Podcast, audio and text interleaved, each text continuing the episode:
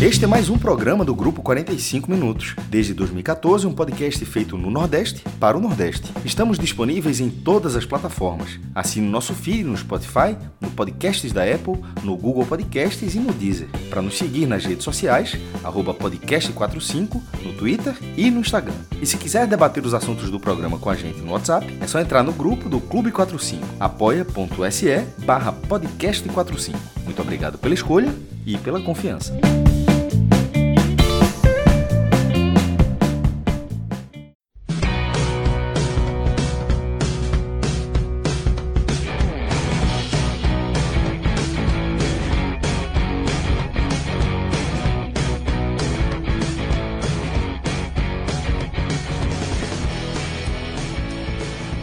Boa noite, sejam todos bem-vindos e bem-vindas a mais um podcast 45 minutos, noite de segunda-feira, 19 de fevereiro de 2024. Eu sou Fred Figueiredo inicio esse programa ao lado de Cássio Zirpoli, Arthur Silva e daqui a pouco teremos também a presença de Tiago Minhoca. A gente vai fazer aqui, como manda a nossa tradição, noite de segunda-feira, noite de podcast raiz, tá?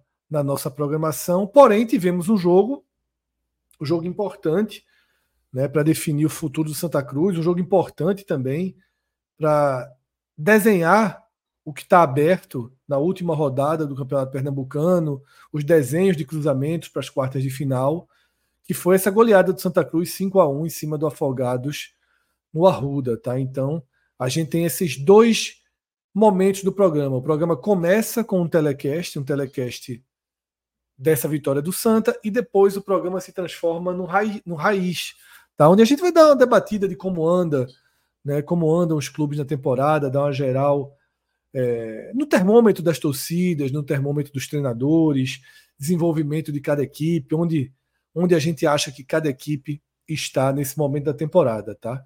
Então, essa é a pauta da noite. E eu já trago o Arthur aqui para fazer a seguinte pergunta, Arthur. Já vamos direto hoje, tá? Não vamos nem fazer um, um, uma nova abertura. A gente já vai hoje com o pé no acelerador. Arthur, caso o entendimento da regra do regulamento do Campeonato Pernambucano seja aquele que a gente debateu ontem, que você e Cássio enxergam como leitura basicamente obrigatória do regulamento, a gente pode dizer que o Santa está muito, mas muito, muito próximo de recuperar o calendário. O Santa Cruz está muito, muito próximo de ter a confirmação da sua vaga na Série D de 2025. Por quê? Porque, de acordo com a leitura que se considera correta do regulamento, caso o Retrô, que vai ser o time de melhor campanha dos dentre os que não tem divisão, nessa primeira fase, caso o Retrô seja também o time melhor colocado ao final do campeonato, a segunda vaga ela passa a ser do clube que fez a melhor campanha na primeira fase, dentre os que não têm divisão. E esse clube é o Santa Cruz, com a pontuação conseguida depois dessa vitória sobre o Afogados. Então, Arthur, Primeiro respiro, missão cumprida. O Santa Cruz em 2025 será um clube com calendário, será um clube que voltará para a estrutura do futebol nacional e que assim pode se planejar, pode iniciar sua recuperação de forma mais consistente, né, Arthur? Boa noite, Fred, Cássio, todo mundo que está acompanhando a gente aqui. É, eu não, eu não seria tão direto ao ponto assim de dizer que garantiu, mas eu acho que obviamente o Santa deu uma pavimentada boa, né?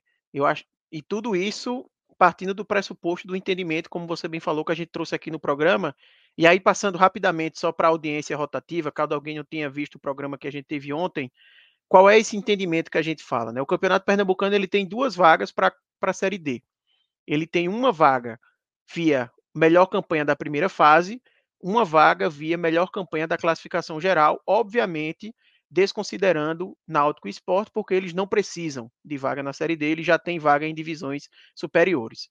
A, a dúvida né, que, que se ficava sobre o regulamento é: caso aconteça do retrô, vou, vou usar o exemplo do retrô, porque é muito provável que o retrô vá ficar com a melhor campanha da primeira fase, basta ele vencer o Flamengo de Arco Verde jogando no Arruda. Caso o retrô seja a melhor campanha da primeira fase e também seja a melhor campanha na, na classificação geral, imagine que o retrô fica em segundo, vai direto para a semi, chega na final e joga a final contra o esporte, por exemplo, que seria o favorito no, na outra semi. Nesse caso, o Retrô já estaria garantido também como melhor campanha da classificação geral. E aí, qual vaga o Retrô ia pegar? A vaga da primeira fase ou a vaga da classificação geral? E aí, o entendimento que, que a gente tem, e Cássio concordou comigo, é que, pelo regulamento, como o regulamento cita a vaga A sendo a vaga da classificação geral, e a vaga A é, seria, então, a primeira vaga e a vaga B a segunda, o Retrô se posicionaria na vaga A, que é a vaga da classificação geral, e a vaga B seria para a equipe da melhor, de melhor campanha na primeira fase, tirando o Retrô, porque já teria vaga. Então, o Santa Cruz herdaria essa vaga, já que o Santa, com a vitória de hoje, ele garantiu que ele vai ser, no mínimo, a segunda melhor campanha, tirando o Náutico Esporte da primeira fase. Ele ainda tem uma chance ali de passar o, o Retrô, mas a gente sabe que é difícil, mas o Santa garantiu que ele não vai ser ultrapassado por mais ninguém, né? Nem Central, nem Petrolina, Maguari, ninguém tem mais chance de passar o Santa nessa primeira fase. É, e por que que isso é tão importante de se ter essa diferenciação? Porque muitas vezes a pessoa pode pensar, ah, não, tanto faz se o Retro pegar a primeira ou a, ou a, segunda vaga, se ele pegar da primeira fase ou da fase da classificação final. Não é, não é tão simples assim, porque se caso o Retro ele consiga a vaga nos, nos dois modelos, significa que um time vai herdar uma vaga sendo a segunda melhor campanha, seja na primeira fase, seja na classificação final. E esse time podem ser times diferentes. O Santa Cruz pode ser agora a segunda colocação da primeira fase, pode ser que no mata-mata ele caia nas quartas de final e o Central, por exemplo, chegue na semi e na classificação geral fique na frente, sabe? Então, por isso que é muito importante ter essa definição, mas como a gente já falou no programa ontem, o nosso entendimento é que seria a vaga A, a vaga da classificação geral, a vaga B, a vaga da primeira fase. Eu vi muita gente falando sobre isso hoje, tá? Em redes sociais, é um tema realmente complicado. Eu não consigo, embora eu tenha para mim esse entendimento claro, né, e juntamente com o Cássio, mas eu ainda tenho um receio realmente de qual é o entendimento, porque a gente não tem uma confirmação formal da FPF até o momento. E o que a gente vê mais pairando nos debates é como se a vaga que seria preenchida inicialmente fosse a vaga da primeira fase por uma ordem cronológica, porque a primeira fase já vai terminar na semana que vem, então a gente a, a ideia de que já se completaria essa primeira vaga por uma questão cronológica e depois teria a vaga da classificação geral. Eu só queria dar dois pontos sobre isso, que eu estava até conversando no Twitter com, com o pessoal, que é, não obrigatoriamente a ordem cronológica indica a ordem de chamada, tá? A gente tem no próprio Campeonato Pernambucano, em termos de vagas que são destinadas, dois exemplos sobre isso. O primeiro exemplo é a Copa do Nordeste. As vagas que o Campeonato Pernambucano, que o futebol pernambucano, melhor dizendo, tem para a fase de grupos da Copa Nordeste são duas. Uma via ranking e uma via campeão do campeonato estadual. A vaga via ranking, ela já está definida cronologicamente. Seria do esporte. O esporte é o melhor ranqueado. Porém, na chamada, primeiro vem o campeão estadual. Então, o esporte, por exemplo, ele já sabe que ele está na Copa do Nordeste do ano que vem, na fase de grupos, mas ele não sabe ainda qual vaga vai usar. Porque se ele for campeão, ele vai como campeão e abriria a vaga do ranking para o segundo melhor ranqueado, o Náutico. E se o esporte não for campeão, aí sim ele utilizaria a vaga de ranking e iria o campeão pernambucano. Ano passado, por exemplo, quando o esporte foi campeão, o Náutico pegou essa vaga do ranking. Então seria uma situação semelhante a esse caso do Retrô. O Retrô sabe que vai, mas não sabe a vaga. Vai lá, Cássio. É, Para mim, um exemplo que eu considero ainda mais didático é o da Copa do Brasil porque ele, ele não mistura o ranking. Ele é uma classificação direta pelo estadual. Todas as Seria o meu segundo exemplo. Ah, mas é porque eu acho que esse é o exemplo é o primeiro, porque você, você não mistura com outro cenário. Ele, é até para comparado à Série D, tipo, as, as duas vagas da Série D vêm do estadual e as três vagas da Copa do Brasil vêm do estadual. O esporte, desde ontem a matéria já foi colocado, o próprio esporte já celebrou isso. O esporte está classificado à Copa do Brasil. É verdade. Com qual vaga? Porque o esporte está comemorando a vaga porque ele já conseguiu a liderança geral. Mas isso não quer dizer. E o próprio, veja só, se, se, o próprio estadual faz isso na Copa do Brasil, por que seria diferente da Série D? Isso não quer dizer que o esporte irá usufruir dessa vaga na Copa do Brasil.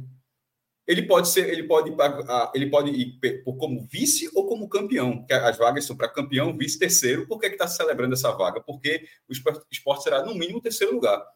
Só que ele não foi terceiro lugar ainda. Ele pode até terminar em terceiro lugar, mas ele já tem essa certeza. Então, tem um a, exemplo até melhor, Cássio.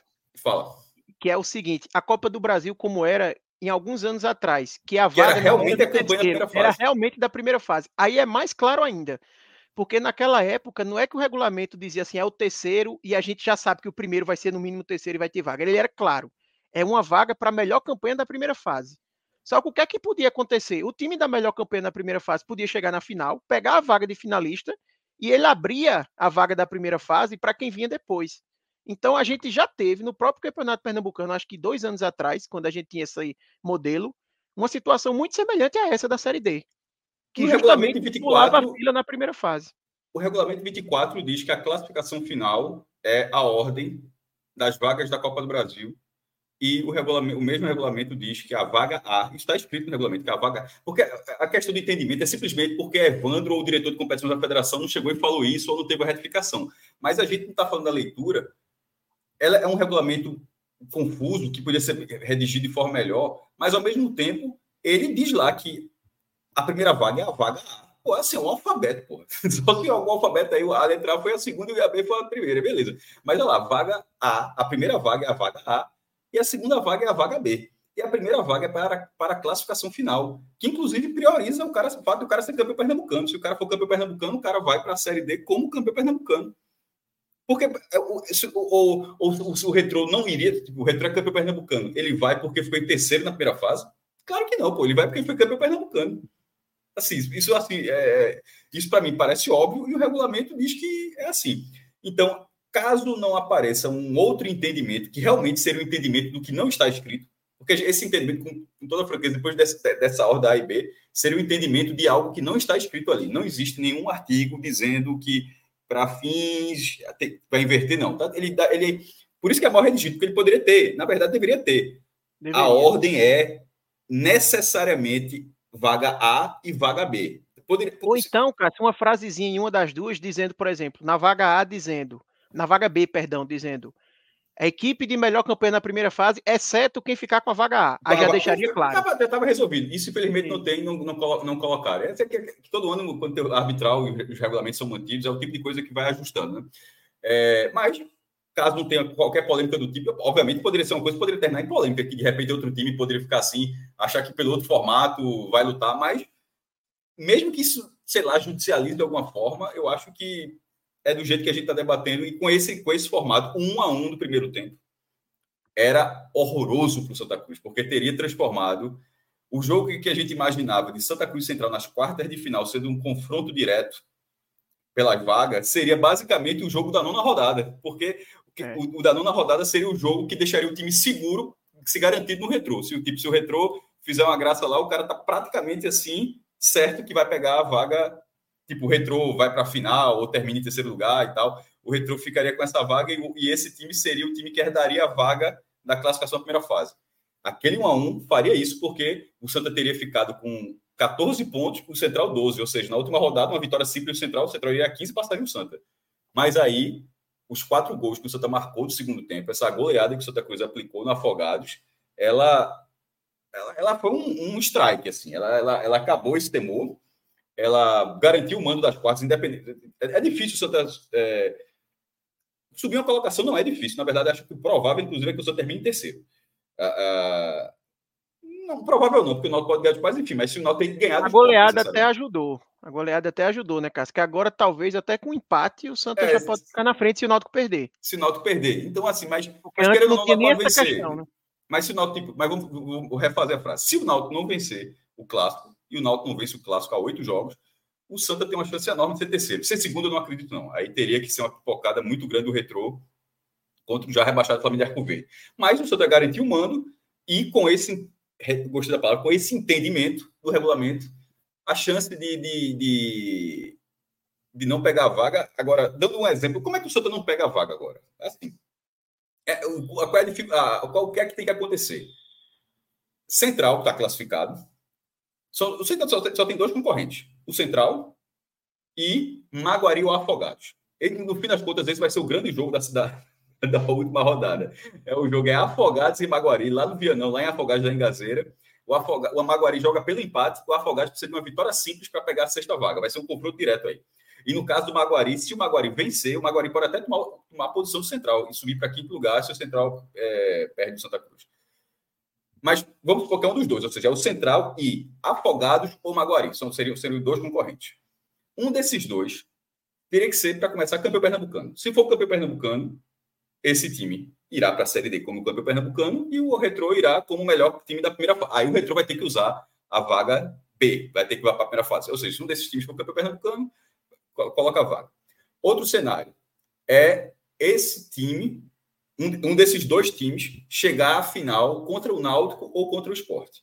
Porque se isso acontecer, significa que o Retro caiu na semifinal.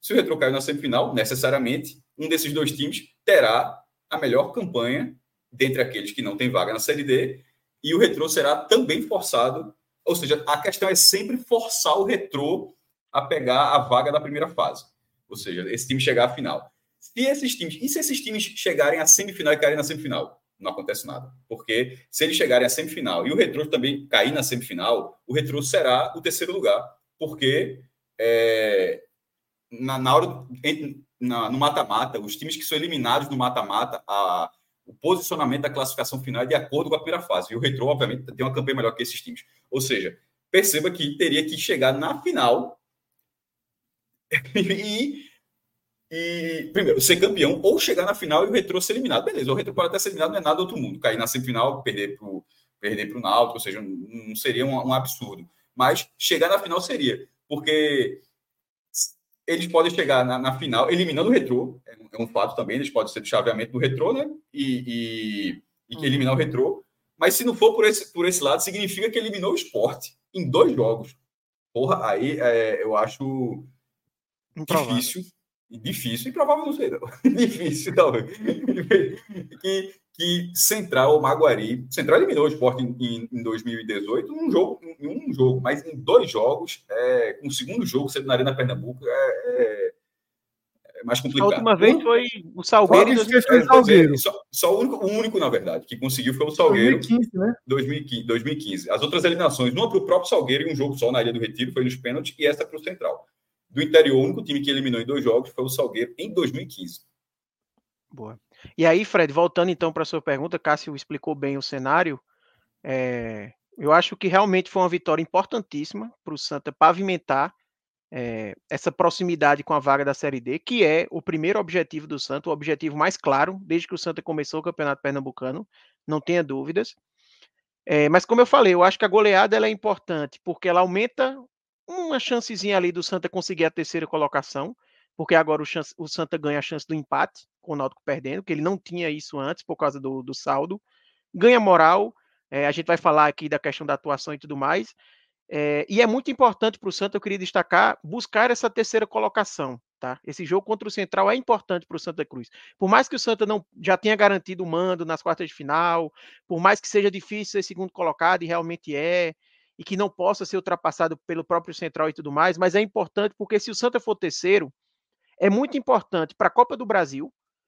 Por quê? Porque se o Santa passa em terceiro, ele, além. A, o primeiro ponto é, como o Cássio bem falou, quando você é eliminado na mesma fase, o critério de desempate é a posição na primeira fase. Então imagine que o Santa chega na semi com o Náutico, os dois caem na semifinal. Se o Santa tiver em terceiro e o Náutico em quarto, o Santa vai ficar na frente do Náutico na classificação geral. E o Santa pegaria a vaga da Copa do Brasil e o Náutico não. Então, é o primeiro ponto de importância do Santa ser terceiro. No critério de desempate do mata-mata, ele já ficaria na frente do Náutico, por exemplo. O segundo ponto é que ele provavelmente cairia no chaveamento do retrô.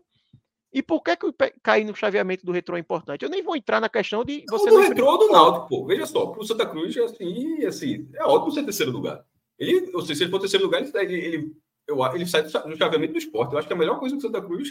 É, e, e eu acho que assim, Cássio, além de, da questão de você sair do chaveamento do esporte, que é o favorito, é o líder da competição, mas pegar o retrô é importante para o Santa pela questão da Série D, porque se a semifinal é Santa e retrô, é garantido que ou Santa ou retrô vai estar na final. Então vai obrigar Central ou Maguari ou Afogados a serem realmente campeões. Porque nesse caso, chegar na final para ele já não seria mais suficiente. Se o Santa, Verdade. claro, chega na semi com o Retrô. Porque ou seria o Retrô na final, ou seria o Santa na final. Então o Santa colocaria mais um tijolinho nessa chance. Mas eu, é, isso é pensando, mas ao mesmo tempo, vê que sacrifício. Porra, é melhor o Santa tá fazendo dele uma chave e o Retrô tá na outra. Porque desse jeito que tu falou, é uma verdade. O outro time tinha que ser na final. Mas na hora que termina essa semifinal, tu tem que olhar outra semifinal e torcer para o time intermediário, para o concorrente da vaga da Série D ser eliminado. Porque se ele não for, tu ainda vai ter que, na final, tá brigando pelo título ou torcer para o retrô por causa da vaga da Série D na final do campeonato, tá ligado? Ou seja, porra, deixar para. É, é isso que eu tô falando, deixar para resolver na final é um sacrifício muito grande. Não, mas, mas não é deixar para é resolver é na caso, final. É, caso, é, na né? verdade, você diminuir uma chance do, do adversário. Porque imagine que o Santa vá para o chaveamento contra o esporte, por exemplo e a semifinal seja Esporte Santa, e a outra semi pode aparecer um time do interior. Não é tão fácil um time do interior tirar o Náutico, a gente sabe. Né? Porque os, esse outro time do Mas interior provavelmente. É, exatamente. Mas assim, não é o favorito, vamos dizer, né? O Náutico seria o favorito com o mando de campo ainda mais. Mas vamos supor que passe, porque a gente está considerando que o Santa estar em risco significa que um time entre Maguari e Central, eu vou falar Maguari porque é o mais provável, mas seria, pode ser o Afogados, né? Esse time teria que chegar na semi, porque se esse time cair nas quartas, não tem chance de colocar perigo para o Santa. Então, esse time chegando na semi. Se esse time chega na semi e o Santa pega o retrô, qual é a vantagem de estar tá Santa enfrentando o retrô? É que ele obriga esse outro time a ser campeão. Se o Santa pega o esporte e esse time pega o retrô, por exemplo, pode acontecer de cair Santa e retrô e esse time só chegando na final já garantiu a vaga na D ele não precisaria ser campeão. Então, o fato do Santos enfrentar o Retrô, na verdade, não é que ele vai deixar para decidir na final, é que ele diminui uma chance do, do outro time do interior. Porque o time do interior ele só poderia ir sendo campeão. A chance dele ser vice já era, porque ele seria vice ou de Santa ou de Retrô. Então, é. não tiraria essa chance dele. Então, a divagação, a divagação já foi para cenários mais do que improváveis, né? É, sim. Mas até, final, a, a, lição é só assim. Terceiro lugar aí, é, aproveitar sobre isso aí.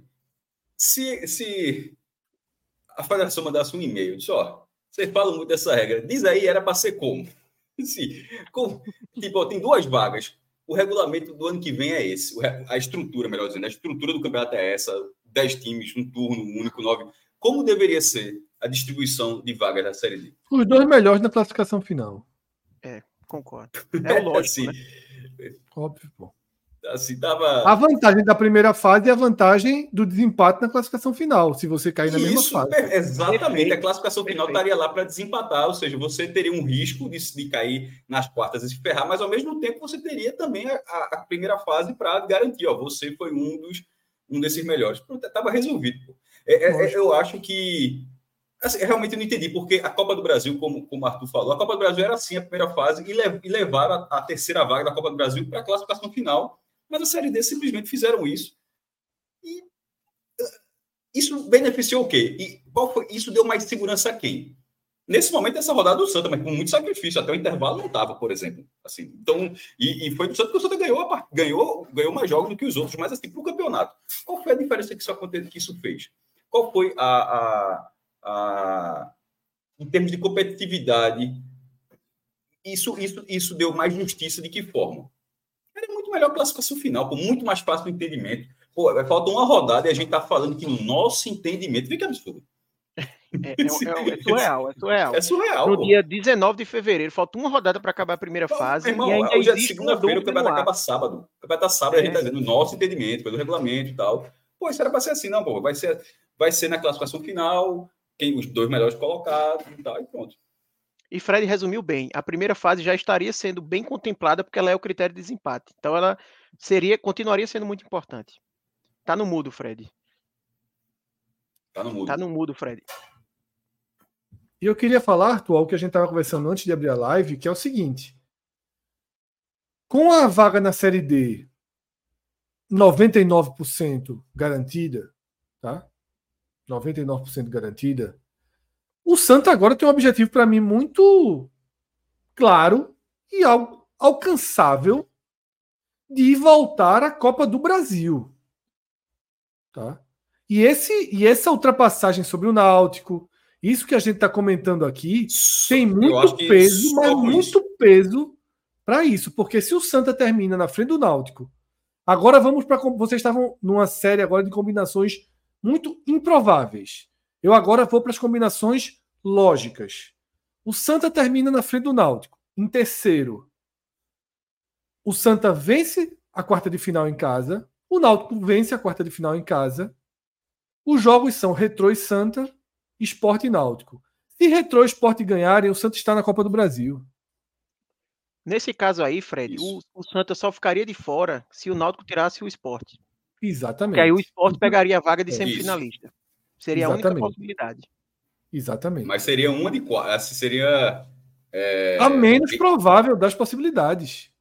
Sim, é clássico, tal, mas teria não, mais, detalhe, seria mais teria que, não, teria que o Náutico tirar o esporte e, obviamente, o Santa cair, né? Que se o Santa e chegar o Santa na cair, final, exatamente. ele fez a parte dele. É. Ele teria que ser eliminado. Ou seja, o esporte é eliminado também. Ou seja, há um valor imensurável para o Santa Cruz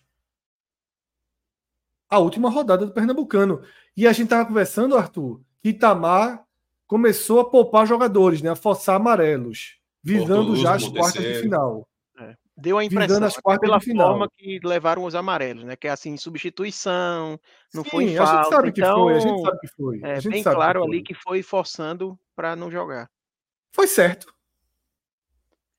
Veja, a gente, a gente até discutiu isso no Clube 45, tá?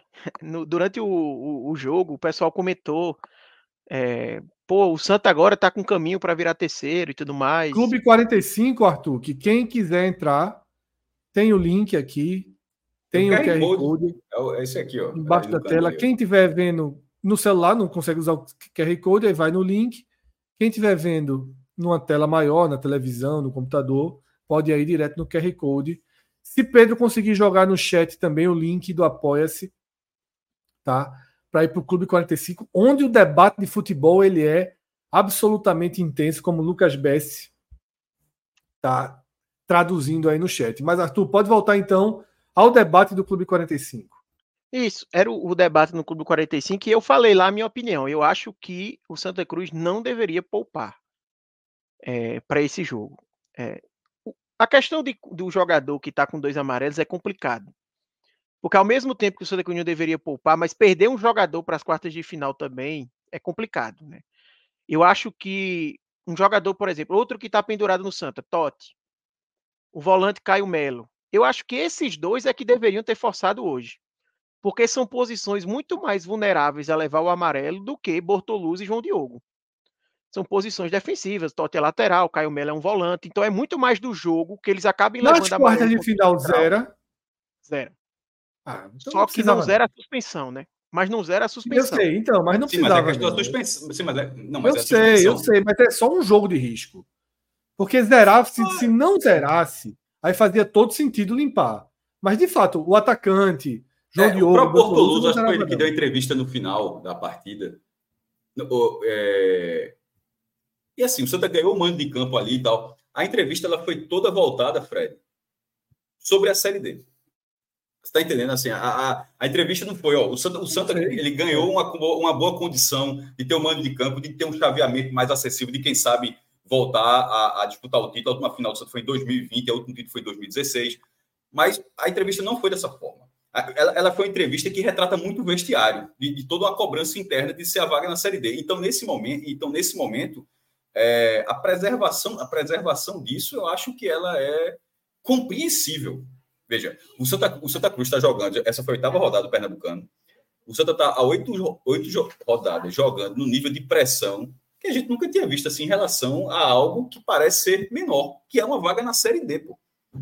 E assim, o cara vai jogando a fase, poupa aqui, depois tem o jogo da Copa do Nordeste, tem a Copa do Brasil, aí de repente não tem Copa do Brasil, mas tem a Copa do Nordeste, que é o caso do Náutico. O Santa é só pernambucano, pernambucano e nunca é olhando a tabela, pelo menos nesse momento, nunca era olhando a tabela. Porra, vai, se vou pegar o esporte, eu vou pegar o. Oh, meu irmão, como é que tá o Central? É, é tipo, é, era, era Central e Petrolina ontem, os 11 minutos de acréscimo de Central e Petrolina tendo uma importância muito maior do que qualquer outro jogo que estivesse passando. Palmeiras e Corinthians, um, jogo, um jogão, a reta final, qualquer jogo que estivesse na televisão, estava lá. Central e Petrolina, se o Central virasse, estava aberto do, é, o sábado que vem. Então, a, a corrida do Santa é muito particular. Então, a própria entrevista mostra que essa, essa, essa baixada de guarda que deu depois dessa aproximação da vaga, eu acho compreensível, dentro de, analisando todo o cenário que o time viveu nessa campanha até aqui. Eu acho compreensível, Cássio, mas eu e Fred, quando ele fala do regulamento, né, de Quisera, me lembrou de um ponto assim que não precisava o Santa ter forçado. Porque o Santa poderia simplesmente não levar os jogadores, se ele não quisesse. Porque a partir do momento que zera, porque assim, você força o, o amarelo, que é justamente para zerar.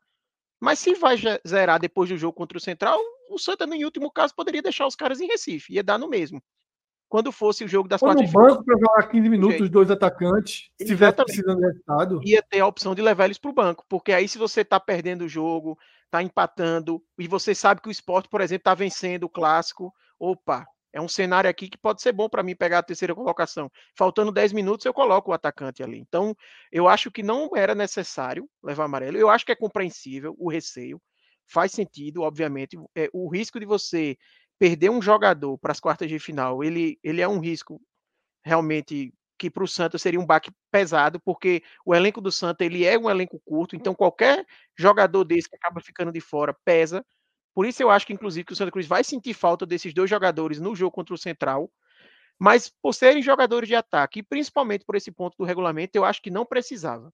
Eu acho que o Santa poderia até preservar, e, e aí voltando ao debate do Clube 45, o que eu falei para o pessoal lá foi que eu não faria isso, mas eu acho provável que o Santa faça.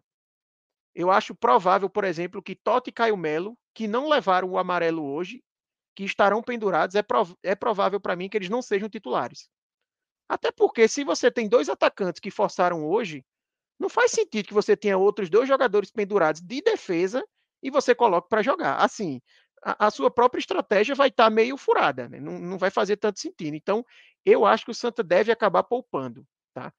Mas repito, eu não faria isso porque é óbvio que o mata-mata é importante e tudo mais, mas essa terceira colocação para o Santa Cruz, pelo que a gente já falou aqui, né, não vou repetir, ela é muito importante também. Seria uma conquista importante para o Santa ter mais força buscando vaga de Copa do Brasil, enfim, para os próximos objetivos no campeonato, vamos dizer assim. E aí é isso que eu falo. Eu entendo o que Cássio falou da entrevista, da pressão pela Série D, do jogo de hoje, que foi esse grande alívio. Só que no futebol, eu acho que assim, o clube tem que ter um departamento de inteligência. Como os governos têm, como a polícia tem. Eu acho necessário ter o, departamento de inteligência. E esse departamento tem que ter o alerta imediato, dizendo assim: ó, o cenário mudou. Conseguimos a vaga na Série D, Tá? Só que agora abriu uma porta muito interessante para ter a vaga na Copa do Brasil. É isso que eu defendo.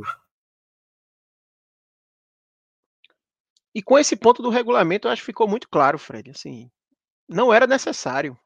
Em último caso, o Santa podia deixar os caras em Recife. Ele podia ele mesmo tomar a decisão, não precisava levar o amarelo para isso, né? Mas enfim, é, eu acho né? E aí, finalizando, eu acho que vai acabar o Santa não só não entrando com os dois, mas também com Caio Melo e Totti fora no, no jogo. Porque é isso, eu acho que é fundamental entender esse ponto da Copa do Brasil. O Santa pode ter um grande bônus para a temporada, um bônus financeiro. Eu sinceramente acho que o desenho, porque, porque eu estou sendo tão efetivo nisso? Financeiro, de ranking, Fred. É muito importante para o Santa voltar a jogar uma Copa do Brasil pelo ranking. A gente já falou aqui que o Retro tá passando o Santa no ranking, então a Copa do Brasil ajuda nisso também. Perfeito. Eu vou dizer uma coisa para você, Arthur. Eu acho que o Santa tá mais perto da Copa do Brasil que o Náutico.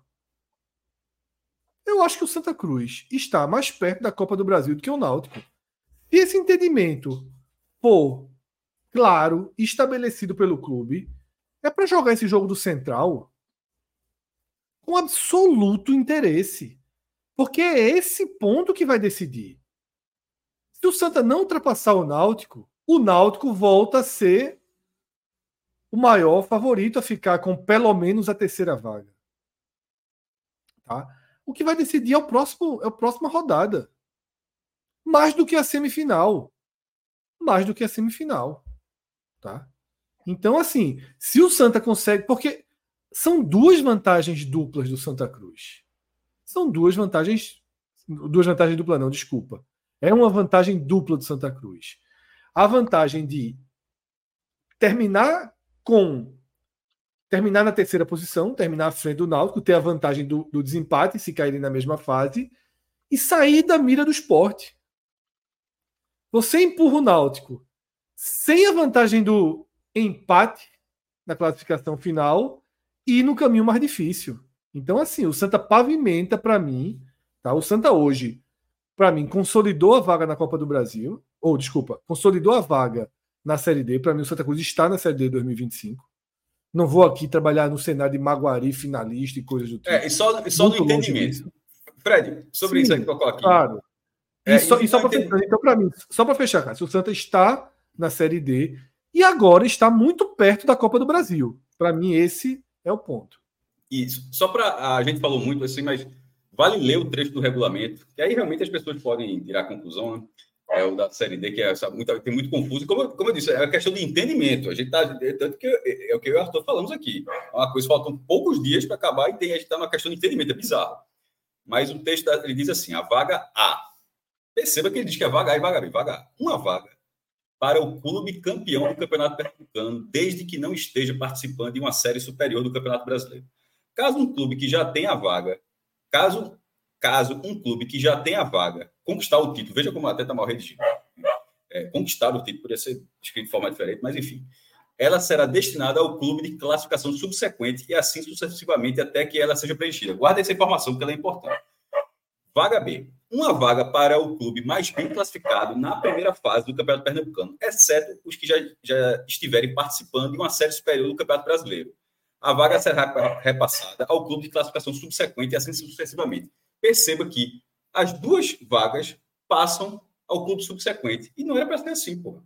Nessa... é, e, e, e, e, outro ponto. Como é que a vaga A pode destinar uma vaga para alguém que tem a vaga? Como é, que, como é que a vaga A pode ser destinada a um clube seguinte, se o primeiro já tem a vaga? Ou seja, para o primeiro ter a vaga, quer dizer que o cara pegou a vaga B? Porque, ou, ou então, ou, ou, será que ele está se referindo aos times de divisão superior? Veja, eu acho veja. que é o time de divisão superior, Cássio, porque ele cita numa linha acima, eu, né? Eu é a minha acho. interpretação, mas é, é falho. eu também acho, mas não é, é claro. Essa, é, essa é questão. É isso que eu, eu, eu falei aqui para as pessoas, primeiro, poderem tirar suas próprias conclusões também, e para deixar claro que é um, a gente tem um entendimento, mas perceba que a gente faz. Ó, o nosso entendimento é que ele está falando, se referindo à divisão superior, mas pode não ser ele pode dizer, não, pô, estou falando realmente na vaga da Série D. Sim, pô, mas se tu está falando da vaga da Série D, como é que a vaga A é essa? Porque se tu está falando isso, significa que para esse time ter a vaga, ele está pegando a vaga B. Como é que a vaga B vem antes da A? e bastava, é o que Arthur falou, bastava que na segunda vaga tivesse, na hora que ele fala assim, tivesse assim, uma vaga será para o clube mais bem classificado na primeira fase do Campeonato Pernambucano, exceto os que já estiverem participando da divisão superior do Campeonato Brasileiro e aquele que tiver conquistado a vaga a primeira vaga é a Série D. Pronto, aí, aí não tem discussão, porque você fala, ah, porra, isso aqui é. Mas não tem. Aí ele, ele, ele, ele bota, ele deixa essa dúvida. As duas vagas têm como serem repassadas aos times subsequentes da classificação. e, e a primeira diz que pode. Assim, é o tipo de coisa. Tem que realmente, amanhã no dia 45, é ligar para ligar a federação, a matéria, acho que dia 45 já é quem, quem quiser ligar, é para tirar essa dúvida e dizer, ó, eu sei que está tá, tá escrito aqui, mas para a, palavra da federação, a vaga A e vaga B é, é isso, né? Tipo, a vaga A necessariamente é a primeira vaga, a vaga B necessariamente. Ou é, é o que está suscita essa dúvida, porque realmente, pense, meu irmão, regulamento. Muito mal escrito. E Cássio, vale lembrar que essa vaga A, antes, claro. no regulamento original, essa vaga A só dizia assim: vai para o time campeão exceto o Náutico Esporte. Era, era, em linhas gerais só falava isso. Aí a retificação foi, pô, aí o cara fazia... o cara fica de fora? É, é, o cara dizia assim, e, e se for Náutico Esporte então, que tem um exceto, o que é que acontece? Não dizia o que acontecia. Então se especulava, então se for o Náutico campeão ou o Esporte, vai fazer o quê? Vai duas vagas para a primeira fase. Não, quero dizer assim, vai para o melhor na classificação geral. Não, é porque no, no arbitral teve, ó, uma vaga será para a classificação final. Aí depois saiu o texto do regulamento. Aí quando saiu o texto do regulamento, dizia que será que a vaga seria para campeão. o campeão pernambucano. Aí todo mundo disse, porra, o cara foi vice, de repente, para o esporte, para o Náutico. Esse cara não vai para a Série D. Aí, de repente, vai o outro lado. Aí, não, os caras realmente. É, não, é, é justamente trazer. É. A exceção, mas não dizia o que fazer com a exceção. Ele dizia: para o campeão, exceto se for Náutico Esporte. Mas ele não diz isso, se o campeão for Náutico Esporte, o que acontece? isso é. Deixa, deixa eu trazer só um ponto aqui. André, por exemplo, está falando aqui no chat. O que André está falando é o que a gente achava que seria antes dessa leitura do regulamento. Tá? André está no, no. Quando ele está falando muito da importância dos cruzamentos ali, esse cruzamento da quarta de final perde muita importância se o entendimento for o que Cássio acabou de trazer, o que a gente leu aqui e o que a gente está debatendo, tá?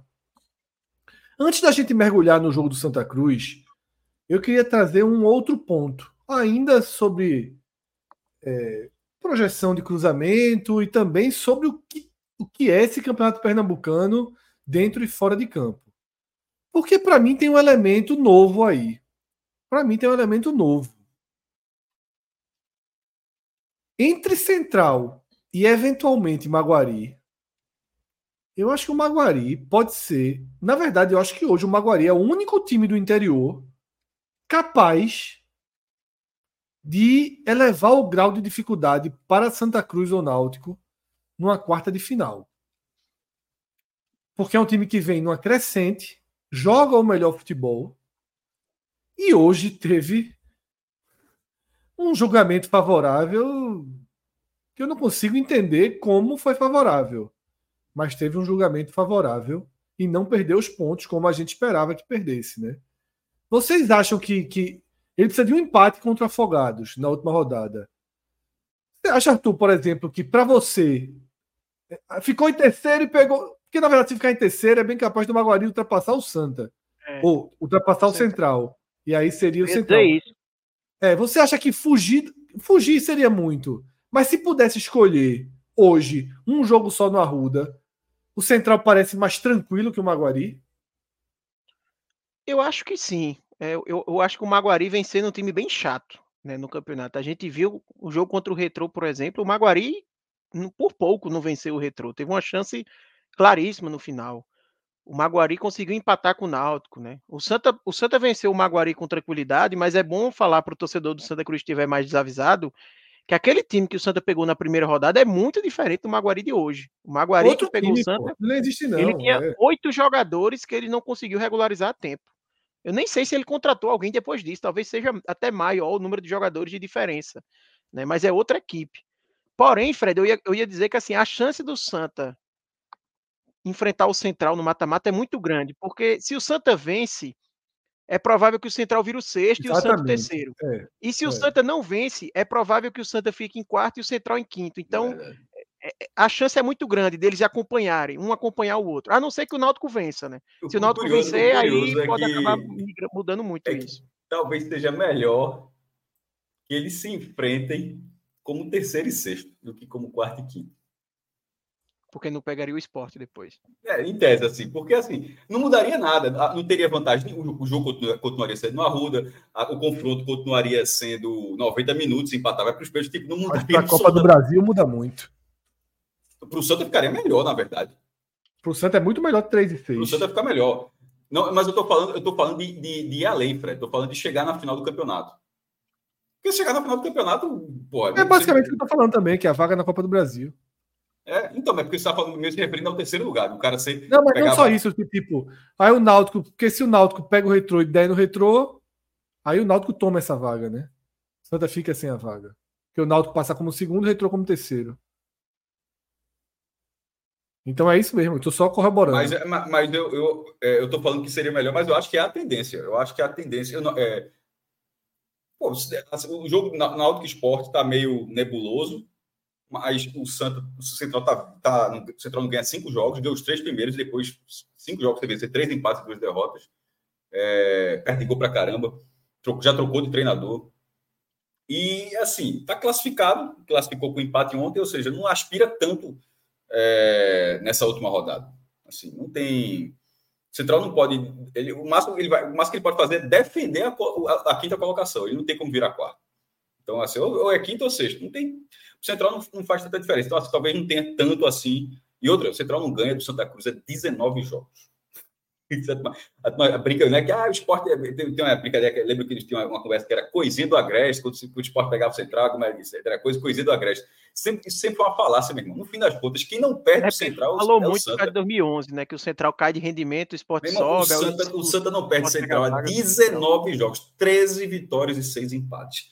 Então, assim, é, eu acho que o Santa vai, deve vencer. O retrô, certamente, assim, dificilmente é que eu tô falando, a odd, eu tô curioso para saber a odd do Flamengo de Arco Verde contra o Retro. Se vale a pena o Santa mandar mala ou é dinheiro perdido? Dinheiro perdido, porra. Oxi. Se bem que assim, a mala é o jogo vai ser, ganhar, Não é perdido, pô, porque é, a mala perdido, volta é se não conseguir, né? É, é a promessa. Pode roubar a mala no meio do caminho. Eu, então o Santa faz assim, ó, só amigo, veja. ó, a mala só paga se, se, sabe, se o não, afogado... É, a mala é assim. não, vê, vê, vê como é que arruma o dinheiro da mala o dinheiro só paga se vencer o afogado, né? Então só faz assim, meu bota 5 mil reais a fundo perdido aí. Bota 5 mil reais na bet. 5 reais na bet. Pode ser o dinheirinho do esporte na Série B do não, pô, escuta, Fred, não pagar nenhum. Fred, escuta, porra. Pega 5 mil reais, bota na bet. Se o Flamengo ganhar, vai multiplicar esses 5 mil, pega esses 5 mil e paga o Flamengo com o dinheiro da bet. A questão é que, obviamente, se o Flamengo do Gato vai perder 5 contos, vai perder 5 mil. Aí, ou seja, seria, seria porque assim, mesmo, arrumar dinheiro para o Santa Cruz, arrumar dinheiro para fazer esse negócio, assim, não vai, né, pô? A melhor coisa assim é, é, multiplicar, porque não vai acontecer. Veja só, tô, eu estou brincando aqui, mas não vai acontecer.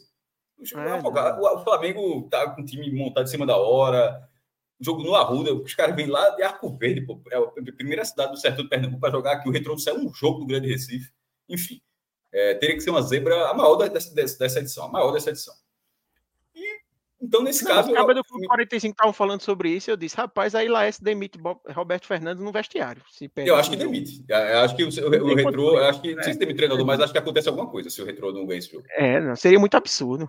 Muito absurdo. Então, pela lógica, assim, do Cidade como está ali, seria retrô em segundo. É... Eu acho que o Santos em terceiro. Porque, assim, o Náutico teria que ganhar do esporte. O Náutico vai ter que dar uma resposta essa semana, vai, ter o um Vitória antes, um jogo vai ser fora de casa, um jogo importante, tá, tá mal. A questão é que o esporte vai estar com o time provavelmente misto, né? Assim, não tem mais, não aspira mais nada nessa primeira fase. É clássico, mas não aspira mais nada nessa primeira fase. Mas tirando isso, só se perder. É, e a chance do Santa pegar o Maguari é muito se o Náutico vencer o esporte. Né? Porque aí o Santa caso ele perca para o Central, por exemplo. O Maguari tem que ganhar do Afogados, tá? É, isso, isso. Empate, eu acho que o Maguari vai conseguir. Não, mas eu digo no sentido assim, se o Náutico ganha do, do esporte, aí o Santa, por exemplo, ganha do Central, mas mesmo assim o Santa ainda seria quarto e o Maguari poderia passar o Central, sabe? Não, mas só o Maguari para passar Não tem é que ganhar do é, mas veja como é uma combinação assim: tem que o Náutico ganhar, tem que o Santa ganhar, tem que o Maguari uhum. ganhar. Então, não é tão simples o Santa enfrentar não. o Maguari. Parece muito mais provável que enfrente realmente o, o Central. Tem uma combinação que é se por acaso. Boa noite, né? Se por acaso der empate, Santa e Central e o Náutico perder. E aí o saldo de gols. Aí o Santa passa do Náutico. É, e aí ele pegaria o Maguari. Não, pode, é, pode pegar. Se o Maguari empatar, né? Se o Maguari não ganhar. É, se o Maguari não vencer. Não, eu acho que um é, resultado. Um, ah, é, resultado. Saldo, né? Caso saldo, exato. É. Um, um, um confronto que a gente está falando aqui, possível de acontecer, é a repetição desse que a gente viu hoje. Pô. É o afogado de ganhar o jogo contra o Maguari. Pode acontecer. Ficar em sexto lugar, o Náutico não eu ganha acho... o esporte, e o Santa ganha do Central, e o Santa vira terceiro lugar e pega, uma, e pega o afogado nas, nas quartas. Esse jogo foi 5x1 hoje, acontecer de novo nas quartas.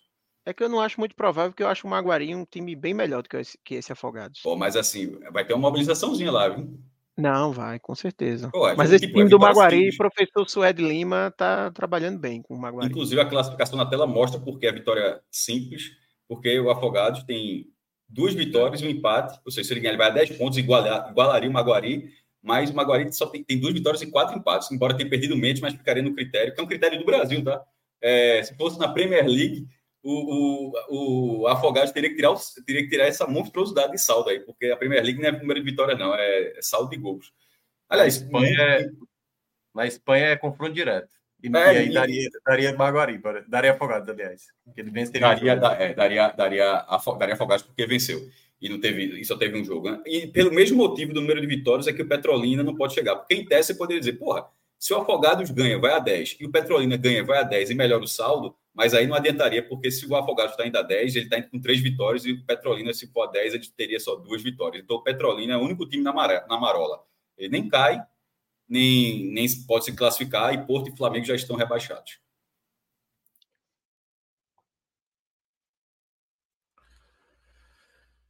É isso, tá? Então, desenhado aí esse essa última rodada e esses possíveis cruzamentos das quartas de final do Pernambucano.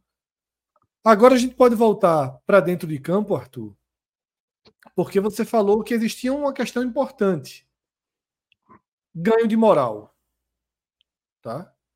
E esse ganho de moral ele vem do segundo tempo imagino eu, não assisti a partida.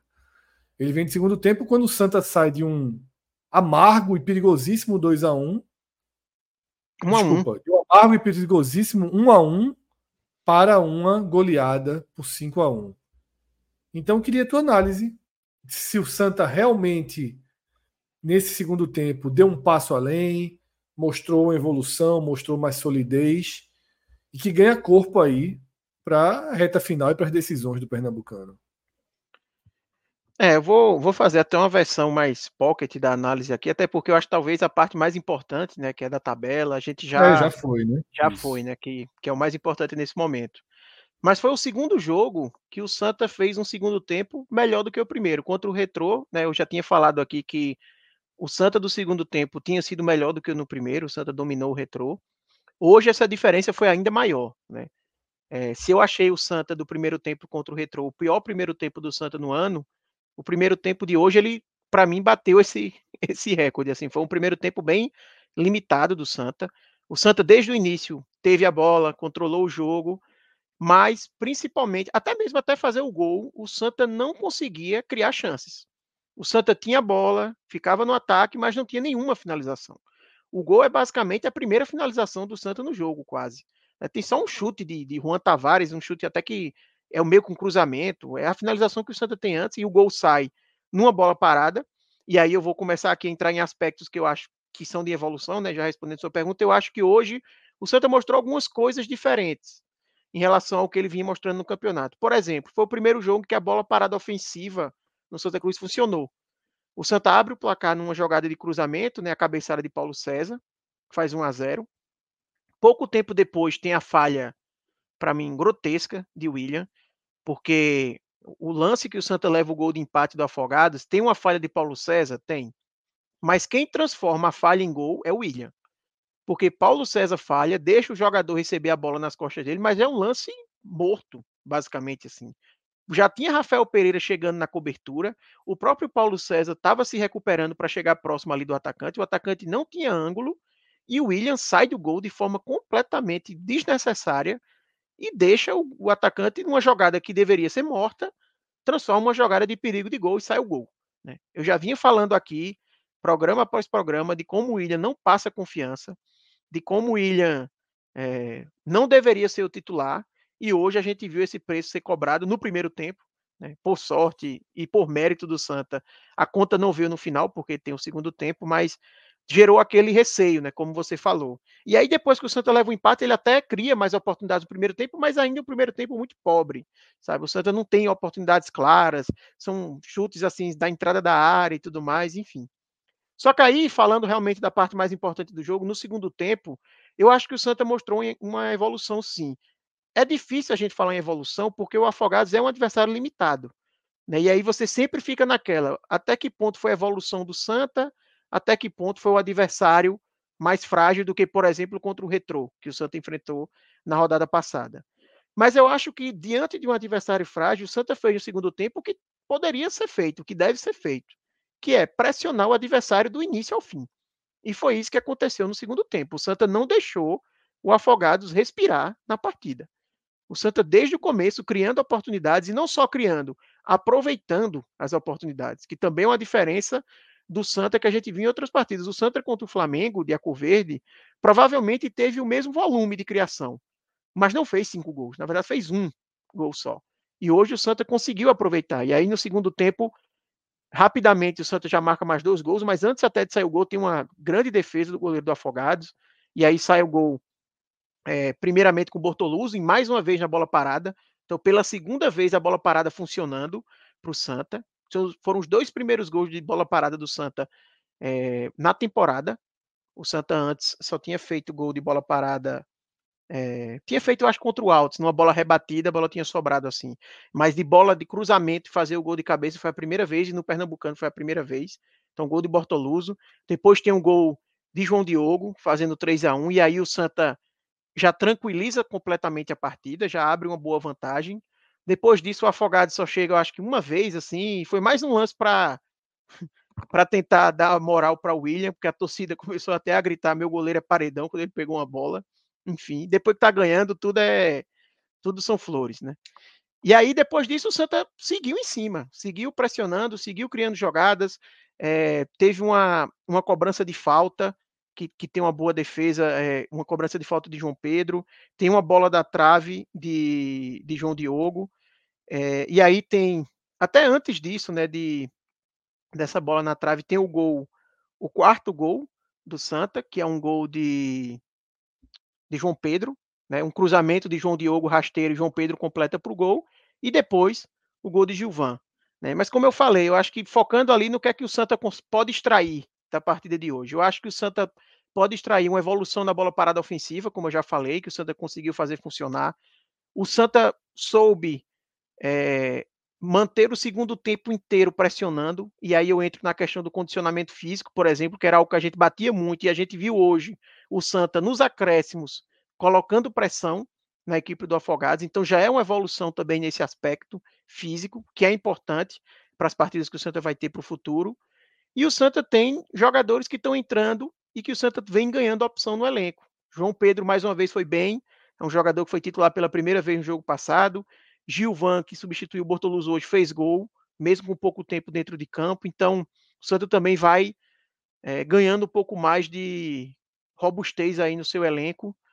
É, e eu acho que é isso assim que fica, tá? Eu acho que o segundo tempo do Santa realmente foi o melhor segundo tempo que o Santa fez, porque o Santa já enfrentou outros adversários frágeis, como o Maguari, como o Flamengo de Arco Verde. O Maguari que o Santa enfrentou no começo do campeonato é outro e era um adversário bem frágil. E o Santa não conseguiu, em nenhum desses jogos, ter a superioridade e aproveitar a chance como foi no segundo tempo. Então, querendo ou não, já é uma, uma evolução para a equipe. E pontuando, sem o seu principal jogador. O Santa jogou hoje sem Matheus Melo. Ele fez muita falta no primeiro tempo, mas no segundo tempo o Santa fez com que ninguém na arquibancada dissesse: cadê Matheus Melo? Tá fazendo falta. Ninguém nem assim percebeu a ausência dele, podemos dizer. E isso é um ponto positivo. Mostrou que consegue atuar mesmo sem o seu destaque, obviamente que ele faz falta, obviamente que quando voltar vai ser titular, mas é importante também dar essa demonstração de que o Santa consegue atuar sem é, Matheus Melo. Então a gente vai para o tradicional campinho do Santa Cruz, para as análises individuais. Deixa eu ajustar aqui, tá? Para a gente poder trazer o campinho do Santa Cruz. Segundinho só.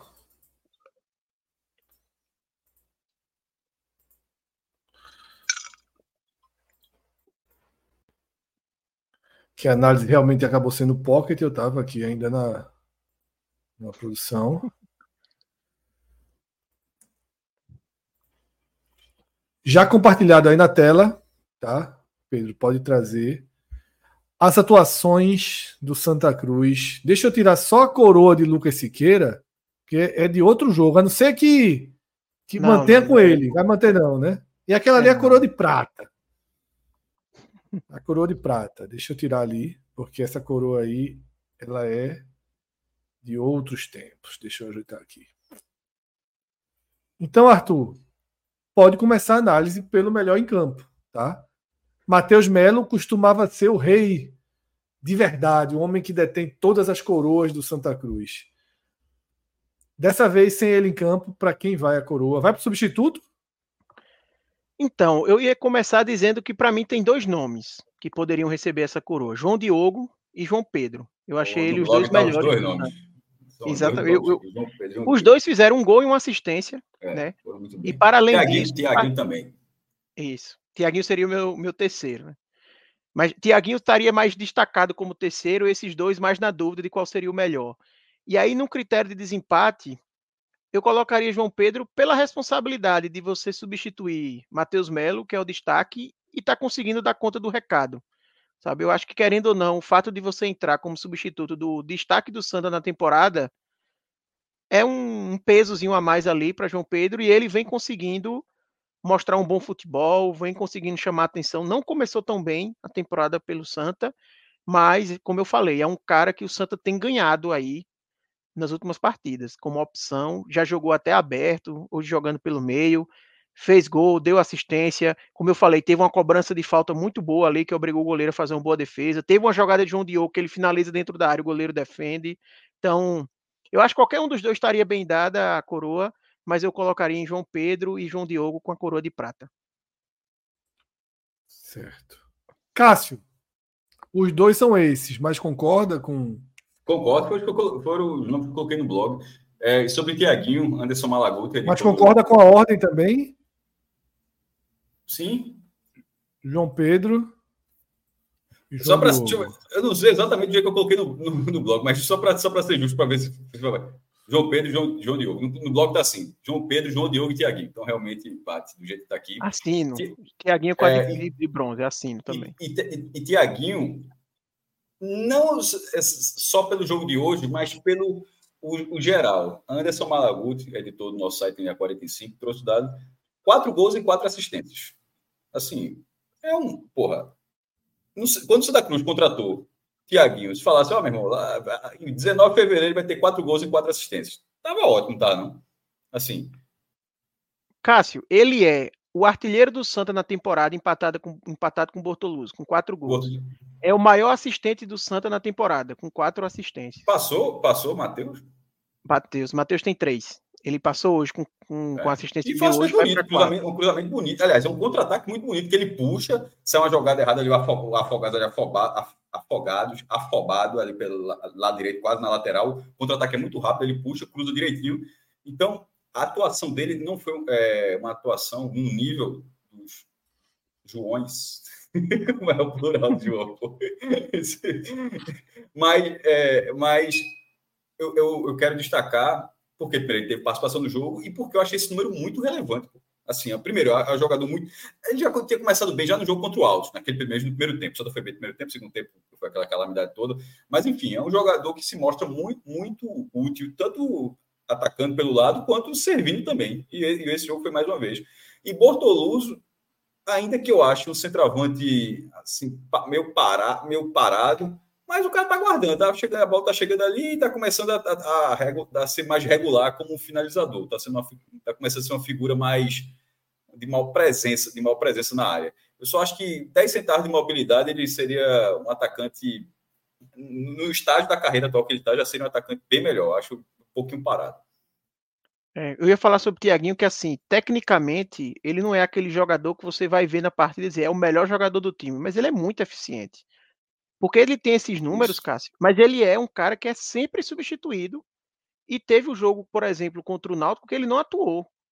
O jogo contra o Sport, ele atuou metade do tempo. Então, quando você olha a média dele por 90 minutos, que eu faço esse, esse cálculo lá para o Santos Stats, ele tem uma média de participação de 1,27 gol a cada 90 minutos pelo Santos. É muito alto esse número. Então, assim, é um cara realmente que tem feito muita diferença para o Santa merece realmente essa valorização. E sobre Bortoluso, é, eu, eu, gosto muito de Bortoluso, é, o que ele faz dentro de campo no sentido de ajudar a equipe. Hoje eu acho que ele não foi bem nesse sentido. Hoje eu achei ele realmente pesado, não dando tanto segmento nas partidas, mas fez o gol, que para o camisa 9 talvez seja o mais importante, né? Então, é, participou bem ali, mas não entraria no meu pódio, tá? Eu acho que ele teria um, um verdinho musgo ali, o gol foi importante, foi o gol do 2 a 1 por exemplo, não é um gol o 5 a 1 é um gol na hora que o Santa precisava realmente ficar na frente do placar, é, mas já que, que Cássio falou, só emendando a minha análise aí sobre, sobre Bortoluso. Mas foi uma boa partida do quarteto de ataque do Santa, né? João Pedro, Tiaguinho, Bortoluso e João Diogo foram bem, é, todos participando aí de jogadas de gol. Certo.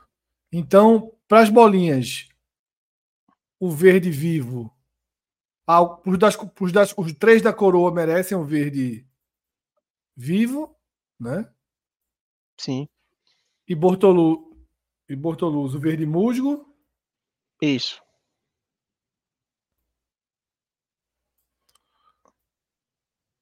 Certo. Vamos pro outro lado da moeda? O William. William. Para mim foi o William. Vai ser... Sei não, viu? Assim, é, não sei não em relação a isso, não. Eu sei não em relação a Itamar. Ele vai ter que dar uma ré aí mesmo. Difícil, viu, Cássio? O último programa é. a gente tinha debatido isso, né? Mas talvez tenha dado motivo, viu? Eu já tinha dado antes. Porra, é irregular. E outra coisa, teve um lançamento e ele deu a farrapada de novo que ele tinha dado no outro jogo. Ele, ele, a bola veio, ele sai da área, ele chuta, pegou de rosto, a bola foi para lateral. Pô, já, considerando que já é a terceira bola assim, ou seja, já é uma. Dá para dizer que é deficiência, né? Ou é muito azar ou é deficiência. E, e... e, ele é super confiante nessas jogadas, Cássio. Porque se fosse o entendesse, não iria. Mas ele vai. Como se ele fosse as últimas três vezes que eu reparei. Ele se acha o Noia, assim, vai na tranquilidade. Que a questão vi. é a seguinte: é que. É...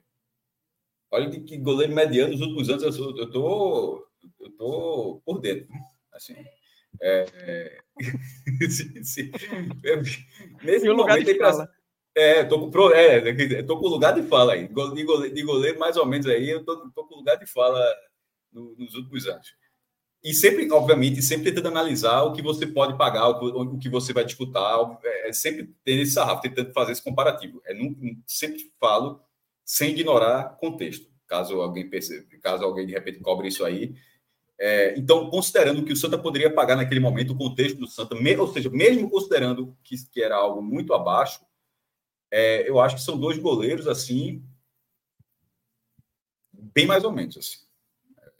E, e, e para você ver quando você consegue coisa melhor, é, é assim, de vez em quando acontece. É, Thiago Cardoso foi o goleiro do Santa em 2011. Quando a largada do Santa ali na quarta divisão foi o Thiago Cardoso, que passou, foi tricampeão pernambucano pelo Santa. Mas, assim, no caso, é...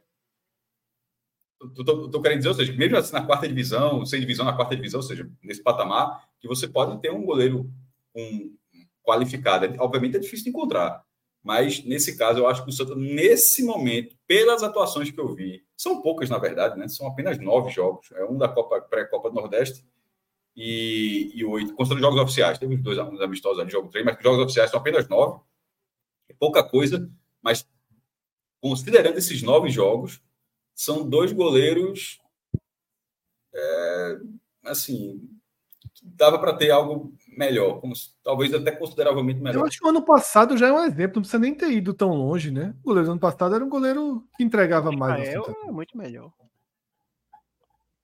Não à toa Quem? foi para a Série B, Michael. O goleiro do ano passado. Sim, Michel fracasso. Não precisa ter ido tão longe. Não, mas, é, não, mas obviamente eu, eu, reconheço que não é fácil encontrar, é óbvio que não é fácil encontrar. Mas, é, mas nesse momento, o primeiro falhou já na largada, ficou ali e tal, aí, aí trocou. A impressão que eu tenho é que. Aí vamos, vamos para o cenário que está posto. É, é o William André Luiz. É de André Luiz mesmo. Eu também acho. Eu já falava desde antes do jogo de hoje que André Luiz, para mim, passa mais confiança do que o William. Mesma coisa você troca. Quando Talvez foi Chapa única... e Jefferson. Jefferson, quando teve o segundo jogo, eu disse: volta para Chapa. Volta para. eu acho que vai ser a última janela, porque Itamar pode, por exemplo, como o Santa deve poupar jogadores contra o Central, né? Aquilo que a gente discutiu. Talvez Itamar possa usar essa oportunidade. Vou, dar, vou voltar o, o André Luiz. Dar essa chance. O William deu espaço mesmo. Colocar ele, se ele for bem, talvez manter. Eu acho que é a última janela, porque não tem como mudar na hora do mata-mata, né? Eu já não gosto muito de ficar trocando goleiro, porque eu acho que é uma posição que você tem que dar sequência. Mas a situação do Santa é sempre complicada porque todo jogo é uma enorme decisão. Então o Santa não pode correr esse risco. E eu já tinha falado desde antes, eu não teria mudado, a, eu não teria feito a troca André para o William. Eu acho que André saiu no momento que ele estava evoluindo no Santa. Ele começou muito mal, foi evoluindo e aí tirou ele para colocar o William, que em nenhum momento mostrou nada. Você não tem uma defesa de William esse tempo todo que ele foi titular para dizer, olha, a defesa daquele dia. Não tem. Não tem um lance. Um lance assim que se destaca. Você tem lances de falhas. Lances de causar preocupação, na verdade, né? Mas enfim.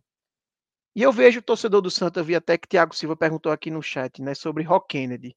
Eu acho muito temerário porque é um goleiro que basicamente nunca atuou profissionalmente, né? Então, o Santa apostar nele agora é, e, e, eu não tenho como avaliar. Eu, eu nunca vi Rock Kennedy atuar profissionalmente, ele nunca jogou. Como é que eu vou falar se ele é melhor, sabe? É, não, não tem como, assim. Eu acho que é muito temerário é, acabar colocando ele nesse momento, porque. Curiosamente, o esporte passou a mesma coisa quando estava uma fase dos goleiros com o irmão de Maílson, Denival. Era exatamente, era a mesma, aciona Denival, e acabou não acionando. É, Denival ainda tinha o fator também não jogou na base praticamente. Ele ainda tinha esse problema, porque quando ele chegou ali da base, virou terceiro goleiro e nunca jogou. Foi um goleiro que tinha poucos jogos, inclusive na própria. Né, no, no, no último degrau da base do esporte. A última Arthur... vez que o torcedor do Santa viu o Rock Kennedy foi na Copa São Paulo de 2020. Exatamente. De lá pra cá ele saiu do Santa, foi para base do São Paulo, base do Atlético, ninguém viu. Foi pro Maguari, era reserva de chapa. E aí, como é que eu vou dizer agora que esse cara é o titular e ele é melhor? Eu não tenho, eu não tenho nem base para dizer nem que é o melhor nem que é o pior. Eu não tenho como falar, na verdade. Não, eu voltaria, eu voltaria para André. É, também. Eu não teria nem tirado ele, mas agora que é, já tirou, eu voltaria.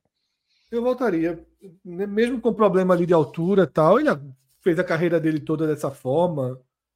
Acostumado, já foi destaque de algum modo. Eu, eu acho que ele é mais seguro. Ele é menos suscetível a erros graves no jogo né, do que o William. Mas alguém merece uma avaliação negativa, Arthur? Seja de atuação muito ruim ou apenas ficou devendo? Deixa eu ver aqui. É, Paulo César, eu acho que a torcida, mas eu, ele fez um gol, a falhazinha ali, a falha dele que tem a zaga ali, não acho que é uma falha tão sabe, tão grave assim. Ela se agrava pela falha de William, mas ela não é uma falha que chamaria atenção, sabe, se o lance corre normalmente. É uma falha que acontece. Um zagueiro do nível que Santa Cruz pode contratar hoje é desse nível mesmo. Rafael Pereira é um cara que está devendo, mas aí hoje eu colocaria no amarelinho, até não teve tanto trabalho. Eu acho que eu só destacaria negativamente mesmo o William. Então pronto. Dessa forma a gente fecha a avaliação só um último comentário, Fred, que eu acabei esquecendo de falar, que outra novidade que o Santa teve hoje foi pela primeira vez uma dobra na esquerda. É, na reta final do jogo, Itamar coloca João Vitor, que é lateral esquerdo, no lugar de Tiaguinho, e ele libera Juan Tavares para jogar como ponta.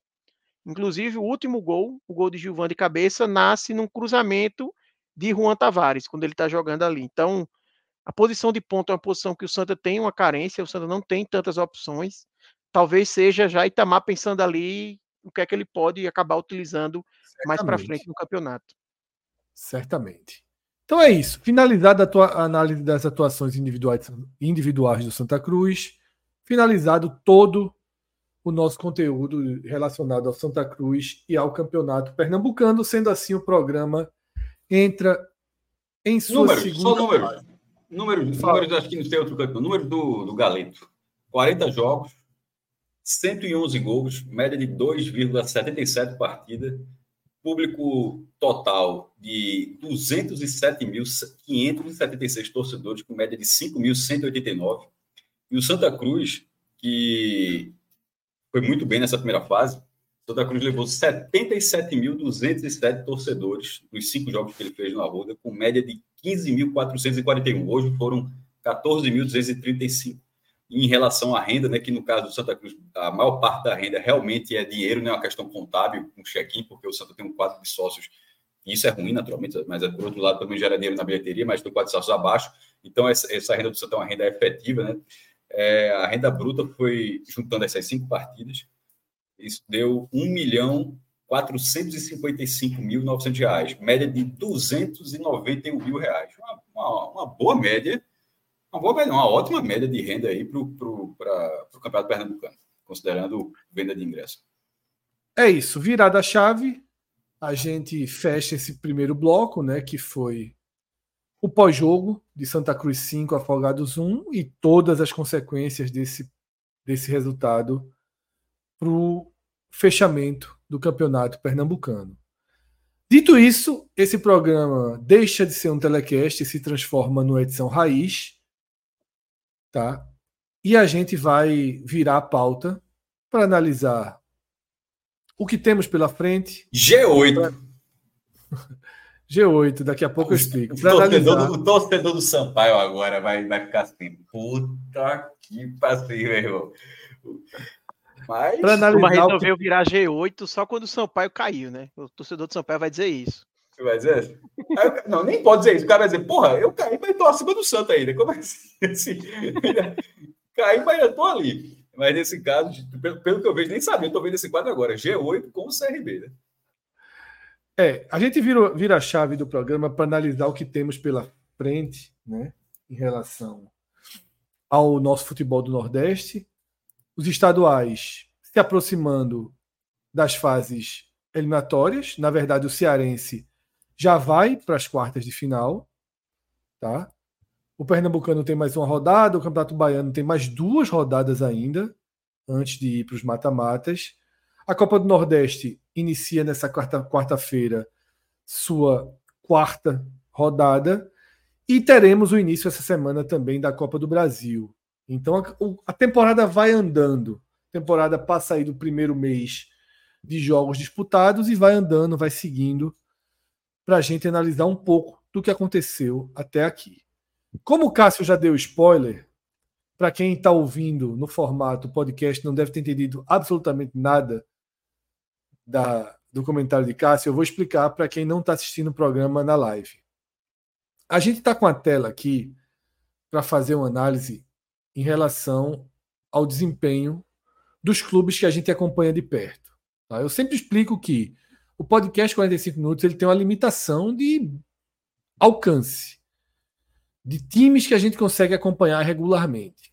Então, já há alguns anos a gente fechou né, o nosso foco no chamado G7, com todas suas, com todos os seus questionamentos, com toda a questão de CEP, mas é o que a gente tem ao nosso alcance. A gente analisa de forma prioritária, de forma intensa, tá? O futebol do Recife com o Esporte Náutico e Santa Cruz, o futebol de Salvador com Bahia e Vitória e o futebol de Fortaleza com Fortaleza e Ceará.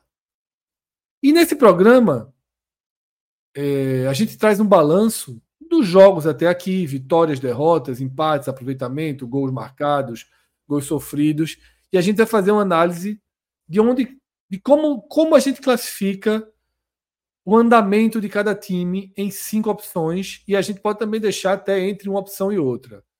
Onde deveria estar, o que é isso? Ponto de partida de cada time, a evolução depois de um mês a gente viu o seguinte: não, ele evoluiu da forma que a gente esperava, está dentro de. Não tem muito o que celebrar, nem muito o que se preocupar, as coisas estão onde elas deveriam estar. E aí, para cada lado, a gente tem variações. Abaixo do esperado e caos, e acima do esperado e muito acima do esperado. São as opções que a gente tem.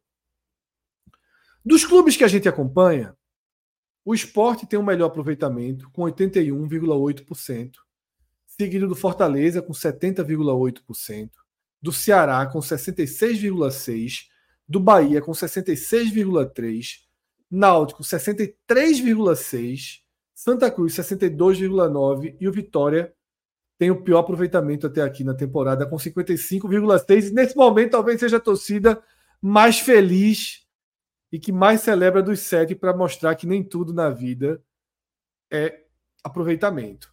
Quando eu terminei o levantamento para essa arte, eu pensei assim: cara, eu acho que o CRB está acima de todos eles. Fui passando aqui pela minha. Pelo meu tu excluiu, pelo que eu estou vendo, tu excluiu a Copa Alagoas, né? Isso, isso. É porque eu não, eu não tô jogando com, com time. Mas é, mas é justo, né? Porque nem o, não, não, mas o, o Instagram do o fala CSA, por exemplo, o CSA joga a Vera a Copa Alagoas. Não, não, mas é porque o CSA não tem a Copa do Nordeste, o CRB tem, por isso. Isso. O CRB então, jogou um jogo da Copa, Copa do Nordeste, é para a Copa do Brasil. É. O CRB jogou é. um jogo da Copa Lagoas, eu entrei no Instagram deles, eles nem citaram o jogo, porque tinha um jogo é. da Copa do Nordeste. Não, o CRB então... é isso aí que está na tela, tá? Não, então, veja, eu, eu, deduzi, mas é só importante só para deixar claro que é só para como informação claro. dizer que não está a Copa Lagoas, só isso. E aí o CRB, o CRB, conforme meu inconsciente alertou, é o clube com melhor aproveitamento. E como é um clube de Série B, como é um clube que lidera seu grupo na Copa do Nordeste, eu achei importante trazer para o debate o CRB. Eu acho que o debate ficaria um pouquinho torto se a gente desconsiderasse o time que venceu Fortaleza, time que, em tese, hoje tem um desempenho de alto padrão, tá? Então, são essas as cartas de apresentação na mesa, tá? E o primeiro ponto que eu queria abrir aqui para debate, que essa ideia surgiu um pouquinho ontem, né, durante, durante o programa que a gente fez, perguntar se qual treinador é, é, estaria mais pressionado. E eu vejo que nesse momento nenhum treinador está sob forte pressão. Vocês concordam? Vocês acham que é um início pelo menos relativamente bom para todo mundo, tá? Vocês acham que é um amadurecimento também, um desenvolvimento interessante das equipes?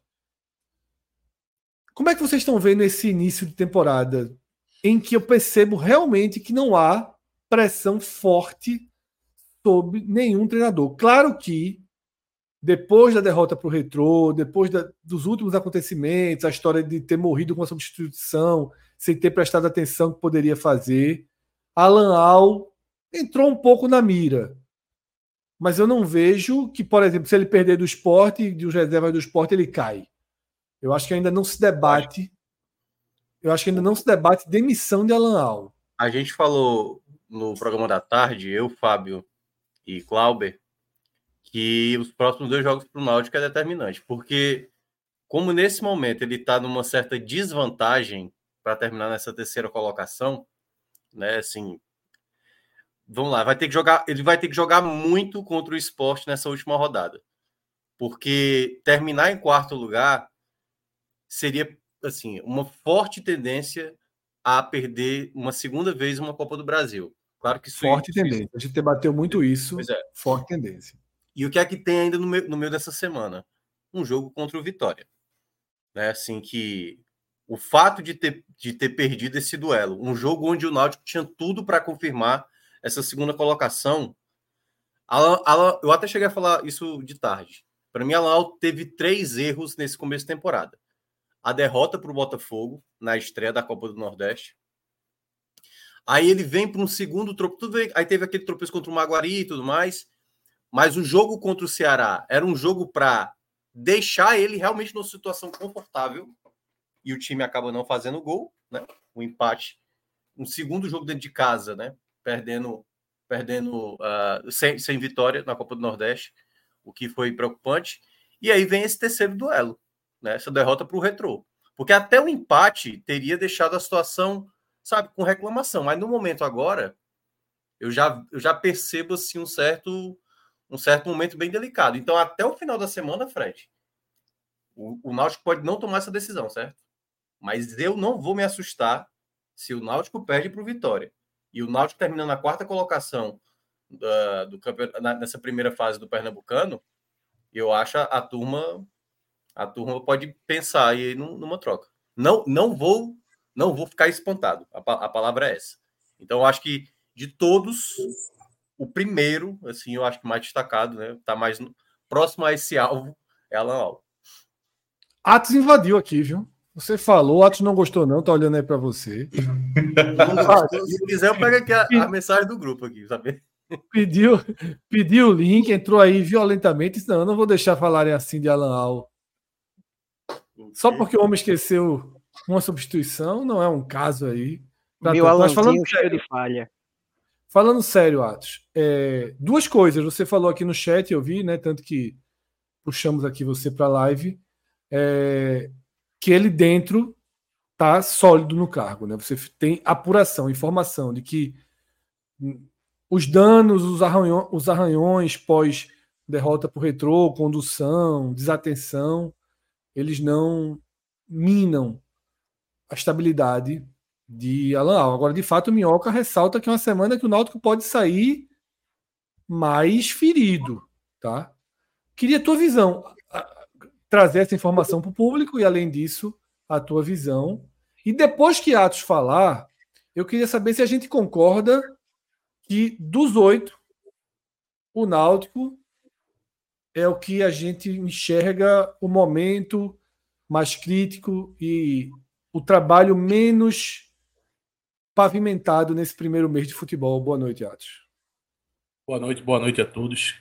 É, primeiro falar que Minhoca, ele, a análise dele, assim, tá correta, assim, porque é, é uma análise muito é, consciente, porque a gente sabe como é o mundo do futebol. Independente do que eu vou trazer aqui de bastidores, é, futebol é tudo muito dinâmico. E a pressão após um resultado ruim, e o Náutico tem dois jogos assim de um grau de dificuldade muito grande é, em sequência, Vitória e Esporte, a gente só vai saber a proporção disso quando de fato acontecer.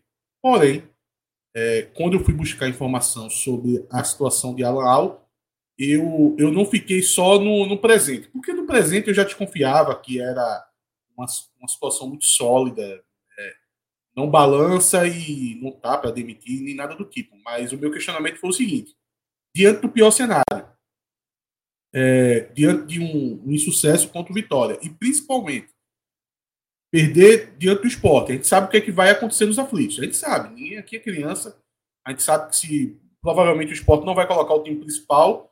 E o Náutico até precisa, quer dizer, o Náutico precisa bastante vencer o esporte para é, conseguir pelo menos a terceira colocação. E se isso não acontece, a gente sabe o que vai ser o pós-jogo, a gente sabe a pressão, e eu questionei muito isso. É, já estão sabendo, estão cientes do que vai acontecer e, previamente, qual é a opinião. E me foi passado que estavam preparados para segurar o treinador, é, mesmo diante de insucessos. É, foi até colocado que é, Cássio colocou ontem no programa que o Náutico tinha uma janela de tempo, né? Que era uma semana para o próximo jogo. É, uma janela forçada pela ausência da Copa do Brasil. Isso. E me foi colocado que é, era muito pouco tempo. Veja, uma semana no futebol é algo raro de aparecer, mas mesmo assim é muito pouco tempo para você ir no mercado, conseguir um treinador e ele chegar para uma decisão que vai ser é, as quartas de finais. Então, você juntando tudo isso. E é o fato também de que não é fácil você conseguir um treinador no mercado. Ainda mais o contexto que o Náutico vive hoje. O, o Náutico ele ele está num contexto é, de, de, sucesso dos últimos anos e por causa de uma situação de a gestão ser nova, de, de ser pessoas muito novas, tem, tem alguns algumas pessoas que compõem a diretoria que, que já passaram pelo Náutico, mas principalmente a cabeça da diretoria, o presidente, a vice-presidente, é, são pessoas novas que precisam de um nome forte para ser treinador, dado o, o, aonde o Náutico se encontra, né? Sendo um clube de Série C. Precisa de um nome forte, e Alan Al é um nome forte, tá? Alan Al, diante de um, um mercado é. que, que a, a Série C possa buscar, é um nome forte e se viesse ele a sair, não importa em qual momento, teria que buscar um nome forte também, porque se é um nome assim é, inexperiente, fraco, a diretoria fica muito exposta, sabe? Então tem que ser um nome que tenha lastro suficiente e as costas largas para poder apanhar um pouco também. Então, me foi passado isso, que mesmo diante de insucessos, é, Alan Al ele está solidificado do cargo. Agora, tem que botar um asterisco e dizer no mundo do futebol, isso vai até a segunda página. Porque ah, pode acontecer de chegar sábado, perder o jogo e a sensação da pressão da derrota é, não ter sido calculado direito e, na verdade, aquilo é muito mais forte e uma decisão de demissão pode ocorrer. Eu não, eu, eu não é. descarto essa possibilidade, não. Eu até, eu até falei uma, uma, uma, frase errada ali no meu contexto, né? porque eu falei, tipo assim, eu não vou me assustar se houver demissão. Só para deixar claro, não precisa ter demissão. É porque quando o Fred fez a pergunta, é no momento está todo mundo estabilizado no seu cargo como treinador. E aí é que tá. há um cenário para o Náutico essa semana que pode ser um agravante. Ele Sim. pode não ser demitido, mas a cobrança, no, no momento atual, aumentar mais ainda sobre a Náutico. Pode ser que a diretoria do Náutico, não, vamos bancar, esse trabalho vai desenvolver, no momento não está desenvolvendo. Contrata mais peças e tal, mas no momento agora, essa semana para o Náutico, de todos, de todos aí, certo? Se eu fosse colocar um segundo nome, seria exatamente de Condé, entendeu? Porque o Condé ele consegue um respiro. Lembra que a gente falou antes do clássico baiano, que a gente mencionou que se o Vitória perdesse, o Vitória corria risco de mais uma vez ficar fora da semifinal. Agora, para o Vitória retomar essa. Né, por isso que a gente tinha colocado, Fred, né, na semana passada, o quanto esse duelo Vitória e Náutico era importante para a Copa do Nordeste e para os dois clubes e para os treinadores. Porque Só que a gente não imaginava que Condé ia dar uma resposta tão positiva Isso, no clássico ele, dele. Né? Ele, ele, consegue um trunfo muito grande, mas o desempenho dele ainda é muito ruim. Se ele não vencer esse jogo, Vitória, o Vitória se complica muito na, na Copa do Nordeste. Muito. Porque ele ainda não enfrentou o Bahia. Tudo bem, ele ganhou do Bahia, mas fica parecendo que agora vai ganhar do Bahia. E não é assim, né? Ainda vai enfrentar o Fortaleza. Então, para o Vitória, uma não vitória em cima do Náutico, também na, na quarta-feira, complica bem a situação dele na Copa do Nordeste. Acho que também não é, mas eu, mas eu, eu discordo um pouco sobre Condé. Volta a pressão. Eu acho que Condé, em termos de é, respaldo da diretoria, eu acho que ele talvez esteja atrás só de Voivoda. Ele tem muito respaldo da diretoria do Vitória. O trabalho que ele fez na Série B ano passado foi a Série B, em vários momentos, a torcida pressionando que era para tirar Condé e ele e a diretoria bancou. Eu acho que mesmo se Condé cai na Copa do Nordeste, eu acho que ele não é demitido no Vitória. Ô, ô Arthur. Porque ele tem um respaldo que Alan Al não teve, por exemplo. Mas, mas ele já entregou algo para o Vitória. Alan Al não entregou nada para o Náutico, sabe? Não, mas é por, é por é isso que eu, eu corrigi naquela hora. Eu não falei a palavra demissão, né? Porque aqui não está avaliando a demissão. É tipo questionamento. Condé estava sendo questionado. Ah, ele sim. consegue vencer esse clássico, foi ótimo para ele, e a partir de agora ele vai precisar de um resultado importante dentro de casa na Copa do Nordeste. Se ele não tem, volta de novo essa, é, essa reclamação, entendeu? Não é assim, a gente não vê a torcida do Vitória também reclamar tanto assim de Condé, mas a reclamação. Obviamente, uma equipe que está na Série A com um elenco que ainda não está totalmente pronto, né? E aí é um, um, outro, uma coisa é você jogar esperando o Bahia, né? A obrigação do, do clássico era do Bahia na prática, assim, né? Mesmo o Vitória hoje está na Série A também. Mas a responsabilidade, todo mundo imaginava, o Bahia vai prevalecer. Nesse caso agora, se espera que o Vitória prevaleça sobre o Náutico. Nesse contexto agora, o Náutico é que vai como franco atirador, né? Então, eu acho que aí muda um pouco também um componente. Todo mundo acho que espera que o Vitória, pelo, pelo resultado do final de semana, venha mais animado. E vamos ver na prática se vai conseguir fazer um bom jogo. Ô, Minhoca, só ainda em relação ao Náutico, para poder ajudar nessa, nessa projeção dos últimos dois jogos, é, até pelas, pelo, pelos bastidores que eu consegui, é, tirando torcida, tá? Torcida a gente sabe que o peso é igual. É, vai, quer, dizer, o peso não vai ser igual, mas vai ser dado muita importância para o jogo do Vitória. Mas dentro do Náutico, está é, se tirando um pouco do peso do jogo do Vitória, mas consequentemente, cada, cada degrau que você diminui é, do jogo do Vitória, você aumenta no jogo do esporte.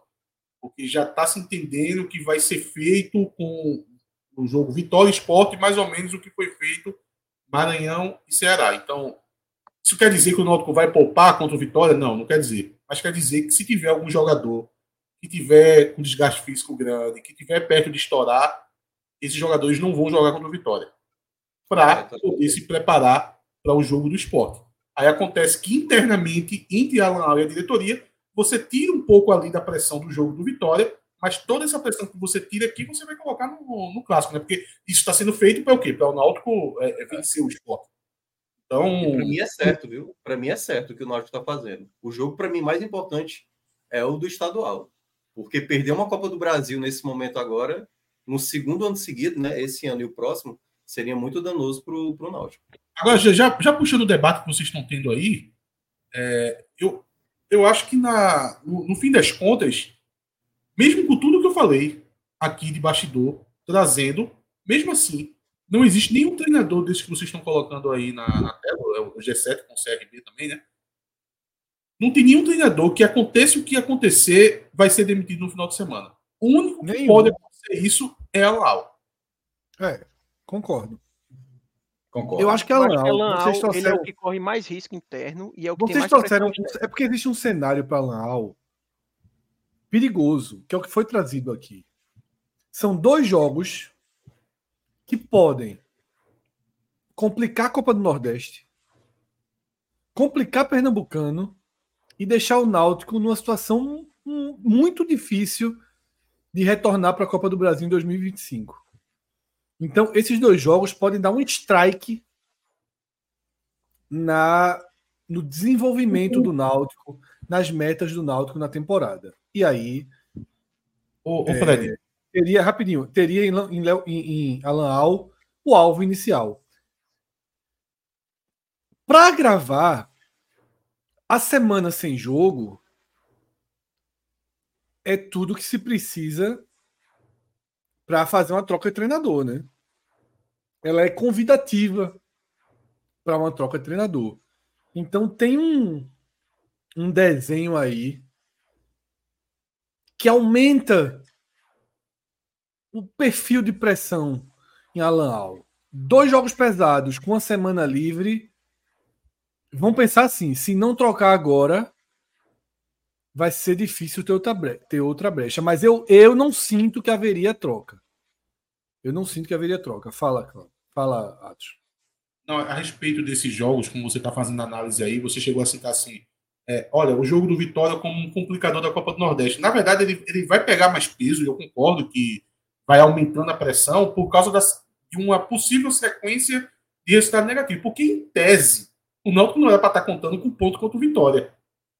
E você, somando a essa sequência de insucesso contra o esporte, perceba que, na verdade, tudo isso não era para estar acontecendo, porque o peso, o grande peso Parênteses. dos três jogos é o jogo do retrô. Tá tudo no jogo do retrô. Tá tudo junto, É. mas parênteses. O Náutico não perde o Vitória há 11 anos. Assim, é, é, assim, claro que é um jogo duríssimo, mas só é, é, é, tem essa impressão, mas o Náutico não perde o Vitória, se não me engano, há oito jogos. Somente no Barradão, né? A sequência do Barradão também é. A sequência do Barradão é muito forte. É assim, obviamente, uma hora cai o, o tabu, mas o Náutico, na verdade, vem tendo resultados muito bons aí contra o Vitória anos. É, mas isso, isso é só, como eu falei, era só um parênteses. é. Toda a lógica da- do trabalho de Alan Al está a partir do trabalho pessimamente realizado contra o Retrô, que era justamente dos próximos jogos à, à frente aí, o jogo mais acessível. Assim, sobretudo sendo na sequência de uma atuação muito fraca do Retrô contra o Santos. Porque é, já não era aquele Retrô com aquela imagem de que, que o Retrô que fez quatro gols no primeiro tempo contra o Sport. Já era o Retrô que depois fez quatro gols contra o Porto, tá, fez quatro, enfim, e largou muito bem. Já era o Retrô ali que perdeu em casa do Petrolina, que não fez boas partidas, que, que teve um 0 a 0 com o Santos, ou seja, já era um Retrô com a outra imagem e, e, e com essa imagem foi suficiente para ganhar do Náutico. Então isso depois muito contra o Náutico, porque o Retrô não voltou a ser o time do começo do campeonato. Ele foi o time dessas últimas semanas e sendo esse time das últimas semanas foi suficiente para vencer o Náutico de uma atuação das piores que o Náutico teve nos últimos tempos. Então a, a conta foi muito pesada, mas é uma conta que so, sobra para o treinador, mas naturalmente é uma conta que está todo mundo, jogadores, treinador, diretor, presidente, todo mundo. Mas dentro da lógica do futebol, de quem sobra primeiro, antes de qualquer afaste de diretor entregando cargo, renúncia de presidente, mudança de executivo, dispensa de jogador, não, é sempre o treinador, então ah, é difícil não colocar Alan Al na, na reta depois é, desse resultado que abre uma sequência muito dura. Por que abre, abre uma sequência muito dura? O Náutico tem que agora, o Náutico, o Náutico tem que ir contra a lógica do que ele fez contra o Retrô para não ter uma mudança. Só para ah, trazer um bastidor a mais, fala meu. Eu, eu te fazer uma pergunta. Eu fiz essa pergunta para a Clauber é, de tarde. Numa, numa ideia de uma vitória e uma derrota, pesa mais a derrota no, no clássico, né? Olha, é, uma vitória, uma, pela rivalidade, vencer a vitória é, fora e perder para o esporte. A, a no caso do clássico é pela rivalidade do clássico, mas é porque deixa a Copa do Brasil. É, é isso que eu estou dizendo. O dano é maior. O dano é muito grande. O, o dano, dano, é maior, o dano do clássico vai ser muito grande se o Náutico perder. O clássico é peso perder, 10. Se perder, não. não. Se perder, não. Talvez se empatar. Se empatar, é. Se empatar, aí uma vitória- se o Náutico uma vitória- empatar, Uma provavelmente o vitória peso já do vai ser Cruz já coloca em quarta. isso. Se Ó, o empatar, o dano já vai ser muito grande. O clássico é peso 10. O, o jogo do Vitória, o único peso que tem o jogo do Vitória é a questão da sequência, é por ter sido depois do jogo do Retrô. É, Isso, é sendo aí- recuperação, e- e- é, sendo uma recuperação imediata. né? É. Agora, só, só um bastidor a mais, já que a gente falou tanto ontem sobre aquela questão de Alan Lau é, ter feito quatro substituições e ter acreditado que tinha feito as cinco. É, no bastidor, eu fiquei sabendo que ele achava. Libertadores, é? Hã? Libertadores, é? Sim, ou no Náutico foi isso na Libertadores, né? O Náutico foi eliminado por isso na Libertadores de 68. Sim, sim, sim. Um clássico. Um clássico da, da história do Náutico, né? É, Podia fazer duas substituições, jogo nos, jogo nos aflitos, não engano, contra o time da Venezuela. O Náutico fez três. O que é muito curioso é que o Náutico foi avisado pelo treinador do time da Venezuela. Náutico, deixa comigo, é três, irmão. Dizem. Não, dizem isso é verdade, tem um relato, tem um relato no jornal, foi avisado pelo. Eu eu já vi isso, mas dizem que foi para conter custos, gastos. É, di- dizem que o Náutico não estava nem aí porque tinha um foco no Pernambucano. O Pernambucano naquela época era. É, mas dá para fazer as duas coisas, sei não. Obviamente, uma viagem para o exterior é muito caro e tal, É mas, por isso, porra, inclusive, que eu não gosto muito do tema de revalidar campeonatos do passado. Anacronismo, né? É, de ah, Taça Brasil, vale brasileiro, não sei o quê. Pro Náutico, a Libertadores valia menos do que o Pernambucano. E possivelmente valia mesmo para todo o contexto da época. Isso é uma loucura. Pô, era muito melhor de perder hoje. o jogo. Era melhor perder o jogo, ganhar, ganhar o jogo e fazer uma substituição. Para ser. É, pelo amor, eu, eu, eu sou da tese, eu, eu prefiro a tese que alguém foi muito burro. Eu, eu- eu gosto, eu acho essa tese mais Ah. aceitável para o clube. Só para fechar, é, Só um segundo, só um segundo, Atio. Ele pre é, preferir essa tese é porque são os olhos de hoje.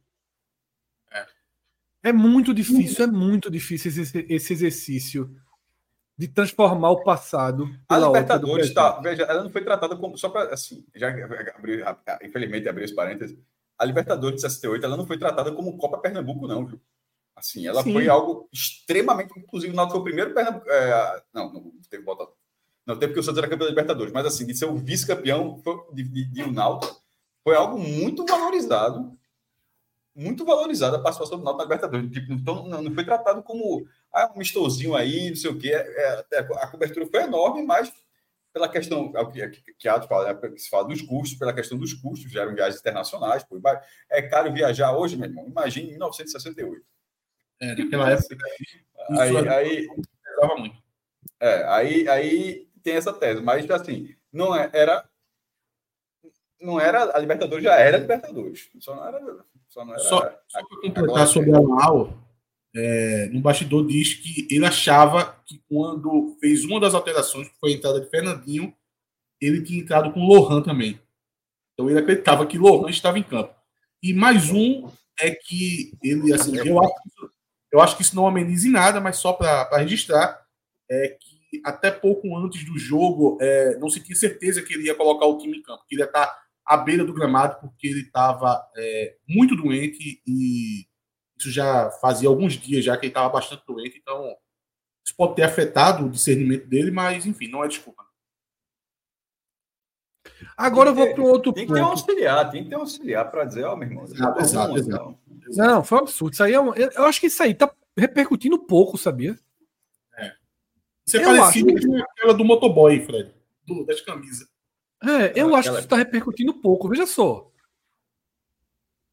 Eu vou dar por, por experiência própria. Se fosse no esporte, eu tava fazendo um inferno disso. Assim. Se Anderson no passado. Ele tá que que Faz uma fazer isso, assim. Atos? É isso que ele está querendo dizer. Mas eu acho mesmo, por exemplo, eu não vi, por exemplo, se a gente deu matéria na N45 sobre isso. Teve, teve. Teve Acho sobre isso. Isso é o certo, eu acho que eu tive Porque é que eu- grave, pô. É grave. é muito Eu grave. vi, um- eu vi, eu vi no Nenê 45, eu vi um torcedor do Náutico no Twitter usando o Nenê 45 como base, mas para explicar que tinha mais uma. Eu não vi a gente dando um destaque a isso. Eu não vi GE dando destaque a isso. Mas pode ter sido não ter passado ali pela minha pelo meu feed. Internamente foi tratado como algo muito grave. Foi muito grave, pô. Foi muito grave. É, E antes da gente começar a distribuir os times nesse gráfico de baixo, eu queria ir um ponto que eu, que eu acho que eu discordo de Minhoca sobre o, o que estaria. Primeiro, eu acho que todos os, os oito estão seguros. Na verdade, eu acho que a maioria está ali, acho que com exceção de Alan Al, todos estão no verde, não estão nem no amarelo. Eles estão com as torcidas gostando do trabalho, fortalecidos. Eu acho que está todo mundo bem nesse momento. Mas eu acho que o mais suscetível a ver uma curva decrescente de popularidade, eu não acho que seja Léo Condé, sobretudo depois de domingo. Hum. Tá? Porque foi muito contundente a atuação do Vitória sobre o Bahia. Eu acho que é Mariano Sosso, por falta de lastro. Porque vai sempre pesar para ele, por exemplo, se o Fortaleza ganhar o jogo quarta, vai se fortalecer o discurso que é contra Bahia, Retrô e Fortaleza perdeu. Quando teve, quando teve um jogo mais durinho, perdeu. Porque o Santa não é um jogo duro. O Náutico até é mais. O Santa não é um jogo duro. Então, assim, pegou o Retrô, levou quatro. Pegou o Bahia, pegou o Bahia, foi massacrado. Pegou Fortaleza, perdeu. Eu acho que pode haver eu, por exemplo, eu sou defensor. Serei um escudo da linha de trabalho de Mariano Souza se perder do Fortaleza. Mas eu acho que ele é o, o menos protegido, digamos assim, por não ter lastro. Pô, mas imagina, cara, olha ali, nove vitórias, um empate, duas derrotas.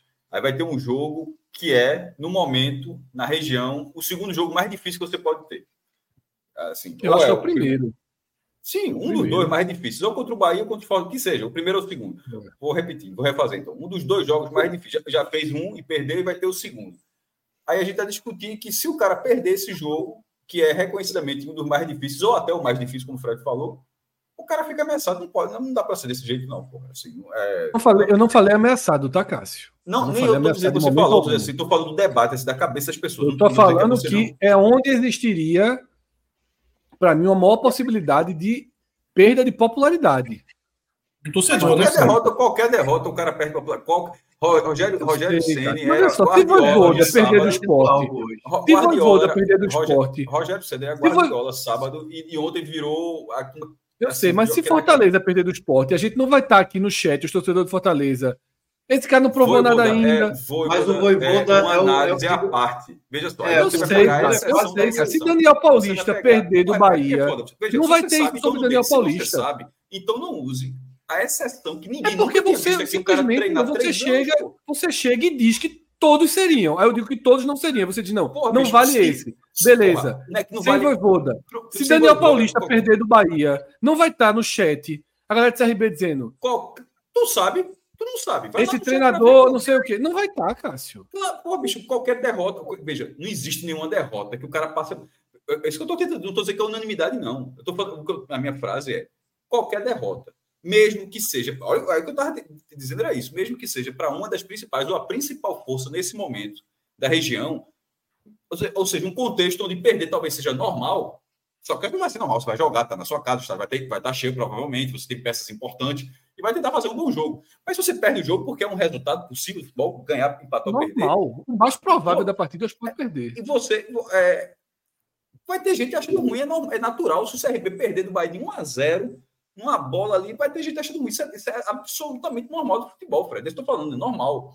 E, e então, para você, que... quem é, tirando a Al, o treinador que corre mais risco de perder popularidade? Era, era Itamar até essa noite, mas aí Itamar meteu 5x1 e resolveu. Mas até, e agora? até até agora eu acho que tem um, um, um grande cenário. Eu não acho que a, a, a, quando você fala popularidade, tipo, perder popularidade, até para entender, para responder direito.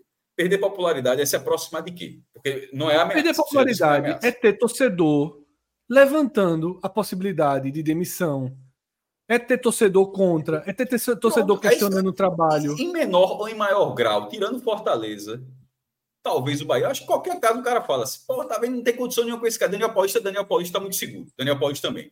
Daniel Paulista eu digo. Mas Mancini é para Mancini empatou. Eu é acho Mancini e Sosso semelhante, porque os dois não têm lá. Eu mas, mas, não é não, pô.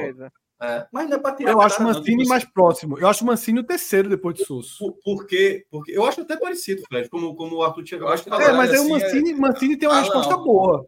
Para colocar o terreno, Alan Alta aqui mais nesse menos, momento mais que tem menos. um terreno até o próximo pressionado. Vamos lá. Parecer que está próximo. Mancini conseguiu sair vivo de decisões muito questionáveis nos últimos dias. A, a escolha de priorizar o Campeonato Cearense. Conseguiu.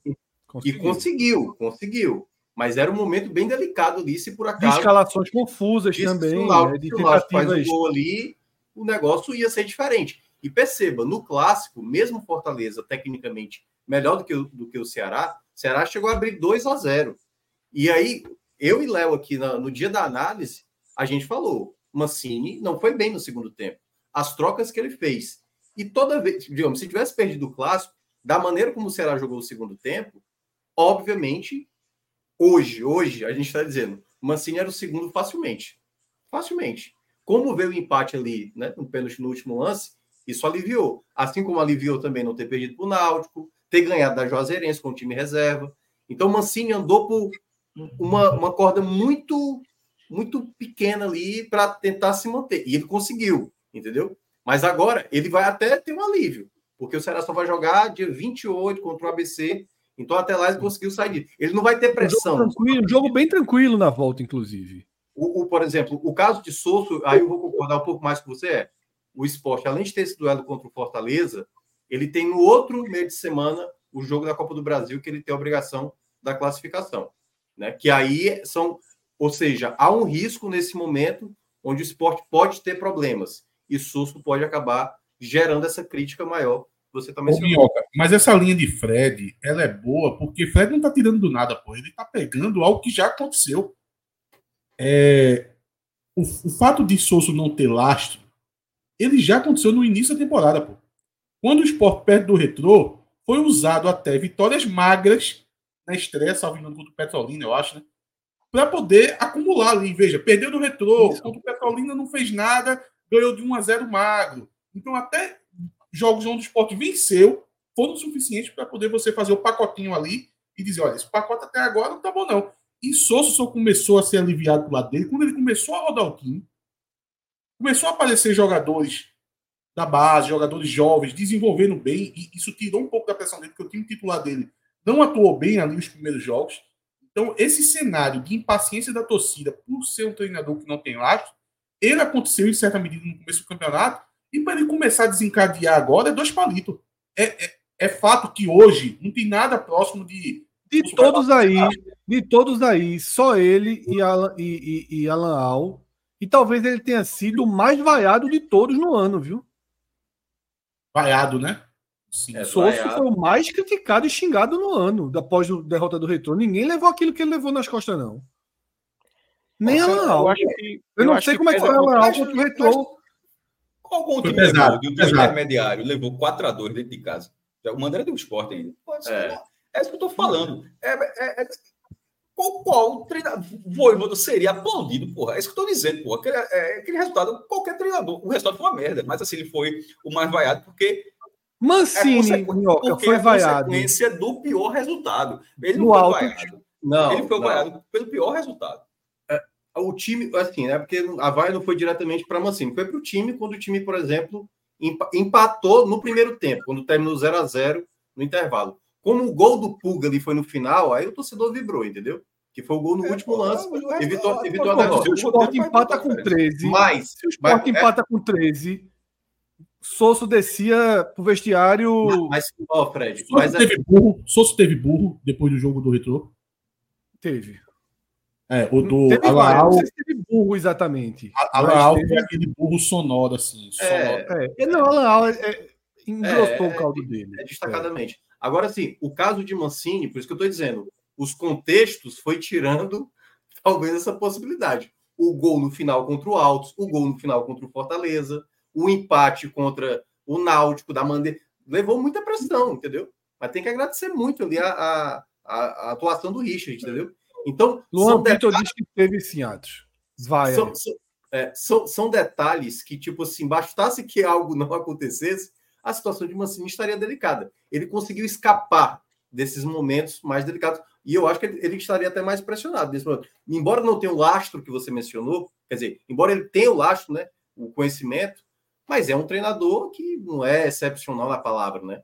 Tem muitas vezes o Mancini Não, para mim a ordem é essa. Para mim a ordem é Alan Al, Sosso Mancini. Eu acho Talvez Mancini e Sosso. Talvez Mancini e Sosso. Tá no mudo, Cássio. Eu acho os dois muito próximos. Essa barra de baixo, falaram no chat.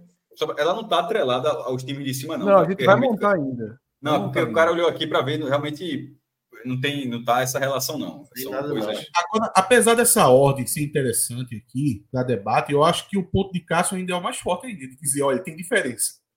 Depois de Alan tem uma diferença grande. Tem, pô, não tá próximo, não. Não tá meio patamar, não, porra. Se todo mundo tivesse. Alan tá sozinho no, na prateleira dele. Se é. todo mundo tivesse uma ficha para apostar, qual o próximo treinador que cai? Mesmo que tivesse odds justo para você apostar em algum azarão, eu acho que ninguém tinha coragem de apostar em outro que não fosse anual. É. Ia pegar aquela odd de 1.20 de Almeida. Sim, sim, sim. 1.20 assim. também é exagero. 1.20 é exagero. 1.20 pode ser depois do jogo do Vitória. De certa forma. O contexto, o contexto pesa muito. um 2 ali, um 2 e tal. O é contexto é pesa muito. Porque assim, você vai dizer, essa pergunta de Atos, por exemplo, quem vai ser demitido? Para mim, de todos aí, o que tem a menor chance de ser demitido é Itamar. Não é porque faz o melhor trabalho, não. É, é porque o Souza não vai demitir mais ninguém. Não, de todos é, é mais não, não vai. É impossível. Tem que agredir uma, alguém para sair de Fortaleza. Pô. Não, é porque eu digo assim, é, Minhoca. Itamar tem só mais, no máximo, um, dois, três, quatro, cinco, seis, não, seis é, jogos. Não, é, o não, não vai demitir ninguém em seis jogos. Vai, ele perdeu os seis, ele não vai, sabe? Então, não tem como. E aí o que eu, o que eu ia comentar sobre Souza e Mancini é que eu acho que eles estão muito próximos. E eu concordo muito com o Fred que assim, quando eu, eu acho que assim, nenhum corre um grande risco de ser demitido. Já o que vocês falaram, Alan Al é o que tem a maior pressão externa e que pode influenciar internamente, como o Atos bem falou. A gente sabe. Uma coisa é você projetar imaginando o resultado ruim. Outra coisa é o resultado ruim acontecer. É. Uma coisa é projetar domingo que vem perdendo os dois jogos. Outra coisa é chegar no domingo que vem perdendo os dois. Aí pode mudar muita coisa. Mas eu acho que pesa muito a questão de você não ter lastro para o treinador. Daniel, Daniel Paulista, Voivoda é, e Léo Condé, eles têm lastro de trabalho entregue no clube. Daniel Sim. Paulista já fez bons trabalhos no CRB, Voivoda não precisa comentar, e Léo Condé fez o excelente trabalho ano passado. Rogério Ceni, ele não tem um grande trabalho no Bahia, mas ele tem o laço da carreira dele, de bons trabalhos que ele já fez. Ele tem um nome. E do grupo Mancini tem também, um pouco. Né? quarto, Isso, a estabilidade natural do grupo City que segurou é, Paiva. Paiva. Exatamente. Deu muito mais motivo e não foi demitido. Mancini tem um Ceni, pouco disso no nome. Ceni, a, a pressão nele vai começar, vai chegar lá na frente por conta da avaliação do elenco. Que eu nem considero superestimado, acho que é uma avaliação, uma avaliação, real do potencial desse Bahia. Se não desenvolver, a pressão é. em CN chega, mas para mim é só lá na frente. Mas continua, Arthur. Não, aí, aí eu ia falar que assim, aí a gente vem para Sosso e Mancini. Sosso não tem nenhum dos dois. Sosso não tem lastro no esporte porque ele não entregou nada no esporte, ele chegou agora há pouco, ele não tem um, um, uma campanha boa, nada. Ele está começando o trabalho. E ele não tem o lastro de trabalhos fora do esporte porque ele é desconhecido. Muita gente está vendo o Souza pela primeira vez. Então não é, por exemplo, como se chega, sei lá, Rogério Senna assume o esporte, por mais que ele comece mal, vai dizer, pô, o cara já fez trabalho no, no Fortaleza. Souza ninguém tem isso. Trabalhos em Meldar, em coisas assim, não são levados em consideração sob hipótese alguma. Exato. E Mancini, ele tem um pouco de lastro de trabalho, mais do que Souza, é mais conhecido, porém Mancini já tem um acúmulozinho do ano passado, que por mais Sim, que ele já tenha não resolveu, né? é. ele não resolveu. Ele foi mais do mesmo. A verdade é essa. Então, e, é, e ele é mais e ele é mais qual seria a palavra?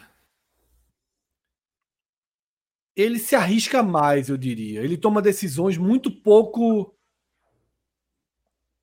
naturais. Mancini tem decisões, tem organizações de time que enervam o torcedor, que irritam o torcedor. Veja quantas vezes Minhoca trouxe isso. Ele já se colocou em risco esse ano.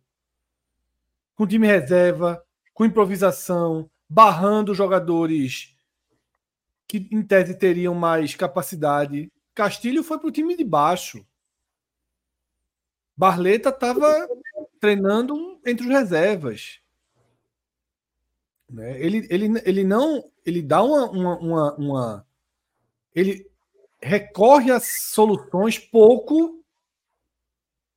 pouco convencionais, às vezes. Coloca time reserva ali, time reserva aqui, se expõe a riscos.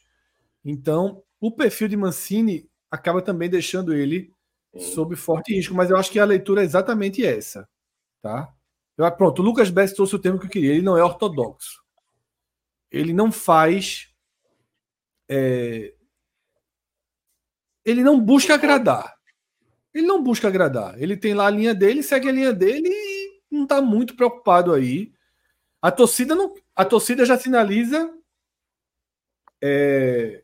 Richard novamente como opção de ser titular no lugar de Fernando Miguel. Mancini não vai dar ouvidos a isso, sob hipótese alguma. Alan tem um pouco disso também, Fred. E eu já acho que Sosso não tem. Eu já acho que Sosso, não sei se apenas por característica ou se ele é ligado. Eu acho que ele às vezes dá muito o que a torcida quer. Dá para mim ele dá muito o que a torcida quer. Só que eu não sei se isso vem dele e aí casou casou as visões, os interesses, ou se ele percebeu. A super aposta em Pedro Lima, para mim, é um exemplo. Agora, deu muito certo. Deu certo. Mas ele deu muito espaço para a base. É o que eu falei. Numa linha de trabalho que eu defendo muito, por isso eu, eu me coloco como protetor. Se precisar ser um escudo para Sosso, em algum momento eu vou ser. Eu acho que esse, essa linha de trabalho dele merece ter margem para derrotas se elas acontecerem, tá? Mas eu não, eu, eu não consigo cravar o quanto é 100% orgânico e o quanto ele sacou. O quanto ele sacou, o quanto ele viu. Ó, no passado teve uma pressão aqui, tá, vamos botar a base, vamos rodar. O menino chegou agora, a torcida quer ver. Não sei, não sei. Mas, independentemente de qual dos dois caminhos, o fato dele ser corajoso e não ser refém de jogador me agrada muito. Né? Inclusive, é, eu... de informa... informações de bastidores que ele é um cara mais linha dura, por exemplo, muito mais linha dura do que costumam ser os técnicos brasileiros em vestiário, por exemplo. Tá? Em pré-jogo, em pós-jogo. Nem vou entrar em detalhes aqui. É. Mas ele, ele incomoda um pouco o senso comum dos jogadores. Eu, eu tenho, Fred, uma sensação de que pode ser uma linha de trabalho assim, por exemplo, que todo treinador argentino é assim, mas pode ser meio que da linha do. Porque assim, né? Tem vários treinadores argentinos que beberam muito da mesma fonte, assim, da escola do Bielsa, né? Então. É, são os mesmos, é. isso. E aí são treinadores que gostam de girar muito elenco e que. Pô, eu lembro quando o Voivoda chegou no Fortaleza, no jogo contra o Atlético Mineiro, ele botou o time para frente, jogando lá no Mineirão, e ganhou a partida. Quando ele foi fazer essa mesma coisa na semifinal da Copa do Brasil, ele tomou uma goleada às vezes não ter o que a, a, noção da realidade do que é o futebol brasileiro, um clássico muitas vezes ali, o que é um estadual. Eu acho que os treinadores argentinos não têm noção que é um campeonato estadual. Lá não existe.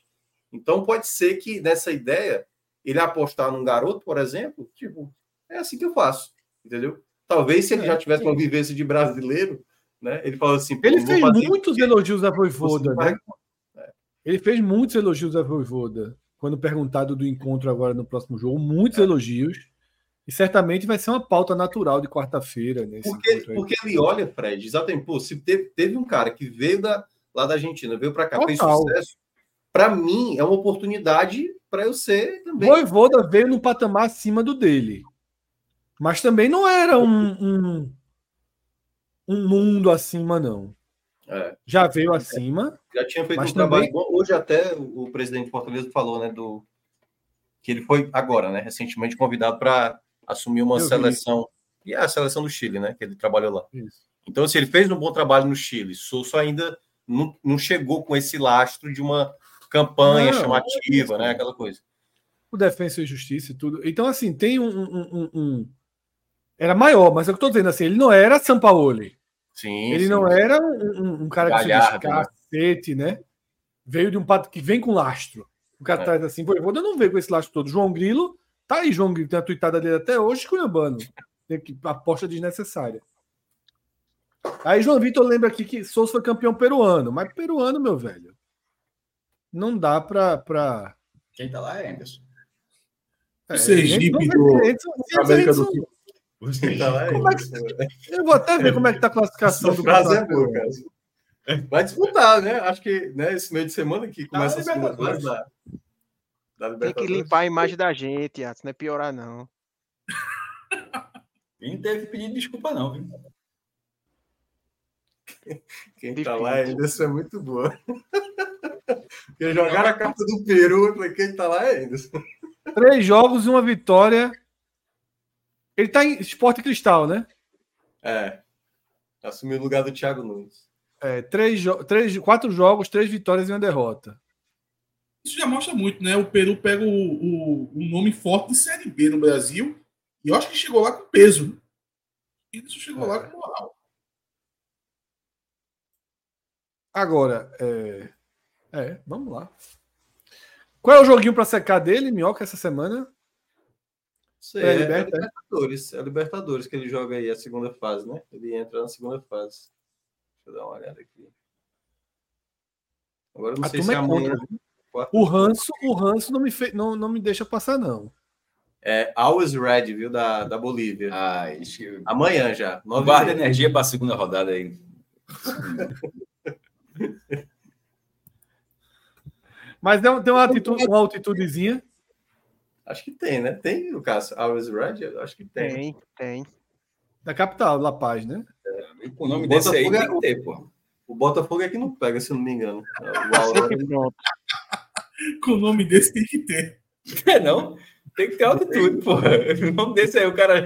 O nome desse tá na altitude, o cara. Tá morto, tá morto. Como, porra? Ou atitude me ou uma jogar-. Vai ter É, que ter. Esse ter, time foi porra. jogar Libertadores, contratou Everton Senna. O do Santos. Jogou liberta, foi. Não, mas não chegou a jogar, não. Ele lesionou. Aí não jogou. Que Que azar da azar. porra. Ai, O porra. atacante do Santos Rapaz, jogou né, liberta também, não foi? O atacante que foi embora do Santos jogou liberta. Ele foi. Jogou no The Strongest. E é, o- e é o mais forte, né? É o time mais forte. É, o nome já diz. Ó, se- segundo, merda, mas segundo eu olhei aqui, ó, o estádio Aí, do, pois- o estádio do Always Red é 4 mil metros, viu? 4.070 É. metros. É chato, é o viu? segundo mais alto do mundo. 4 mil metros, bicho. É daqui onde eu tô. Até o, mar- é quase até o marco zero, só que pra cima, porra. Meu irmão, é. Meu É chato. Se ele tivesse realmente levado o jogador Ronaldo, eu pagava PPV para ver esse jogo amanhã. Se ele tivesse levado Não, Ronaldo. Ronaldo, 4 mil metros não tem condição nenhuma. hein? Bicho, 4 mil metros é foda, porra. Quatro Gravatar é mil. 450, porra. E já é, alto- já é alto. A Serra da Rússia, o vídeo já faz assim, né? Meu irmão, Serra Negra, Serra Negra. Serra Negra, o cara. O cara já, já puxa. É, pô. Eu fui a 4.300 e fiquei cansado sem correr, sem fazer nada. Não, pô. aí- Imagina aí jogando tá. bola. Eu já, eu já eu fui na altitude, eu fui, eu fui no Atacama uma vez e tinha um passeio altíssimo. Eu, é, Geyser de Tátil, acho que é meu irmão, Geyser Tátil Altitude. Assim foi uma, uma cavalice, 4.320. Eu já fui escrevendo aqui, Geyser de Tátil, Del Tátil, 4.320. Não sei se esse foi o mais alto, não, mas esse foi no mínimo do mais alto no passeio. Porque a, a, a, a cidade mesmo fica 2.300 e os efeitos, se eu não me engano, a partir de 2.600. 2.300 é muita coisa, mas a partir de 2.600 é, é, é o limite para você começar a ter falta de ar e tal.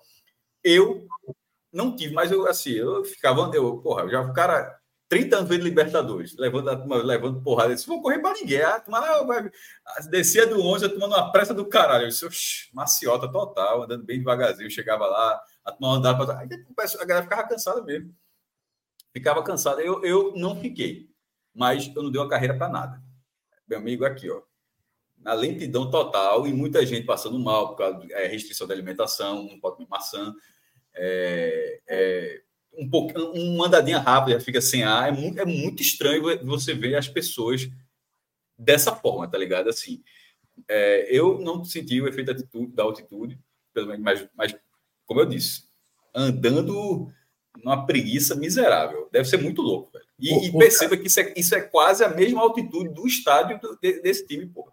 Tem um, se eu não me engano, tem o mais alto, o mais alto que a, a FIFA autorizou. Esse é o segundo mais alto do mundo. Tem é que ver qual é o primeiro. O, o mais alto é do Real Garcilaso, se eu não me engano. Né? É, aqui, aqui tá dizendo que é, é, no Peru, estádio Daniel Alcides Carrion. É o do, é o do Garcilaso, Real Garcilaso, alguma coisa dessa assim. O, o... É, aqui no, aqui tá dizendo que é o União Minas, do Peru. Ah, outro time. Qual a altitude desse estádio? 4.380. Porra, ou seja, 60 metros acima de onde eu estava. Porra, meu irmão, maluquíssimo. Ó, eu já vi, eu já vi várias maneiras de você medir, né? Tem centímetros, metros. Nos Estados Unidos tem, tem jardas. Não, tudo lá é diferente, porra. Milha, jarda. Mas, sim, mas. Fahrenheit. Eles usam Fahrenheit, pô. Não, tem muitas, tem muitas. Vamos concordar que tem muitas. Mas aqui, Yuri Farias no chat achou, eu nunca. Acho que foi a pior de todas, pô. Qual foi? Forma de medir a que Yuri Farias encontrou aí no chat. Pelo amor de Deus. Eu vi. 392 esculturas de Brenan. 234. 234. Esculturas de Brenan. 234 verdade, monumentos. 234 monumentos. Mas, na verdade, é, Neverwin, ele foi fazer a conta exata. São 125 instrumentos de Brenan. Pronto. Instrumentos de Brenan. É, é muito. É, é, é, é maluquice, pô. Maluquice. Sim, cara, meu irmão. Enfim, boa sorte aí Pedro, abre o Bet Nacional aí pra gente colocar uma gracinha. Fazer uma torcida, Bolinho. Não, não, mas não é coisa que era do Peru. Vou apostar no Vitória, Fred, me ajuda. Não, vamos apostar no. no... Quase, quase botei 2x1 um no placar exato pro Vitória. Foi 3x3. Prontos. Sempre prontos. Sempre prontos. Vamos aí abrir o Bet Nacional para. Já pensou se, se, o Náutico se chamasse Always Ready e chegasse aquela moto com, com uniforme? Do jeito, aquele cara. Só que vez de fosse o Náutico, fosse o Always Ready e chegasse a moto. Esque, tipo, esqueceu o uniforme. Always Ready. Cadê, pô? Tá chegando aí, chega a Uber Moto trazendo. Esse time. Libertadores esse time ali em cima. Não pode. Esse time não pode atrasar nada, pô. Esse time tem que estar. Tá o Fred. Tudo, porra. É, é muito ruim. Ei, vai, ser na, vai ser na maldade, que eu tô olhando aqui. Os coluna, últimos... aí. Ó, vai ser na maldade isso aí, porque os últimos jogos do Always Red são. O time tá levando. Mas tá pagando um pouquinho, viu? Favorecíssimo. Assim, ele, ele, jogou um jogo só oficial até agora, porque os outros foram amistosos. Mas Peraí, a gente aqui é aí. A, a gente é contra a Anderson, porra. Não mudou, não. É, não, não Anderson, tá, é porque Anderson, a gente, a gente tá falando do Always Red, mas na verdade, não. O Anderson ele tá em outro time. Ele tá no Esporte é, Cristal. O Esporte Cristal, Cristal, então. Então, a turma é Always. Always. Pô, a turma botou ali, ó. 1,56, pô. É pouquinho, não. 20 conto. Vai, vamos começar na briga. 20 conto no alvo. É, 20 reais. 20 reais. Contra Anderson. Se fosse em casa, você apostava contra também? Não. Se fosse o quê? Jogo lá em, não, jogo lá em Cristal. Se fosse o jogo do Peru. Em Cristal é bronca, Em Cristal é bronca. Apesar do segundo Anderson, a torcida do Esporte Cristal não faz tanta diferença, né? Não, não deve fazer. Lá em Jada, acha pouca diferença, H.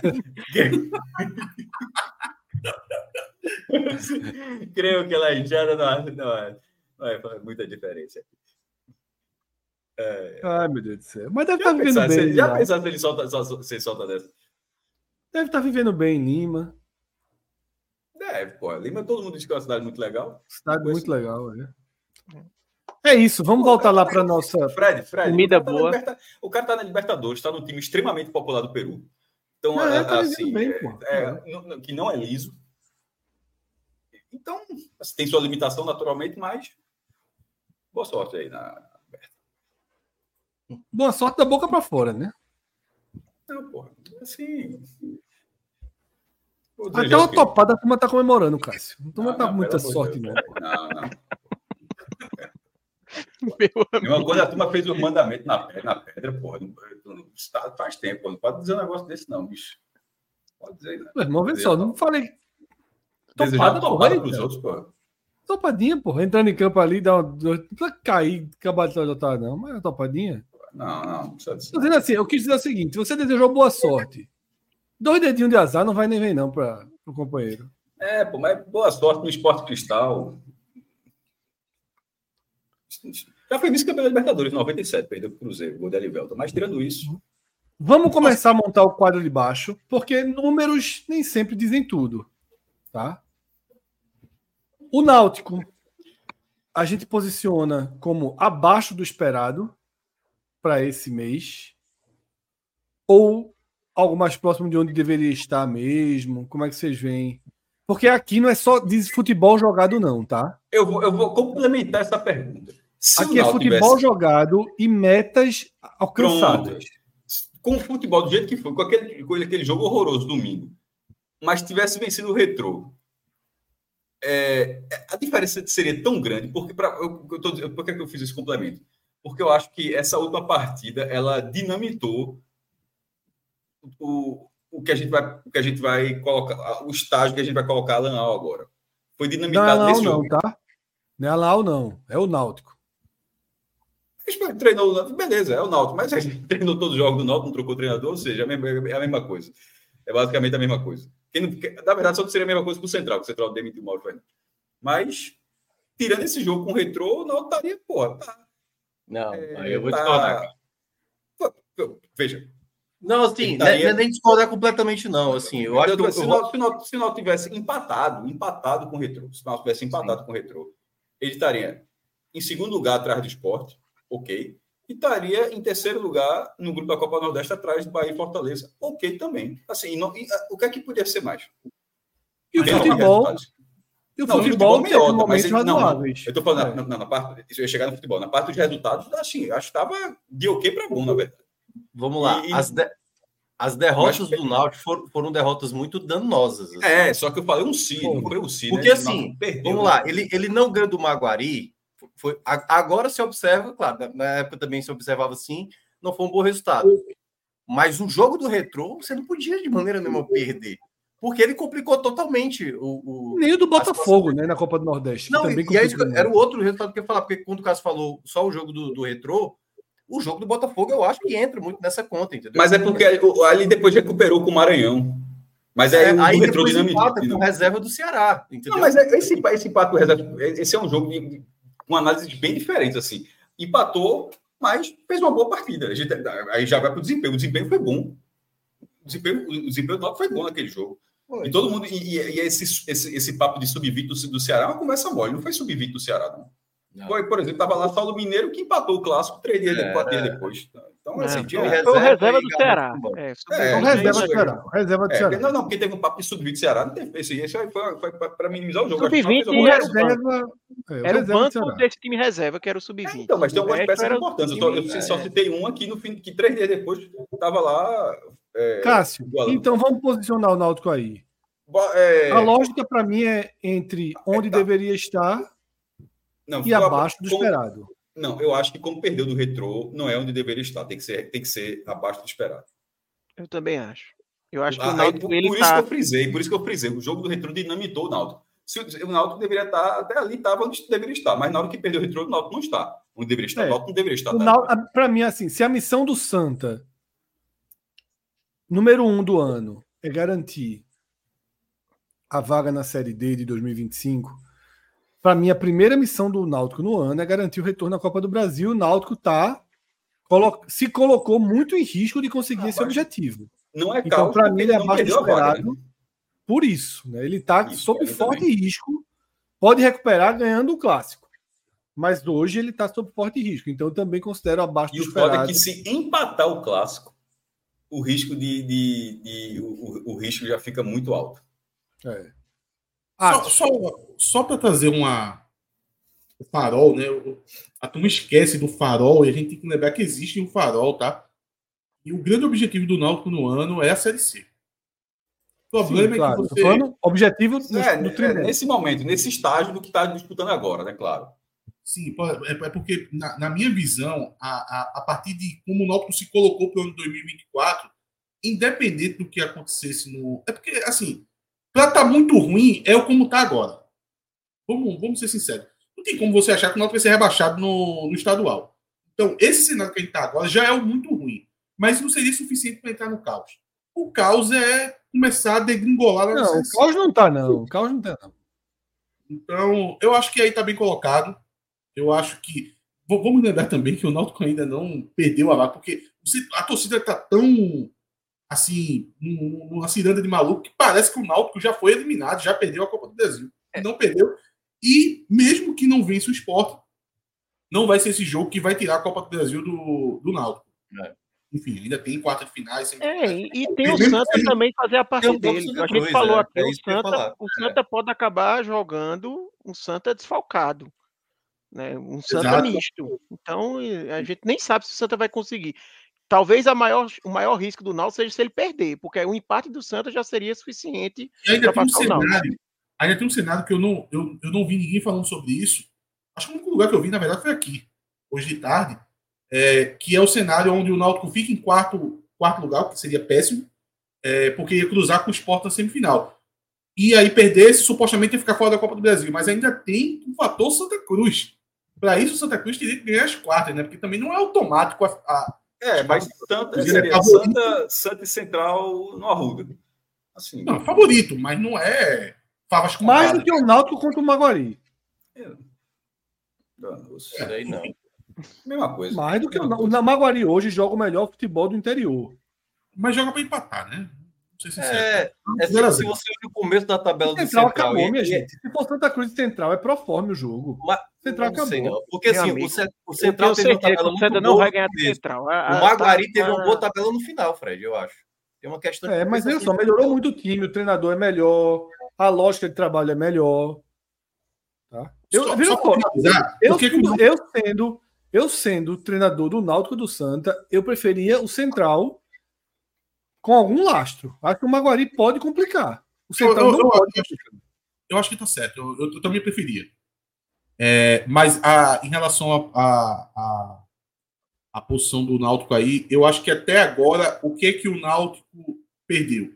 Ele perdeu a oportunidade de ter conseguido os seus objetivos de primeiro semestre de forma tranquila. E isso traz o quê? Isso traz uma decepção. Aí, por isso, abaixo do esperado. Perfeito, perfeito. Algum outro clube? A gente vai debater, debater ele do meio para trás. Pô, Eu todo acho que mundo não. reagiu, todo mundo deu uma boa reagida aí, né? É, o Vitória é quase. Se esse programa é é quase. sexta passada, sim. Mas, mas Agora, eu o Vitória ainda não está tão bem no Baiano e nem tão bem na Copa do Nordeste, mas, mas o futebol, o nível de desempenho que ele teve contra o Bahia, a- a- o tamanho da vitória que ele conseguiu no Bavi, a- faz, fez com que o Vitória passasse muitos estágios nisso aí. Né? E todas essas lacunas acho que ficaram mais, é, mais esquecidas. Então o Vitória poderia ter sido, mas o resultado que ele construiu contra o Bavi tira ele de- desse abaixo do esperado. é, eu considero o. Vitória favorito contra o Náutico na quarta-feira.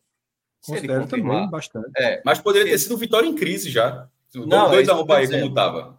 Do, do jeito que como estava. eu citei antes, uma não vitória da equipe baiana, eu, eu não sei se eu, se eu coloco muito para a parte de cima, não, sabe? É para mim tá mais eu no acho que meio o ali. Vitória hoje, o Vitória hoje ele é onde deveria estar, mas um pouquinho Quase.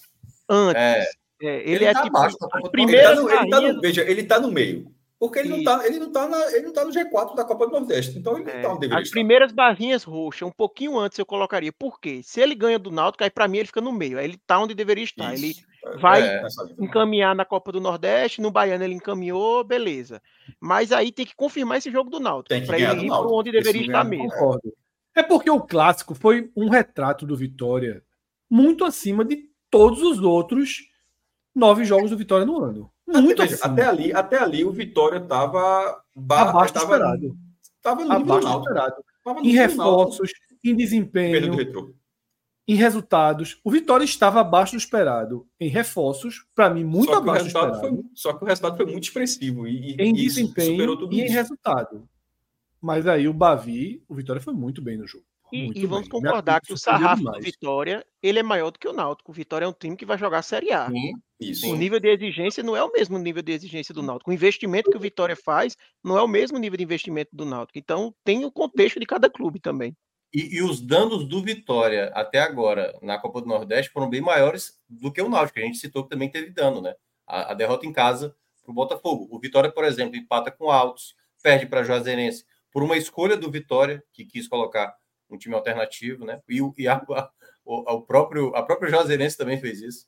Isso, isso nesse ponto, é prejudicial para a Copa do Nordeste do Vitória. É isso que pesa contra o Vitória. Então, só esse clássico. Lembrou até o caso aqui do Ferroviário vinha mal para caramba. Aí pega o Fortaleza, quase ganha. Aí mudou o clima no Ferroviário. Só que aí empatou ontem. Bem, era um jogo só para cumprir tabela. Mas eu, eu, eu, só quero ver, eu quero ver o Vitória após o jogo contra o Náutico. Saber o que é que vai acontecer. É porque o Vitória, por que, é que eu falo jogo do Náutico? Porque assim, ele perdeu do Juazeirense, mas colocou o time misto. E aí ele pega o Bahia e joga muito bem. Então, assim, a aposta da contra a Juazeirense meio que valeu a pena. Reserva, o Vitória né? foi lá no final reserva, de né? semana. Né? Isso, reserva. Foi lá no final de semana e ganhou só, bem. Só para entender. Só que só ele pra... ganha do, do Náutico, ah, rapidinho, só pra, ele tem agora jogos, jogos em casa contra 13, Itabaiana e Náutico. O mais difícil é o Náutico. Se ele ganha do Náutico, ele pavimenta a classificação dele na Copa do Nordeste. Porque é. se ele depois vence não 13 sei, Baiana, não sei, não sei. 13 pontos eu acho que é suficiente, Fred. Não sei, não sei. Só para entender os critérios, eu estou percebendo que ele está um pouco dinâmico aqui, mas está dando para entender. Mas é uma visão do clube em geral que pega até as contratações, né? Sim, Sim. tudo. Então, se o, se o clube. Contratações falhou, e como elas estão entregando. Beleza. Então quer dizer que certo. se o clube falhou em fazer um bom mercado, já vai ficar um pouco. Já vai. É. Mas, por exemplo, se o cara surpreende, compensa. Mas o Náutico trouxe Sim. Raiva Negas abaixo do esperado. Bácia, abaixo do esperado. Entendi, entendi. Né? Então, né? o próximo aí, eu já vou lançar, é o Ceará. É, eu acho que tem dois aí que eu, eu vou debater, trazer para o debate. Que é Ceará e Fortaleza. Mas vamos para o Ceará. Minhoca, como é que a gente começa a posicionar o Ceará? É outro clube que o clássico deu uma ajudada. Eu entendo que perdeu foto, lógico, levou uma virada pesadíssima no segundo tempo.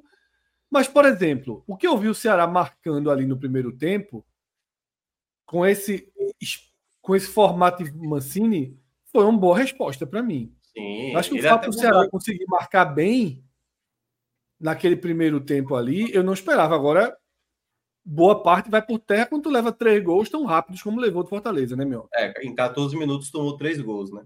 É. É, eu, eu vejo que o Ceará ele tá atingindo suas metas por enquanto, mas eu acho que ele perdeu uma possibilidade de deixar o cenário dele um pouco mais favorável. Né? Eu acho que, principalmente o jogo do Náutico, né? Eu acho que se ele consegue levar ali um, alguns titulares para um contexto de segundo tempo, né? Pelas chances que o, o Náutico perdeu, uma bola ali de um contra-ataque poderia ter ajudado o Ceará a estar tá melhor classificado na Copa do Nordeste. O Cearense ele deu um foco, essa é a verdade, né? O Ceará quer muito ganhar esse título estadual, dá, dá para ver por conta dessas escolhas. E, ao mesmo tempo, o Ceará ele tem uma certa dificuldade, e eu até chegar a falar isso também em outros programas, de todos os treinadores, de todos os treinadores, eu acho que o trabalho do Mancini ele é muito complicado e ele decidiu que, que fosse complicado mesmo, entendeu? Porque ele poderia, nessa montagem de time inicial, fazer uma mescla de jogadores antigos com novatos. Ele, na primeira escalação do Mancini, ele colocou nove atletas novos. Na segunda, dez. E ele está mantendo boa parte do time com jogadores que chegaram. Então, assim, o começo do Mancini é para estabelecer um time, dar padrão a esse time, ser competitivo e não, ao, ao mesmo tempo, não desgastar atletas. Ontem, por exemplo, no, ontem não, ontem, no sábado, ele não tinha tantas peças de qualidade. Eram garotos que estavam no banco. O tal sub-20 que o Cássio mencionou. Então, não, não tem, assim, uma escolha que Mancini fez, um elenco mais reduzido, com lacunas ainda, que né, o Ceará fechou agora um volante, que foi o Irme, que já jogou no Clássico, mais um lateral direito que chegou. Então, nesse momento, das contratações que foram feitas, do que o Ceará já entregou dentro de campo, eu colocaria que o Ceará está onde deveria estar e pelo clássico, principalmente por conta do primeiro tempo, né? Eu coloco um pouco acima indo em direção a, acima do esperado. Mas não, não é acima do esperado, só para deixar claro. Para mim, ele está onde deveria estar. Eu acho que o Ceará está tá no meio aí da caminhada. Não, não consegui ver é, é futebol. Não, não acho que está um time bem definido. Bem definido. Para mim, tem ainda problemas de desenvolvimento, de escalação. Até eu acho montagem, que onde, né? onde deveria estar para mim. É, a montagem para mim não é boa. Para mim, onde deveria estar equilibra com a boa resposta no clássico, tá? Para mim, Ceará e Vitória são times que responderam muito bem no clássico. Eu, eu, desconsidero até um pouco ali. Eu entendo a virada de Fortaleza, mas eu acho que o Ceará passou no teste do clássico. É isso que eu quero dizer. É um teste muito forte. O Ceará passou no teste do clássico. Mas, por exemplo, um empate contra o Altos em casa com a força máxima é, do jeito que é o jogo, é muito negativo, assim. É muito com negativo. Maracanã na estreia, né? O empate, tudo bem, é. era primeiro jogo e tal, mas é. foram os dois resultados. É muito negativo, assim, você não ter capacidade de envolvimento contra o Altos foi, foi preocupante. Junto é ali com. Se o Ceará tivesse acima do esperado no estadual e abaixo na Copa do Nordeste, e aí fica onde deveria estar na média, vamos dizer assim. Ó, quer, quer ver um ponto onde eu acho que ficou mais perceptível agora no clássico, né? em vários jogos que o Ceará saiu de campo sem ser vazado, eu citei isso aqui na, na análise do, né, do, do, clássico. O Ceará não tomou gols. Mas quando você olha a quantidade de chances que foi agredido no jogo contra o Náutico, nas goleadas, até mesmo contra o Atlético Cearense e Calcaia, chances claras dos adversários. Quando pegou um Fortaleza, em 14 minutos, tomou três gols. Então, e é uma coisa que daqui a pouco eu vou falar do esporte, né? O Ceará, defensivamente, né, é uma equipe que, para mim, hoje não passa muita segurança. No primeiro tempo do clássico, foi muito bem. Bastou perder um zagueiro que estava muito bem, o Matheus Felipe. Aí, por exemplo, Mancini tem insistido muito no Lucas Ribeiro, um zagueiro que o torcedor não gosta e que de fato não vem entregando desde quando foi contratado. Então, nesse ponto, eu acho que o Ceará poderia já ter tido uma evolução um pouco melhor. Concordo com o Fred, vou discordar só um pouco das contratações, né? Eu acho que foi até equilibrado. Só que não é um time acho que diferente do ano passado, talvez até tinha mais qualidade técnica, o desse ano é um pouco é mais homogêneo na minha avaliação entre as peças. Mas aí falta muitas vezes um diferencial, algo que nesse ponto eu acho que o esporte até tem mais do que o, o, o Ceará. Ô Minhoca, é, ô Fred, é, tu tá, tava tentando trazer já o Fortaleza, uma discussão, mas eu acho que a gente tem que trazer rapidamente o Santa Cruz aí, viu? Eu acho que o Santa Cruz... Mas deixa, deixa de... só todo mundo posicionar, porque teve uma divergênciazinha aí. Minhoca posicionou o Ceará entre onde deveria estar, caminhando para cima do esperado.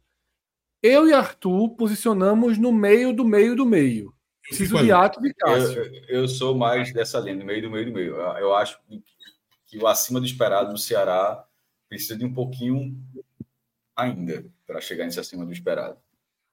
É, eu deixo aí também.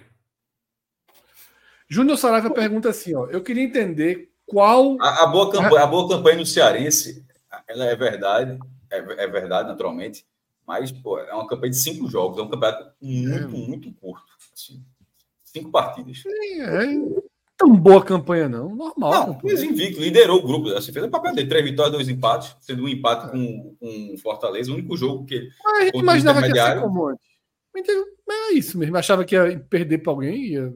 Então, só então. o Fortaleza. Só para mim, é onde o Ceará tem um, foi o melhor teste dele. Aí eu respondo agora Júnior Saraiva. Eu queria entender qual resposta boa foi essa do Ceará no clássico que Fred tanto fala. Veja, para a inferioridade técnica que o Ceará tem em relação ao Fortaleza, primeiro ponto, não perder já é lucro. Já é lucro. Ceará hoje é um time muito abaixo do Fortaleza. É, mas ano passado em, era bem. Capacidade técnica, perdeu, só perdeu um jogo também, né? Assim, na verdade, o Ceará, no confronto contra o Fortaleza, ano passado foi muito bem.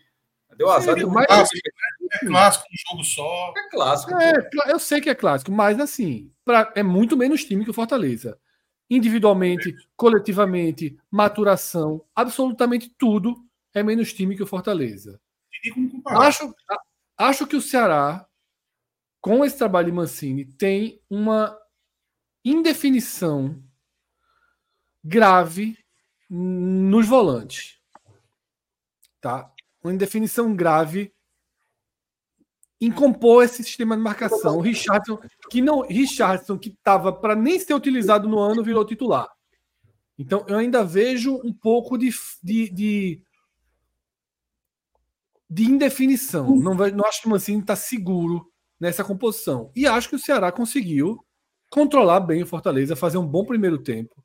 Tá? Não só pelos gols, mas conseguiu jogar o jogo mais do que eu esperava que conseguisse. Acho que a postura foi boa, Acho que as curvas da partida ajudaram. Então, para mim, foi uma resposta boa do Ceará. Boa. Ô, o anormal ali é levar três gols em 14 minutos. As indefinições do Ceará são tão grandes, que aí é uma questão de opinião minha, tá? Pode discordar se quiser. Mas talvez o melhor jogador do Ceará tá jogando no time reserva, pô. Veio jogar aqui contra o Náutico. Saulo Mineiro é um baita do jogador. E é justificado o fato dele estar tá oscilando lá no, no Ceará. Ele tá no, na reserva justificável. Tá mal desde o passado, passado tal. Mas ele tem potencial de ser o melhor jogador do Ceará. E tá no time reserva. Então, eu pensei que, ser, pensei que É Castilho, veja só. Castilho foi colocado em segundo plano e alçado de novo. E Richardson. Tá? Ainda tem Richard que tem toda essa questão. Eu não sou um fã de Richard, não. Tá? Eu já falei isso algumas vezes. Acho que falha muito, é milagreiro, mas falha muito. Mas tem Richard que, para a maioria da torcida, eu acho que é o que eu falo. Não é muito fácil desenhar aqui qual a força máxima ideal do Ceará. Eu, eu, não é eu, tão fácil. Acho, eu acho que tem um ponto, Fred, que eu não sei se os outros têm. Assim, pelo menos eu estou tentando lembrar aqui, mas eu não consigo, talvez, lembrar. Eu acho que o Ceará hoje tem uma dependência de um atleta, que é o Eric Pulga. Assim. O Pulga tem sido muito importante de diversos lances, até mesmo para salvar o Ceará. O gol contra o Altos é do Pulga. O pênalti não, estava, não era jogador para isso, né? Não, teoricamente não, não começou a temporada com esse status, embora eu tenha até dito, acho que eu, eu falei aqui, se eu não falei aqui, eu falei na rádio, eu falei, eu acho que o Pulga vai ser titular. Porque eu não consigo enxergar o Ailon ganhando essa disputa com ele na característica. Pulga é um jogador que é ofensivo e tal, e eu acho que nesse ponto eu não sei se é, enfim, talvez o CRB com o Anselmo Ramon seja essa coisa da dependência desse atleta. Eu não consigo enxergar o esporte dependendo de um jogador. Isso é um problema e isso, isso também, ao mesmo tempo, está sendo bom para o Ceará. Tem um atleta que resolve muitos jogos. Porque, e aí o, o, ponto que eu discordo de Atos. Saulo, por exemplo, não conseguiu ainda se estabelecer desde a, da, quando ele chegou no ano passado. Ele chegou, fez ali dois gols, ou foi um gol, sei lá, depois ele cai de rendimento. Não à toa, Mancini tem optado até mais por Janderson nesse momento do que Saulo, muitas vezes. Que eu acho um erro, aliás, de Mancini, entendeu? Então, assim, nesse contexto do Ceará, eu acho que tem uma peça que é muito importante para o Ceará também estar tá conquistando os seus objetivos até agora, que é, para mim, o, o, ótimo momento do Eric Puga no Ceará. É uma peça hoje fundamental. Fundamental, claro. Teve a atuação do, do, do. O Richard, na verdade, como eu citei, né? dos dois jogos fora de casa, Richard é, é responsável por segurar três, porque ele poderia ter perdido né, para o Náutico, que aí perderia um ponto, e poderia ter empatado é, contra a Juazeirense e segurou ali, né, de não perder dois pontos, ou seja, confirmou a vitória. Então, Richard também foi bem importante nesse começo. Só para registrar, Minhoca, que na verdade você utilizou o argumento para poder fortalecer meu ponto. Eu acho justificado o fato de Saulo Mineiro estar é, tá no, no, no, time de, no time de reserva, no time de baixo, porque, de fato, ele, ele não conseguiu atuar bem desde que foi contratado para a Série B. O, o, o, meu ponto, na verdade, é que, veja, a incerteza de Saulo Mineiro já é algo para você avaliar isso no Ceará. Porque um jogador que tem um teto alto, ele tem um teto alto. Por exemplo, você falou de, de todo, Eu bato nisso desde o começo do, da, da, transição. Os jogadores de teto alto do Ceará estavam relegados, pô. Exatamente, é um teto alto. Veja, é um jogador que ele pode se tornar. Ele pode se tornar. Ele não fez por onde isso acontecer. Ele pode se tornar o melhor jogador do Ceará e está jogando no time reserva. E ele não tem um teto igual de Janderson. Pô. Janderson, pelo amor de Deus. É, Janderson, nesse momento, nem pensar. Perfeito. Eu acho que essa questão do teto mesmo é, é, é importante. O Ceará parece em alguns momentos abrir mão do teto. Aí, esses mesmos jogadores dão provas, aí voltam. Então eu ainda acho muito indefinido o cenário do Ceará. Sim. Minhoca, o Fortaleza também não vive. É porque a gente já se acostumou aos inícios de temporada das, do Fortaleza serem nesse. nesse nessa intensidade menor, né? Não é a primeira, nem a segunda, nem a terceira vez. Na verdade, nem a primeira nem a segunda, acho que é a terceira vez. Então, mas não, não joga o futebol que deveria, não tem ainda os resultados que deveria, porque se perdeu do CRB, se não ganhou do Ceará, tá? Eu acho que, que para um time que vem com tamanha maturação deveria ter ganho. Eu acho que o Fortaleza não tem hoje um desempenho e nem resultados para a gente dizer que está acima do esperado. É de onde deveria estar para um pouquinho menos, na minha visão. É. Não sei qual a sua visão. Não, concordo. Para mim está igual Vitória. É, eu vejo muito. E aí, claro, né? Obviamente, o pessoal achar que não é, não é que o Fortaleza é igual Vitória. Daquilo que se espera do Fortaleza, daquilo que se espera do Fortaleza, Fortaleza está mais entre onde deveria e abaixo do esperado, porque esses dois jogos que você citou, é, vamos lá, um, um, clássico de uma certa maneira, às vezes a questão psicológica, pô, a gente acabou de citar aqui o Vitória batendo o Bahia, o Bahia amplamente, né, com peças melhores e tudo mais. É, o caso do Fortaleza, o que me preocupou mais foi o jogo do América de Natal, da maneira como conseguiu aquela virada, né, um pênalti que não existiu. O jogo contra o Ferroviário, que perdia até os 40 e, e tanto do segundo tempo e consegue empatar já no apagar das luzes. Essa sequência atual do Fortaleza e o primeiro tempo contra o Ceará, eu até cheguei a citar isso na rádio. Se ele fizer um jogo desse tipo. A virada com, os pênalti, com o pênaltizinho safado contra o América, né? É, foi isso que eu citei. Se o, o, o, Fortaleza fizer esse tipo de futebol mais abaixo, no jogo contra o Fluminense do Piauí, na outra quinta-feira, dia 29, no gramado ruim, a gente viu o que aconteceu com o Bahia na, na Copa do Nordeste, né? Então, isso pode gerar um problema. No começo pode perder dinheiro, por exemplo, se não conseguir avançar na Copa do Brasil, mesmo tendo empate. Então, realmente, o desempenho do Fortaleza, e aí tem a ver. As contratações do Fortaleza, Moisés foi um grande acerto, certo? A, a volta de Moisés. Porém, Moisés não tem jogado bem.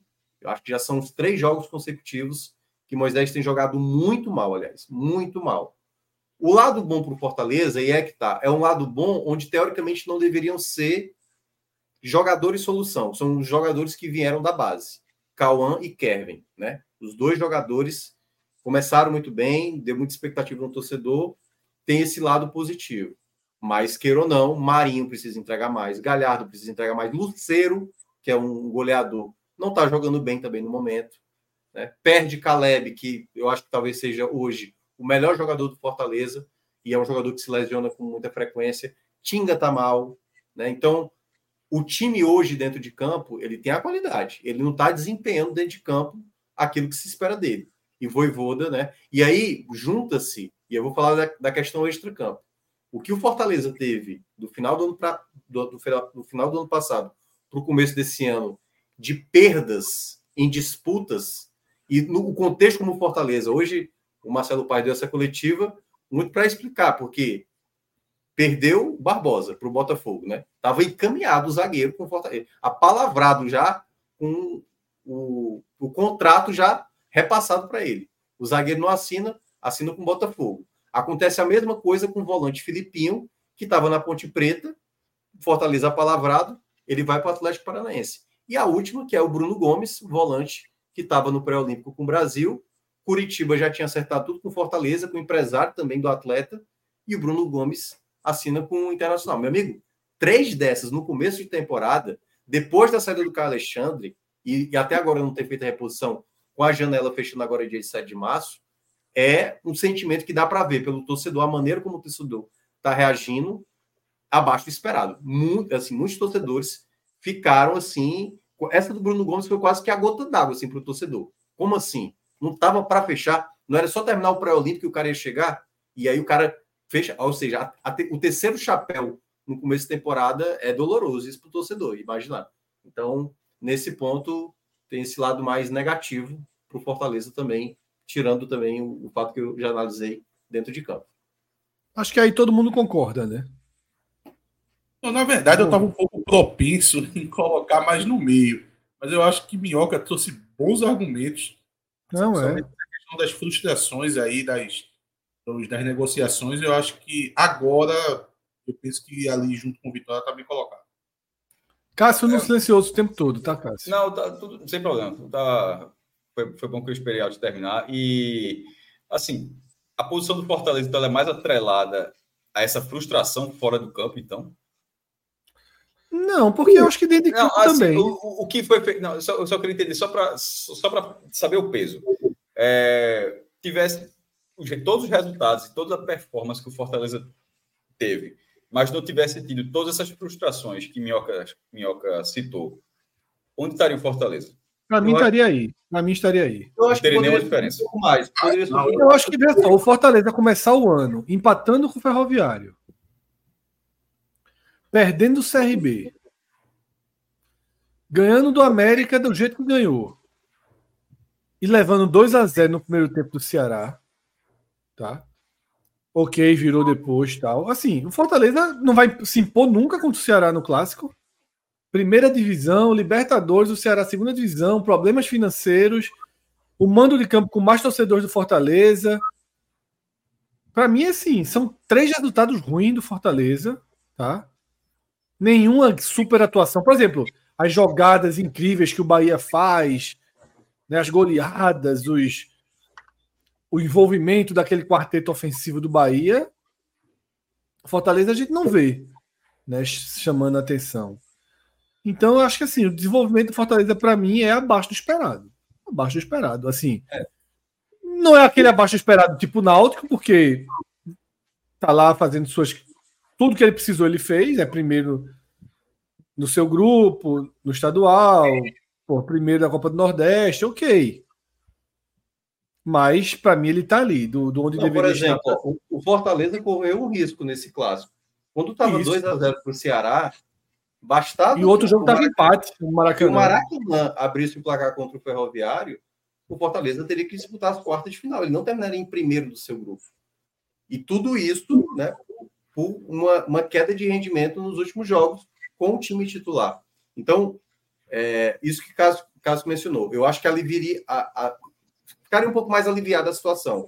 Mas eu acho que junta o desempenho dentro de campo com essas questões fora de campo. Né? Por exemplo, Luquinhas, que veio lá também com é, o reserva de Caleb. Ele ainda não conseguiu entregar o bom resultado. Então, as contratações, de uma certa maneira, também não, não causaram impacto. Os, do, os, os dois zagueiros que chegaram, o Ceviche e o Cardona, não são os titulares, entendeu? Brits, por exemplo, tem que tomar o cartão. Então, tem os pontos que o torcedor está irritado nesse momento, não está confiante. Tanto que eu acho que até a virada sobre o Ceará ali no, no contexto que estava acontecendo, ela estava dando sim um alívio para o torcedor, um alívio para o torcedor. Porque, opa, agora está tendo resposta. Então, acho até que tem... Moisés está um pouco abaixo do esperado, né? Não, Moisés está muito abaixo, né? não é pouco não, está muito é. abaixo. Então, assim, o Machuca, por exemplo, que muita gente descartava, fez um grande clássico e foi, foi importante para o Fortaleza. Mas ainda passa longe do time que a gente projeta, porque é, é o ponto. Onde é que a gente projeta Fortaleza? É, é no, no, primeiro patamar brigando com o Bahia. Nesse momento, vai, vai enfrentar e o esporte. Impondo, pô, e se impondo, que não, não conseguiu se impor. Né? Pode ter uma resposta quarta-feira, pega o esporte, jogo interessante. Né? Um time que deixa jogar, não, não vai pegar um, um time mais fraco que deixa jogar. Pode ser um cenário interessante Fortaleza. Para mim, o pensamento é, no dia 1 de janeiro, se a gente dissesse no dia 20 de fevereiro, onde a gente imagina que Fortaleza vai estar, não seria como ele está agora. A gente imaginaria que estaria um pouco melhor. melhor, como diria. É, exatamente. Não era para perder de CRB em Alagoas, não era para empatar com o Ferroviário, não era para tomar três gols do Ceará. Ponto. Pelo menos não as três juntas, né? Exatamente. Um acidente ali e tal, é o time que teve problemas, né? O Bahia, tá? O Bahia é um time de duas faces, né? Essa derrota Vamos, do Clássico... É, nessa análise a gente vai ignorar o Bahia que começou o baiano, certo? Não, ignora. Apesar dos números estarem aí, porque aí. Mas, é mas a análise vai ser o Bahia. A Bahia que de, empatou de com o Blackburn. É, a partir do Blackburn. okay. Tô falando sério, sabia não? É, é, não, é sério, não, é amistoso, pô, não dá pra botar, não. Não, não, sim, mas, não, é, mas é, é, o ponto de partida. É aquele time. É aquele A primeira ah, partida sim. é aquele time, é o time do Blackburn, não é o time dos dois primeiros rodadas do Bahia. É o time do Jequié, não. Lá vem o Jequié. É. é a cavalaria. De novo, é. vai contar todo investimento, né? Conta tudo, mas também, não, veja só, é. como o investimento está sendo aplicado dentro de campo. Ah, tá. E, com mais investimento vem mais expectativa. Também. também. É, meu amigo. Com é. grande poder vem grande responsabilidade, pô. Isso é exatamente Eu isso. colocaria no azul, velho. De onde, é, onde deveria estar para o azul. Uh, onde deveria estar. Onde deveria estar. Le, le, levou, apanhou do River, apanhou do River, apanhou do Vitória. Porra, mas não é. é apanhou mas, do Vitória. Mas, mas, mas tem uma Vitória. capacidade de envolvimento acima do esperado para mim. Apanhou do Vitória numa tarde muito feliz de Rogério Senna. Também por isso, assim, também, não só por isso, mas também por isso. O River, bota lá no gramado do Albertão. Você vai ter um negócio, ah, no gramado do Albertão, lá de Teresina. Mas, de fato, o cara não, perdeu ali três, dois dos últimos três jogos. E a do River não dava para esperar. E a do Vitória acabou sendo. Ele não perdeu no detalhe. Ele perdeu com outros centros. Engolidão, engolidaço no segundo tempo. Mas não chega a ser a parte do esperado, não, Fred. Não, Porque, eu acho sabe, não. Sabe por quê? Porque o Bahia fez essas contratações e essas contratações elas renderam. Elas, elas, elas começaram é. a render. Ah, Everton Ribeiro chegou metendo gol, é, Jean Lucas chegou dando trabalho, Caio Alexandre já chegou tomando conta do meu campo. Assim, as, as grandes contratações, curiosamente, o que não. Só falta Jean Lucas. É o que já estava. É Caio Alexandre marcarem alguém, né? Mas com a bola no pé estão jogando muito. É, eu, eu, eu, Jean Lucas fez gol, fez um golaço. Foi. Não, eu, o, que, o que eu vejo do Bahia, eu, eu citei isso da última vez que Pedro Pereira participou aqui, né? Que é vamos ver como é que é esse Bahia fora de casa. Na Arena Fonte Nova, eu, é, é, azul, azul para verde. Azul para verde. É. Tá jogando muito dentro de casa. Os jogos fora de casa que até agora não, não chamaram muita atenção, né? A derrota pro, pro River, né? Da maneira que foi. Né? Porque tudo bem, o gramado era ruim, mas é isso. Tem que saber uma forma de você jogar também no gramado ruim, né? E, e, e essa derrota para o Vitória, ela pesa muito contra o, o Bahia, que ainda vai ter jogos fora de casa, né? Vai ter esse duelo do Motoclube, tá muito mal. É um jogo onde o, o Bahia não é, não é para perder essa vaga. Perder essa vaga, porque eu tô botando aqui um empate, um empate, um empate, jogando mal e garantindo essa classificação e vai ter o duelo contra o CRB fora de casa. Então, assim, esse, esse é um bom jogo. É. Se o Bahia perder mas como é qualquer futuro... um aí que foi eliminado na Copa do Brasil, a chance de descer para o caos é grande. É, exato. Na primeira isso. fase da Copa do Brasil. Porque, é, porque é vale para esporte, Fortaleza e Bahia, né? Os demais aí não, não tem, né? CRB, CRB. no caso. CRB. Então, Pego assim. Branco quarta-feira. É, lá no eu. Eu, eu, colocaria o Bahia aí no, no azul. É um time que está jogando. É porque o, o esperado eu esperava o Bahia jogar muito bem. Quando se montou esse meio de campo, vai jogar pra caramba. Um time Mas desse que todo mundo sabe. sabe as atuações, a, a, forma que ele cria chances, é. que ele encurrala na fonte nova, é. para mim é acima do esperado. É. Mas é só isso. Aí o problema é que existe a outra metade do time. Aquilo que eu trouxe, não sei se vocês viram o programa de ontem. Para mim, o Bahia ele é muito claramente dividido em dois times nesse momento, que são os quatro homens de frente né? Everton Ribeiro, Cauli, Biel e Tassiano. Ontem foi com Everaldo no lugar de Biel. Esse é um time que funciona, que faz triangulações, que entra na área, penetrações, o time dá o espetáculo. E tem a parte mais problemática do time, né, com os dois zagueiros, com o Gilberto, que não faz um bom ano, com o Juba, que dialoga muito melhor com os quatro da frente do que na parte defensiva dele. E aí, quando você traz Jean Lucas e Caio Alexandre, os dois estão integrados aos quatro da frente para fazer com que a parte ofensiva funcione muito, muito bem. O problema é que não há ainda a integração de Caio Alexandre e Jean Lucas com a parte defensiva e do próprio Juba também. E por isso Vitória teve tanto espaço. E por isso Vitória engoliu o Bahia no segundo tempo. Porque simplesmente não tinha gente para marcar. Porque os espaços eram enormes, porque a velocidade, o, o futebol formiguinha do Vitória, Mateuzinho, Matheus Gonçalves, Oswaldo, foi suficiente, pô. Só intensidade velocidade, movimentação, foi suficiente para dar um pane defensivo no Bahia. Mais um pane defensivo do Bahia. Porque eu digo, o River fez 1 a 0 o gramado era horrível, era, mas o River podia ter feito 2 a 0 né? Então tem, tem algumas questões aí, mas para mim, para mim, é de onde deveria estar pouquinho para cima, porque eu acho que a qualidade do que foi apresentado na frente é acima do esperado para mim. Não é. sei a visão de você. Coloca aí no, nos dois, dois palitos do. Do lado do Ceará, então. Né? É, do lado do Ceará, do lado do Ceará. Dois palitinhos ali. Não, do lado do Ceará eu, eu acho é, é aproximar demais. Eu acho que o Bahia. O não, mas ele dele... vai estar tá na frente. Ele estaria no é, mesmo nível do Ceará. mas, assim, não, mais um palito, mais um palito. Eu, eu, colocaria mais um espacinho, porque o, o Bahia até agora, ele, ele apresentou um bom futebol, certo? Ah, mas jogou mais jogo dentro de casa, na, na arena e tudo mais. Exatamente. E entregou mais, bem mais do que o Ceará, assim, entendeu? Mas, é mas um, entenda, meu, aqui não é que o, o Bahia está jogando o que o Ceará joga. A expectativa do Bahia é muito maior. Mas é isso que eu estou dizendo. O que o Bahia apresentou, ele nem precisava fazer tudo isso. Tanto é que eu acho que no meu penúltimo comentário que eu fiz há duas lives atrás sobre o Bahia, eu falei: o Bahia, para mim, está jogando uma rotação tão alta, tão alta, que eu falei: nem precisa disso tudo, pô. Calma, não precisa fazer também. Mas tá fazendo, entendeu? É assim que ele está fazendo. Nesse Mas aspecto, eu acho que, eu acho que o Bahia tá, Tá produzindo. Mas o desequilíbrio é grande, né, Minhoca? O, desequilíbrio da parte é grande. O Bavi pesa porque foi o único jogo que o Bahia teve com uma equipe da sua divisão e o Vitória dominou completamente o segundo tempo. Ah, não, não tem como tirar isso da análise também, né? É, eu, eu, eu acho que, não sei. Eu, se ele tivesse vencido o, o Bavi 2 a 1 aí seria lá o acima do esperado. Quando a gente. Vamos lá, vamos pegar o outro, outro, outro jogo de, um outro jogo de rivalidade grande, jogo contra o esporte.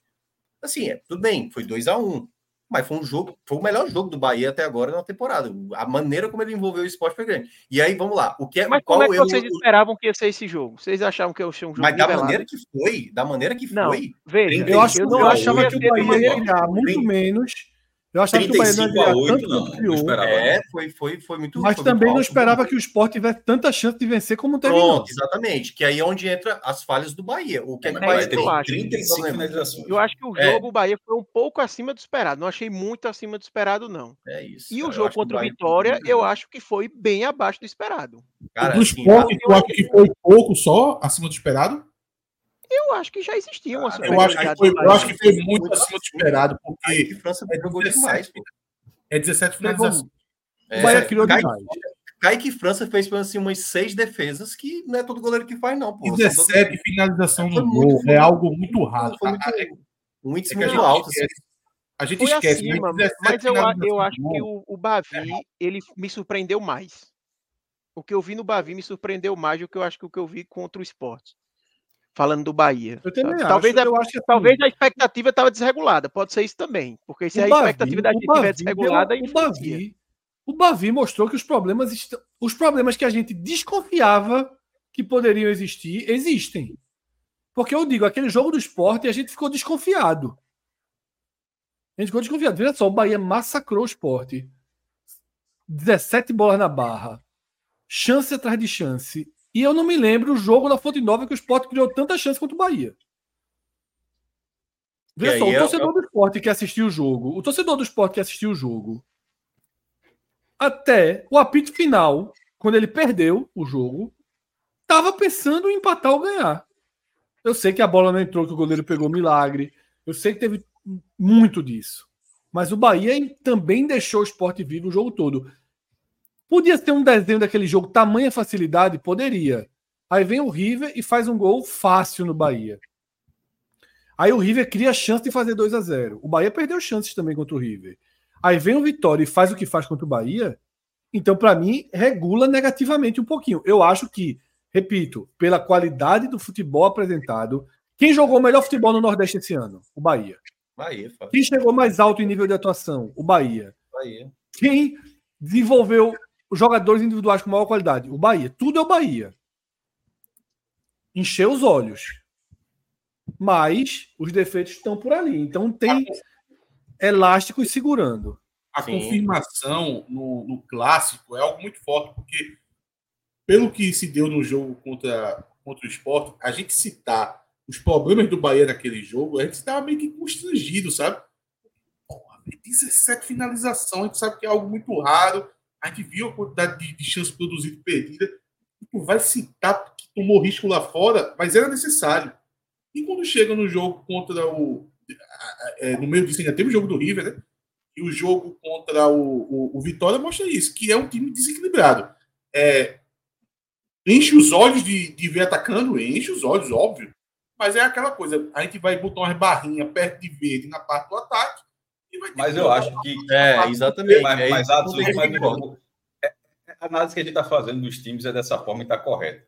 Mas o comparativo, do, sobretudo do jogo do esporte no Vitória, não é um comparativo muito correto, não é desse não, é, mas é de uma forma geral. Porque o Bahia jogou no jogo contra o esporte é, como se não tivesse qualquer outro jogo na tabela. Contra o Vitória, o Bahia tirou três das principais peças com 15 do segundo tempo. O, o goleiro titular estava no banco. O goleiro tá, tá entendendo assim? É, pro, a, o que eu disse ontem na live. Problema do Bahia. O Vitória tem nada a ver com isso.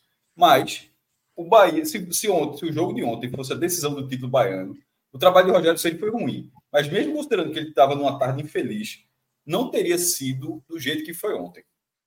A, a, a, escalação já teria sido, com os jogadores que estavam à disposição, a escalação já teria sido diferente. A, a, a utilização goleiro, né? das principais peças. E a, não, e a utilização das principais peças, talvez a do Zaga também, mas eu vou entrar nessa discussão. É, mas o é, Zaga, ele não, para ele, talvez agora mude, mas não, ali vou, não é. Acabei de dizer, não vou então discutir isso. Não, não sei, não. Não vou discutir de novo, eu estou dizendo que não vou. É, é, a zaga titular contra o esporte foi essa. A zaga titular da Copa Sim, do Nordeste mas... foi essa. Mas, mas é, a Vitor Costa chegou tem pouco tempo, pô. Não é nem para. Mas ele ainda não deu sinais de que são titulares. Eu Enfim, sei, mas, mas a, a utilização das principais peças no jogo, esqueça a zaga, a utilização das principais peças no jogo, ela foi 60 minutos, pô como você falou, o Tassiano foi substituído assim, pô, meio questionando. Everton Ribeiro deu entrevista sobre a utilização do tempo dele, que era pensando em outras partidas. O jogo Ou seja, do voto. É, exatamente. Então, o jogo, o, a, o jogo do Vitória, e o Bahia se vê um problema, o problema do Bahia, mas o, o, jogo foi trabalhado dentro de, ó, tem outros jogos, tem outra, importante também e tal. A, a, final do Baiano teria sido diferente. E no jogo do esporte, talvez por ser a apresentação da temporada, 47 mil pessoas, Ainda que o Bahia para o Bahia seja mais importante do que enfrentar o esporte, mas o Bahia jogou ali full, full throttle, ali total, ali, meu irmão. É, é, potência, potência máxima. Então, tem, tem um pouco dessa diferença. Com aquela potência, poderia ter perdido o Vitória? Poderia, porque o Vitória fez uma partida muito melhor, muito melhor do que o que o Sport fez. Incomparável, na verdade. O Vitória fez uma partida muito boa. Então, talvez, mesmo aquele Bahia que pegou o Sport, com aquela, com aquela, com aquela gestão do, do elenco durante a partida, poderia ter perdido também. Mas é só a ressalva dizer que se você for comparar o pé da letra, ó, contra o Sport foi assim, contra o Vitória foi assim, mas o time não foi assim. O time não estava aqui, eu estava aqui. É, é o que o Atos falou, né? A questão do ataque e defesa. O ataque do Bahia é, é de fato o que a gente poderia colocar acima do esperado, mas a, é só olhar o gol do River. né? O gol, o gol do River. O gol do River é absurdo, gente. O gol do River é absurdo. O, jogador é da pequena área, é. ele abaixou a cabeça ainda para fazer o, o, gol de cabeça. Então, é, assim, defensivamente o Bahia tá, tá, tá mal, tá mal. Talvez o que a gente esteja discordando é que eu acho que a minha expectativa com o Bahia estava mais alta que a de vocês. É por isso que eu não. E isso influencia muito na régua, né? Eu concordo que o Bahia é que mostrou o melhor futebol, mas eu já imaginava que isso ia acontecer. Por isso que não me surpreende, sabe? É. Enfim. Mas vocês acham que tá, tá ok onde tá o escudo, tá ali? Ah, tá, caminhando. casinha, mas não vou reclamar não, também. Mas, Arthur, a pessoa esperar e, e, concretizar tem uma distância da porra, né? Assim. Não, é, faz sentido. Eu também, eu também ano, pass ano passado, né, Atos? Ano passado já se falava muito desse Bahia, que o Bahia, né, já seria algo diferente em 2023. E não foi. Muitas vezes a gente não viu se montando que massa, trazendo grandes jogadores. É, isso. Perto de dar liga, pô. Quando você vê dando liga, vê só, o meu campo do é, Bahia ele funciona. Por, perfeito. Por isso que eu acho que da liga não é. A, a deu liga, então beleza, então tá onde deveria estar. Quantas vezes isso acontece? É raro, na verdade, você trazer. É, então, eu é acho que o, eu tô pelo teto, minha avaliação é do teto. Eu não coloco acima do esperado, mas eu coloco onde ele tá aí, caminhando para acima do esperado. Mas acho que seria acho que é um, mais ali, um azul escuro mais para cá. Tá? Um é, mas aí, como teve, como teve divergência, Cássio, de gente querendo mais para lá também, fica aí no meio. Porque Minhoca não, não quer aí, então tem que ser uma média mas, geral. Mas é, é, o que o Gato falou, é, esse é meu, meu último ponto sobre, sobre o Bahia, é justamente isso, que de vez em quando a gente já viu outro time fazer, cada time dentro do seu sarrafo, ter tido seus galácticos em algum momento, mas nem sempre é, nem sempre dá certo. Eu fui, eu fui claro, isso, da, a Seleção de 1999. Marcos Adriano, Luiz Carlos, Mancuso, Almandóis, Mário Reis, o equatoriano, meteu 5x1 em Honduras. Eu estava na rua. É, e, então, nem sempre da liga. Nem sempre foi liga. Mas outro time, só os garotos da base. Como é que é? E o Santa foi subir com outro time. É, no final do ano da base. Mas o Bahia poderia ter contratado, isso não aconteceu. O Vitória, quando contratou as peças lá, lá, em, lá em 97, só o Túlio não deu muito certo. Mas assim, meu, meu irmão, o resto deu pra caramba, pô. Para não deixar passar batido, tem um clássico disso, né? O famoso Edmundo Sávio e Romário. Né? É daí que virou, pô. O Celeflar. O Celeflar era um nome muito bom, pô. Celeflar, nome muito forte. É, e era Romário, Sávio Edmundo, né? Então. Vamos, é, vamos debater o esporte agora. Eu vou introduzir dando minha visão do esporte. Eu acho que o esporte, em desempenho e em resultados, apesar desse altíssimo percentual, ele está onde deveria estar. Para mim, ele ganhou os jogos que deveria ter ganho e perdeu um jogo eu já de concordo, forma porque não tem como ser acima do esperado. O esporte não está acima do esperado. É, então, perdeu um jogo inaceitável da forma que perdeu. É a derrota do retrô. É. Foi engolido pelo Bahia, apesar de também ter dado respostas boas dentro do jogo. Tá? Mas não tem nenhuma grande atuação. Não tem. Não tem nenhum grande resultado.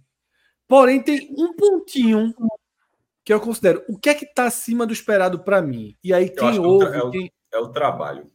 É, quem ouve, quem acompanha o 45 minutos, lembra da minha enorme. Quanto eu, tra... eu falei isso nos programas do final do ano passado, nos mercados que a gente faz de tarde, no programa de transição, o quanto eu temia que o esporte de janeiro, de fevereiro, de março fosse um esporte de alma morta. Fosse um esporte com os danos do ano passado muito vivos. Um time, a torcida ferida, os problemas ainda como nuvens pesando sobre o clube. Eu acho que isso foi dissipado muito pelo perfil do treinador, muito pela linha de trabalho dele. Teve uma virada de chave moral no esporte. Mas desempenho e resultados para mim o esporte está onde deveria estar, mas eu acho que moralmente está um pouquinho acima, mas muito no aspecto moral. Olha, eu acho que muito do que Fred falou aí, ele acabou colocando aí muito do treinador, para mim vem da questão do, do aporte financeiro, tá? Essa, essa não deixar o esporte cair no, numa baixa perante a torcida vem muito por causa que teve um aporte financeiro grande, contratou jogadores aí pagando pelo passo de jogadores, isso aí vai. Pô. Inesperado, inclusive. Ninguém contava com tamanho. Isso segura a torcida, né? Mercado, né? Gustavo Coutinho, agora não importa o valor, tá? Não importa é, a brincadeira com o Cássio, né? Não importa se está gastando dinheiro de Cássio. Vamos dizer na prática, perante o torcedor. Contratou um, um, um cara que não conseguia trazer o ano passado. Contratou outro. a formação do time é acima do esperado. Exato, exato. É. Isso aí segurou o, o, ânimo do time. Agora, eu acho que o esporte é o mais difícil de classificar aí. Por quê? Porque talvez, talvez, dentre todos, foi o que menos é, colocou o time titular para a gente ver o, o, o que realmente vai entregar. O que é algo positivo perante a parte interna do time, né? Eu acho que todo rubro-negro queria que rodasse o time, queria que fizesse o que estava fazendo. 11 jogos, 11 escalações diferentes. Pronto. Nenhuma mas aí, escalação repetida. Mas aí fica diferente, porque vamos pegar aqui um cenário hipotético, onde isso fosse algo que tivesse valor nenhum e o esporte tivesse colocado o time titular os 11 jogos. Os resultados poderiam ter sido diferentes. O, o, o desempenho poderia ter sido diferente. Então eu acho que é difícil de avaliar aonde o esporte fica nessa barrinha por causa desses contextos aí que, o, que, que o Sport tem, né? De ter rodado muito time. Mas, no final das contas, eu acho que aí tá de bom tamanho. Concordo com a posição que tá. É por aí mesmo. A falta performance. Mas eu acho que é positivo o, a, forma, a gestão do elenco como está sendo feita. Tem a crítica de você não saber essa utilização dos titulares, mas ao mesmo tempo, nesse, nesse recorte do campeonato, será para dosar alguma coisa, será para dar espaço a, a, jogadores, a jogadores da base, jogadores que vieram, vieram sem tanto lastro, como contratos, como o é, próprio Pedro Vilhena, que acabou recebendo até muito lastro, inclusive. Enfim, é, nisso eu não lembro a última vez que tinha tido treinador para fazer dessa, forma, de uma forma, de uma, uma, escala tão alta quanto a que Souza fez aqui. É, e a partir de agora, todos esses jogos, talvez até o do Náutico, mas é um clássico naturalmente, mas pela tabela não vai ter tanta importância, mas ó, Fortaleza, o clássico Náutico, aí depois já tem um treino na Copa do Brasil, já tem Copa do Nordeste de novo, ou seja, o esporte, curiosamente, a gente está fazendo isso aqui, esse programa, é, pouco antes de começar a sequência onde o esporte vai precisar ter sim seu time. Mas já foram quantas partidas ali? 11 jogos, ou seja, Souza teve 11 jogos para fazer testes e testes e testes para, é, em, em, níveis de dificuldade variados, para ter esse time a partir de agora. Porque no entendimento da tabela, esse é um recorte, já não tem tanto espaço para teste. Então, meio que fazendo todos esses testes aí, perdeu dois jogos, um de forma muito dura, levando quatro gols no primeiro tempo, um time é, menor aqui em Pernambuco, e contra o Bahia sendo amassado, mas perdendo na última bola. E no final, está é, dentro do G4, a um ponto do, do, primeiro lugar do grupo A, e está com a classificação assegurada, ou seja, em termos de resultado, está ok na, na, até, até o momento. E por performance, tem toda essa ressalva que vale a partir de agora. Você então, vê, o clássico contra Santa Cruz, sofrível pra cacete. Não, é horrível, então, mas com, com, entre aspas, entre aspas, que a gente não vê essas você vai ver agora, mas foi um jogo muito ruim. A performance não tem, não tem, não tem boas performances. Tem, mas tem situações de testes e depois de tantos testes de você começar a enxergar para inclusive, Fred, nesses testes até para saber quem não pode ser opção, porque quantas vezes o cara vira opção por não porque não tem jogado. O cara tá, mesmo bota aquele cara para jogar, o cara não foi testado, mas fica fica ali uma sombra de, de, como fosse a solução. Ah, mas ninguém viu o cara, mas o cara passou no todinho sendo apontado o jogador, aquele cara é bom, o cara nunca bota para jogar, e de repente o cara não foi testado e o cara não era tão bom assim. Mas cria uma ilusão que é. Nesse momento, quase todo mundo teve essa opção para de repente não faltar, para não, não, não existir esse elemento do cara que é bom sem ser. Então, é, não teve performance, mas teve resultado e, e, teve um trabalho diferenciado em relação aos últimos anos. Então, acho que tá, deveria estar mesmo. Tem um comentário aqui no, no, no, no chat né, de Vitor Monte que ele fala: Eu já deixei de achar que são testes. Eu acho que Souza utiliza jogadores à medida que ele entende o adversário. É o jogo estudado. Eu concordo em parte. Eu acho que ninguém, tem isso. Tem isso, mas é fundamentalmente teste. Eu acho que à medida que ele está fazendo isso, ele já começou a chegar à conclusão que Ítalo não dá. Eu não posso seguir com o Ítalo nesse rodízio eu preciso de um outro volante. Ele vai lá e pede ao clube, ó, preciso de outro volante. Ele já entendeu de forma muito rápida, por exemplo, que Pablo Diego não é uma opção que ele quer contar muito. Ele às vezes utiliza Paulinho e não utiliza Pablo Diego. Então, assim, tem teste aí no meio também. Eu não sei se o Lucas. É Lucas, André, Lucas André, né? Não sei se Lucas André vai continuar no rodízio. Tá? Então, acho que tem pontos importantes assim, que tem um misto de linha de trabalho, e é claro que tem, e Minhoca até já trouxe isso nesse programa, quando compara com, com Voivoda, com a linha de Bielsa. Tem isso, mas tem teste. É claro que tem teste. Tá? Porque a gente está no momento de testar. Eu, se ele traz outro volante de alta qualidade e aí ele começar a utilizar esse volante, com Fábio, com Felipe, Fabinho, tal. Aí você vai dizer, ó, a linha de trabalho é essa. Mas eu não acho aceitável, por exemplo, se nessa quarta-feira vier a escalação e tiver Lucas, André ou Ítalo em campo. Eu não acho que seja aceitável que esses caras, o rodízio continue com esses caras falados. Deixa eu, antes de Arthur e Minhoca falar, para ver se eles compram aqui, o meu argumento, mas um ponto que pode dar um palitinho aí a mais é o esporte ter conseguido engatilhar uma grande revelação. Eu acho que para a situação do clube. Isso aí é muito importante, tá? Porque uma coisa é você, pô, o cara é do sub-17, pegou seleção, pô, é como se nem existisse ainda. O fato de você engatilhar o camarada de tal ponto de estar tá preocupado, de estar tá atingindo gatilhos para poder subir uma multa que já é uma multa alta.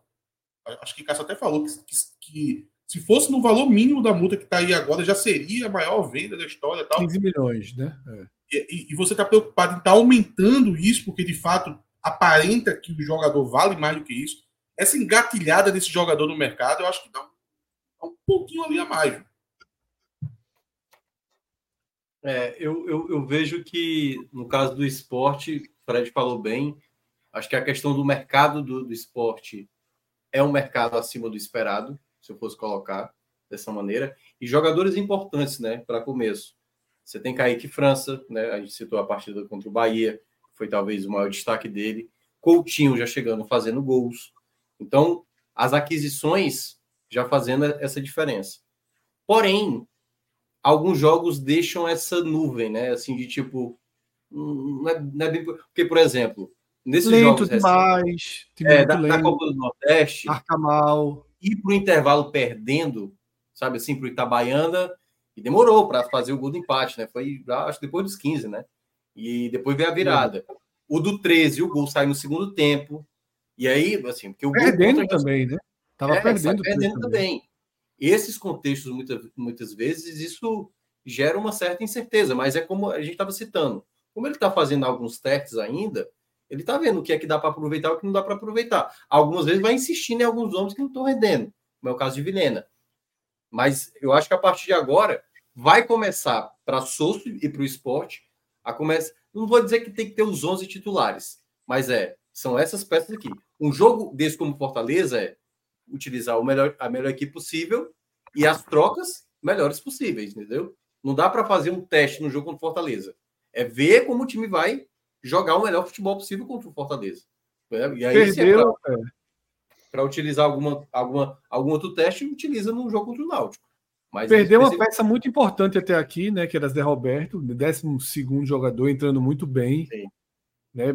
Não, na, não como um 9, mas como um 7, né? Como um segundo atacante, sempre muitos bons passes, né? Porra, achando jogador livre.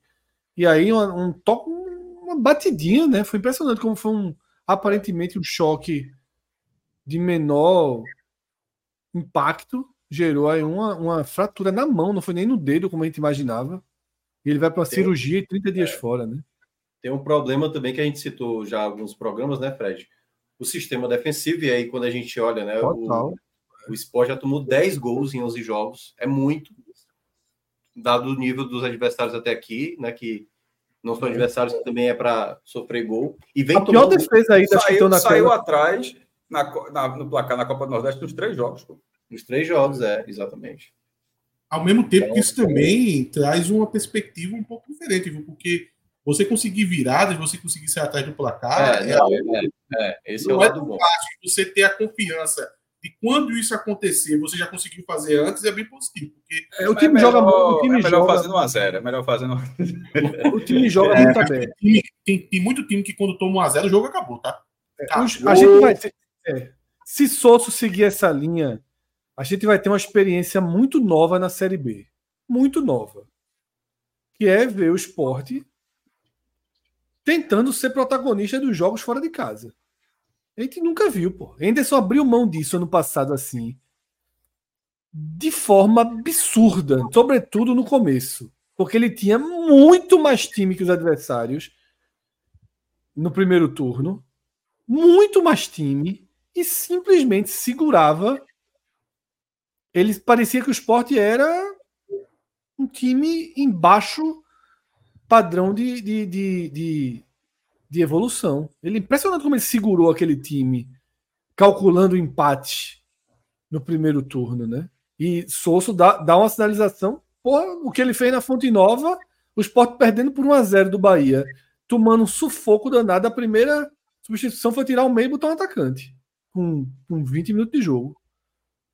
Né? Com 20 e poucos minutos de jogo. Tirou para meter mais para frente ainda, para responder aquele bombardeio com tentativa de, de, de agressividade. É uma linha muito, muito diferente, né? Mas vamos assistir é, essas próximas semanas do esporte, como quase todo mundo aqui, né? Os jogos vão chegar a Copa do Brasil, vão chegando decisão, decisões, a gente vai é, tendo um conhecimento maior. Por isso que esse programa está tão estratégico. Eu acho que esse programa, hoje, ele está num momento interessante da temporada.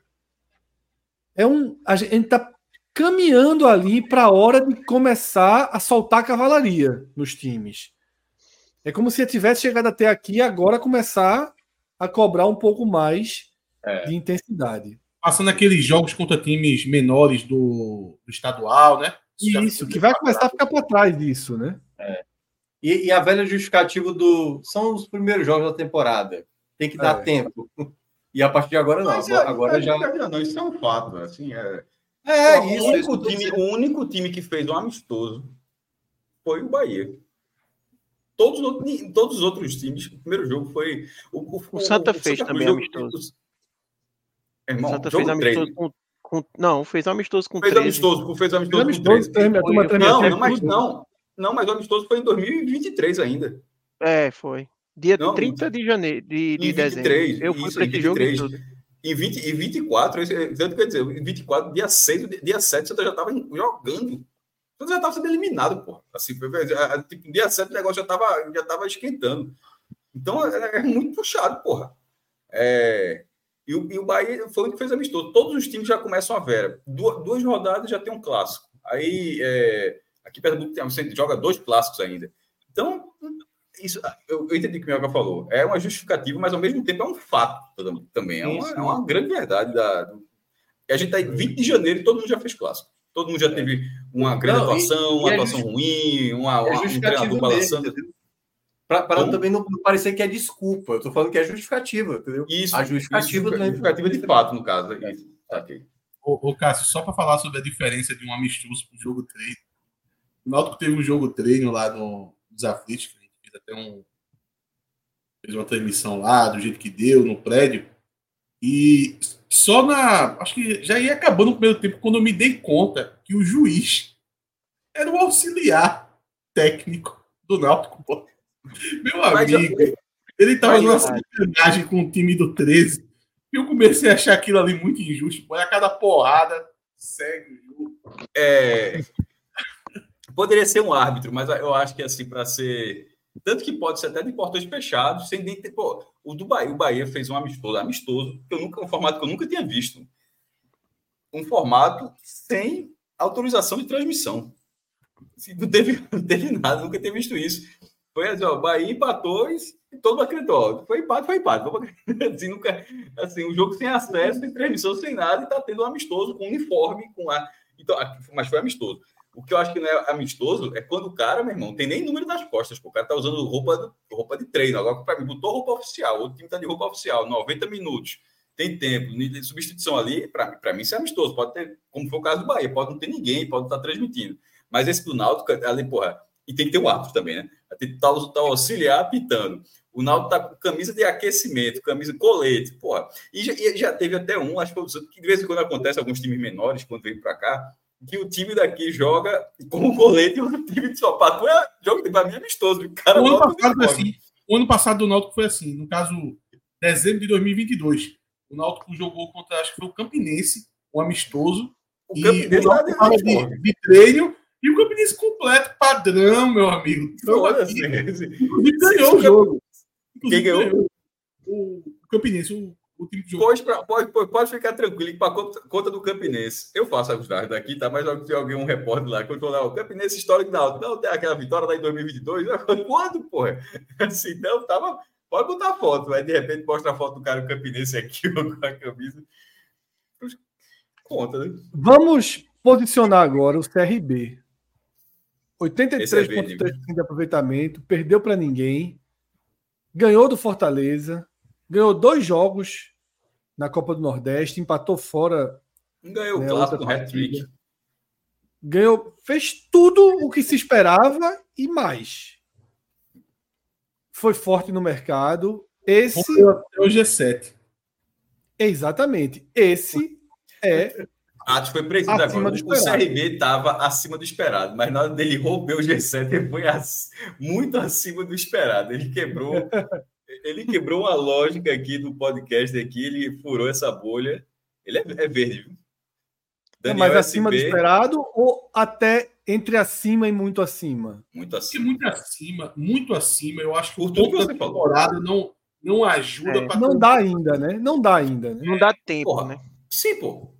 Não, mas é Muito verde. acima, Mas, mas ele chega na final da Copa do então, Nordeste, por Então, não, então, peraí. Então é melhor tirar esse verde. Porque eu, eu tô fazer Não o sai seguinte- não, Cássio. Isso aí não tem como mexer não. Nesse daí, né? Foi eu que criei não. Certo. Não, mas eu- então, então vamos lá. Esqueça as cores, pô. Acima, o, o- o- Calma, calma. O que. Eu tô dizendo assim. se fosse o- eu, amarelo era no meio, não era roxo no meio. Calma, meu irmão. Foi o mais se o bonitinho que eu CRB tá ali, se o CRB tá, tá, tá bonitinho, tá, tá tá. Se o CRB tá ali, a gente tá estabelecendo que ali era o máximo que podia ser alcançado nesse momento da temporada, certo? Concordo, mas a gente vai fazer isso depois. Então, mais, mais pra frente pode Porque, andar mais. Veja, o que o CRB para o, o que o, pa- nos- no- a, gente, a gente analisou cada um dentro do seu sarrafo. Sim. A gente, até aqui, pelo menos, a gente analisou cada um dentro do seu sarrafo. O que danado o CRB podia fazer mais, a, a- a mais nesse momento? 100% de aproveitamento na Copa do Nordeste. Tá, Ter tá. ganhado, É. sobrando. Mas aí é que é, cara. É, pô, tu perguntou o que podia Meu fazer mas aí, mas- veja, Nossa, aí, veja, veja, perguntou aí não é muito. Perguntou por que quis. Não, porra, não, não. Aí não Isso é perfeito, é- pô. Não, não, não, não. Me Minhoca desculpa. respondeu. Perfeito. Isso é, não, minhoca. aí não é muito acima do esperado. Aí é 100%, porra. 100% não é Então, pô, e tu quer, aí tu quer superar a barra, pô. Quer superar Meu a barra? irmão, a barra tem, ó, ó, os verdinhos, tem um, dois, três, quatro, Sei, cinco, seis, sete, tá oito, é nove barras Eu acho que verdes. é. É, O, é acima o CRB tá na não. azul. Coloca depois Tem da barra. Coloca depois da barra. Dá, dá um, um toque no Aí, teclado. aí vamos lá. Aí tu, tu coloca no verde. Aí se o A CRB tivesse. pergunta, a minha pergunta foi muito, 100% de foi muito aproveitamento, simples. O que CRB precisava Fortaleza, fazer para ser verde? O cara tinha que criar Não, uma Cássio, barra. não é ser verde. Veja só. Vamos, tem uma, veja só. Acima do esperado ou muito acima do esperado? Esquece Bem verde, pelo amor de Deus. Mim, muito Acima do esperado A gente tem que ver que assim, não é só uma Muito avaliação de, da temporada em si. É tipo, da expectativa também. O CRB é um time que já vem bem. Eu não acho também que. Eu acho que ele tá que esperado, não é mas não é. Desempenho, resultado assim, e, e montagem do elenco. Solidez do trabalho de Daniel Paulista, Não. que já veio do ano passado, seja porra assim. Então, mas isso me isso Mas ajuda que eu já tinha uma expectativa de que o CRB ia começar bem, porque não é um time que eu olho assim, como o CRB ganhou esses jogos? Não. O CRB é um time que tem um bom técnico, que fez uma boa Série B ano passado com o Daniel Paulista, que fez boas contratações. Ele está acima do esperado, mas eu não acho também que está É, muito. Ele pode acho que- ficar, por é exemplo, muito pode ser que ele acima. chegue daqui a pouco, mas acho que não deu tempo ainda, ele está muito acima do esperado. Pronto, é mas assim. per- perceba que foi exatamente o que eu falei. Então eu disse. Então, nesse momento, basicamente, não havia como estar para ninguém. Não havia, acima. não havia. Só se. O, te... fosse o o que CRB Minhoca está falou. no teto que era possível. Não, o teto Tirando era o que Minhoca falou. 100%. Tirando o óbvio. O teto é o que Minhoca falou. Nove pontos na Copa do Nordeste. Aí era o E tinha teto. possibilidade, 3 a né? 0 no Porque ganhar Fortaleza. 13 em Campina Grande não era o fim do mundo também. É, exatamente, perfeito. Ganhar daquele 13 não é um ó. Daquele 13, para tu ganhasse com um sufoco do caralho. Sim, poxa. onde tá? Onde tá o leãozinho ali, morrendo? Ô, ô, Cássio, quer botar alguém no muito acima do esperado? Barcelona do Jordão. Três jogos no ano, três vitórias. E ganhou o clássico contra o Dinamite. Aí Barcelona é... do Jordão, Barcelona do Jordão foi o time que o esporte convidou para iniciar a pré-temporada de 2005, o ano centenário. Deu 5 Aquela mil vagas jogava na Retiro. Meu irmão, É sério, é um time amador. O, esporte- o- o jogo foi esporte Barcelona do Jordão na Ilha do Retiro. Foi 2x0. É, pré-temporada. E outra, Barcelona do jogo de Jordão- uniforme, viu? O esporte jogou de colete, não. Pagando, ingresso pagando, jogo de uniforme. Se o Barcelona do Jordão profissionalizasse, dava gente. Claro, pô. Da gente tradicional. É tradicional, porra. É tradicional. Claro, então. Dinamite. Perfeito. Dinamite, meu irmão, pra, pra assistir o jogo é difícil, pô. Eu Então, acho que mais com todo respeito, que o Barcelona de Ilhéus. Aí vem a segunda pergunta. Não sei, não sei. O que falta sei além, o que falta além, o que falta além do dinheiro que a gente mostrou o quanto é caro, desses clubes pensarem em dar um passinho a mais. Tá tudo. Meu irmão, só tem um campo de barro, pô, que não deve ter nem a- Então. as medições. Mas porra, não pô. dá, Aí você vê, porra, os caras vêm, um esforço, porque assim, um bando de time sem identidade, sem perfil, não valia a pena o investidor considerar pegar esses maiores clubes de várzea, amadores de Pernambuco e tentar dar um, um passo além. Só informação, informação. Se alguém quiser profissionalizar, é muito caro. Hoje em dia, se alguém quiser profissionalizar o Barcelona do Jordão, a, a, taxa, o Pix para a FPF é de 1 milhão 850 mil reais. Ainda não, pô. É doido. E é se depois Paulo. alguém quiser comprar a SAF, só, deu certo não, tem que virar SAF agora, Barcelona SAF, Jordão SAF. É mais 400. É melhor nascer SAF já, né? É, mas... Não sei se vou deixar, não, é, é uma coisa de cada vez. Você Disse que, que comprou nascer... a SAF quando estava na base ainda. É, era, era a SAF amadora, SAF é, Mas o Barcelona, Silva... Jordão é tradicional, é, é tradicional. Demais, pô, demais. Ítalo Silva aqui no chat. Diz que o melhor de estar morando fora do fuso horário é poder ver o programa até o final, ao vivo. Valeu, Ítalo. Obrigado aí pela, por estar com a gente e agradecer aos que estão no nosso fuso e sempre resistem até o final, né? Porque os programinhas da gente somos o xadrez verbal de todo dia, né? O xadrez a verbal gente... faz um podcast de 6 horas, 7 horas, mas uma vez na vida. A turma aqui é A gente tava falando, meu irmão. Foi no Clássico Rio, foi do Bavê, mas assim, eu não lembro agora. Foi do jogo, ou foi, ou foi do programa de sábado, ou foi no domingo. Aí tava, com, tava na primeira pauta, né? Aqueles dois dias tiveram teve porque eu realmente não lembro qual, qual, programa foi. Se foi ontem ou foi anteontem. Aí tava com 35 minutos, uma puta porque ele não tava falando do clássico. Eu não sei qual clássico, é. tá falando do clássico. Aí eu disse, meu irmão, tenha calma, tem 35 minutos de programa aí. Foi sábado, foi sábado. Você tenha calma, tenha calma ainda que vai falar do clássico, pode, fique tranquilo. E a barrinha aí? A gente não definiu onde é que fica ainda não. O CRB é, ali tá mesmo. É. A maioria foi acima do esperado, pelo chorinho de Cássio, ficou ali do acima do esperado, andando para muito acima do esperado. Eu acho que tem que ser um, um, o, o verde Fábio Castel ali. É, se Cássio fosse brigar, eu ia com ele aí para botar um dedinho de verde. O verde, o verde Fábio Castel ali. Ó, Vou botar um pouquinho a mais, pronto, para ninguém chorar. É, é, é. Esse, já foi muito, já. Não, não, já foi muito, já foi muito. Sabe por quê? O, o, o, já tem que, é, tem que ser é, isso, esse verde ah, maragogi. Esse verde maragogi. São as lapas de doido do caralho, porra. Na verdade é, são uma lapa de, de, de mania, porra. De, de, de, eu vou dizer, eu vou dizer que tá depois do CRB nessa barrinha aí. O Botafogo da Paraíba. Ah, eu tenho uma polêmica. Tá, tá bem tenho, acima tenho... do esperado. O Botafogo, pro que investiu, a campanha que tá, tá fazendo invicto, ah, sete pontos na Copa do Nordeste. Eu acho que eu tenho um ponto ah. polêmico quando for chamar o Santinho. Ele, tá é, chamado, ele traga. Traga. É. eu não vou essa corda de, de Arthur e trazer o Botafogo, não. É não, é só para desviar o assunto. E, e 11 28 da manhã. Vou abrir com o Santinho. Para mim, o Santa é exatamente aonde o esporte está. E digo por quê. Também acho. Porque os, os objetivos do Santa Cruz, apesar da importância, eram objetivos muito factíveis, pô. Só precisava ganhar dos times do interior. É, e foi isso que o Santa Cruz fez, pô. Peraí, tu tá esquecendo um detalhe, né? A, a Copa do Nordeste, né? Que ele não tá. Sim, ele foi, ele foi eliminado na Copa do Nordeste. É, que aí é onde joga contra o Santa Cruz. Sim, sim. Eu tô, já tô, mim, já o Santa tô... não tá nem no esporte. O Santa, para mim, tá no, na mesma linha do Ceará. É, mas já, já, já encaminhou demais esses, esses objetivos. Que são factíveis, mas é muito importante para o clube. Então merece esse dedinho ali para ficar igual ao Sport. Eu também não consigo botar na meiuca, meiuca não, porque, porra, tá encaminhado aqui a, a Série D. Também tá na meiuca. E talvez Copa do Brasil, que é um bônus. E o Quando Campeonato Pernambucano. Também, o Campeonato Pernambucano tem disputa.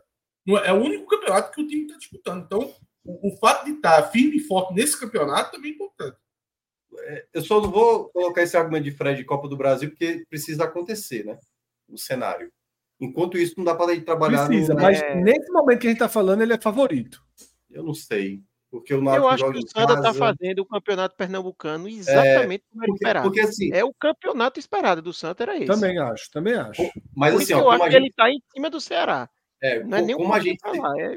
Como a gente Exatamente. citou a questão de tipo, o Náutico precisa muito vencer esse clássico, vai segurar os atletas. O Santa Cruz, por exemplo, deve segurar alguns jogadores no jogo contra o Central. Eu não consigo dizer com muita convicção, como você mencionou, de é o favorito.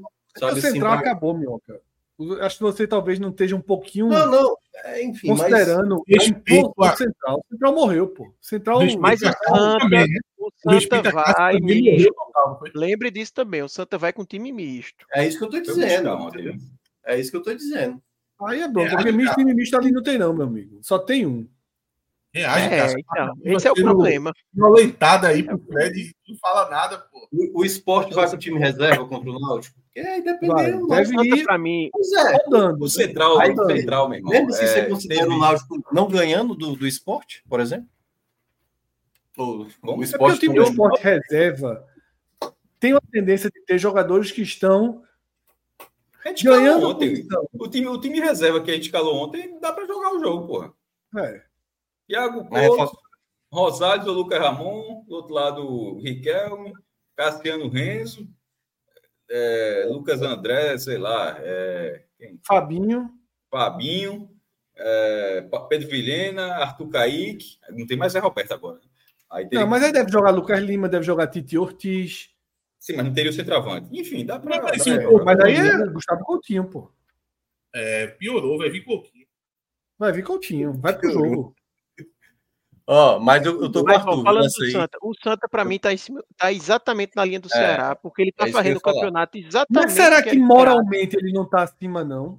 Mas aí eu vou dizer, Fred, por exemplo, o Santa pode se dizer, ah, ele tá um pouco melhor em relação à vaga da Copa do Brasil, mas não é porque ele fez nada mais, é porque o Náutico tá fazendo abaixo e a gente Isso. colocou o Náutico abaixo. Aí abriu essa chance pro Santa, mas o Santa tá fazendo o campeonato ele perdeu os clássicos, que eram os jogos que ele não era favorito contra o Retro, que era um jogo ali mais no nível dele, embora o Retro tenha mais investimento, mas pelo que o Retro vem mostrando, ele empatou o jogo e venceu os jogos que ele era favorito.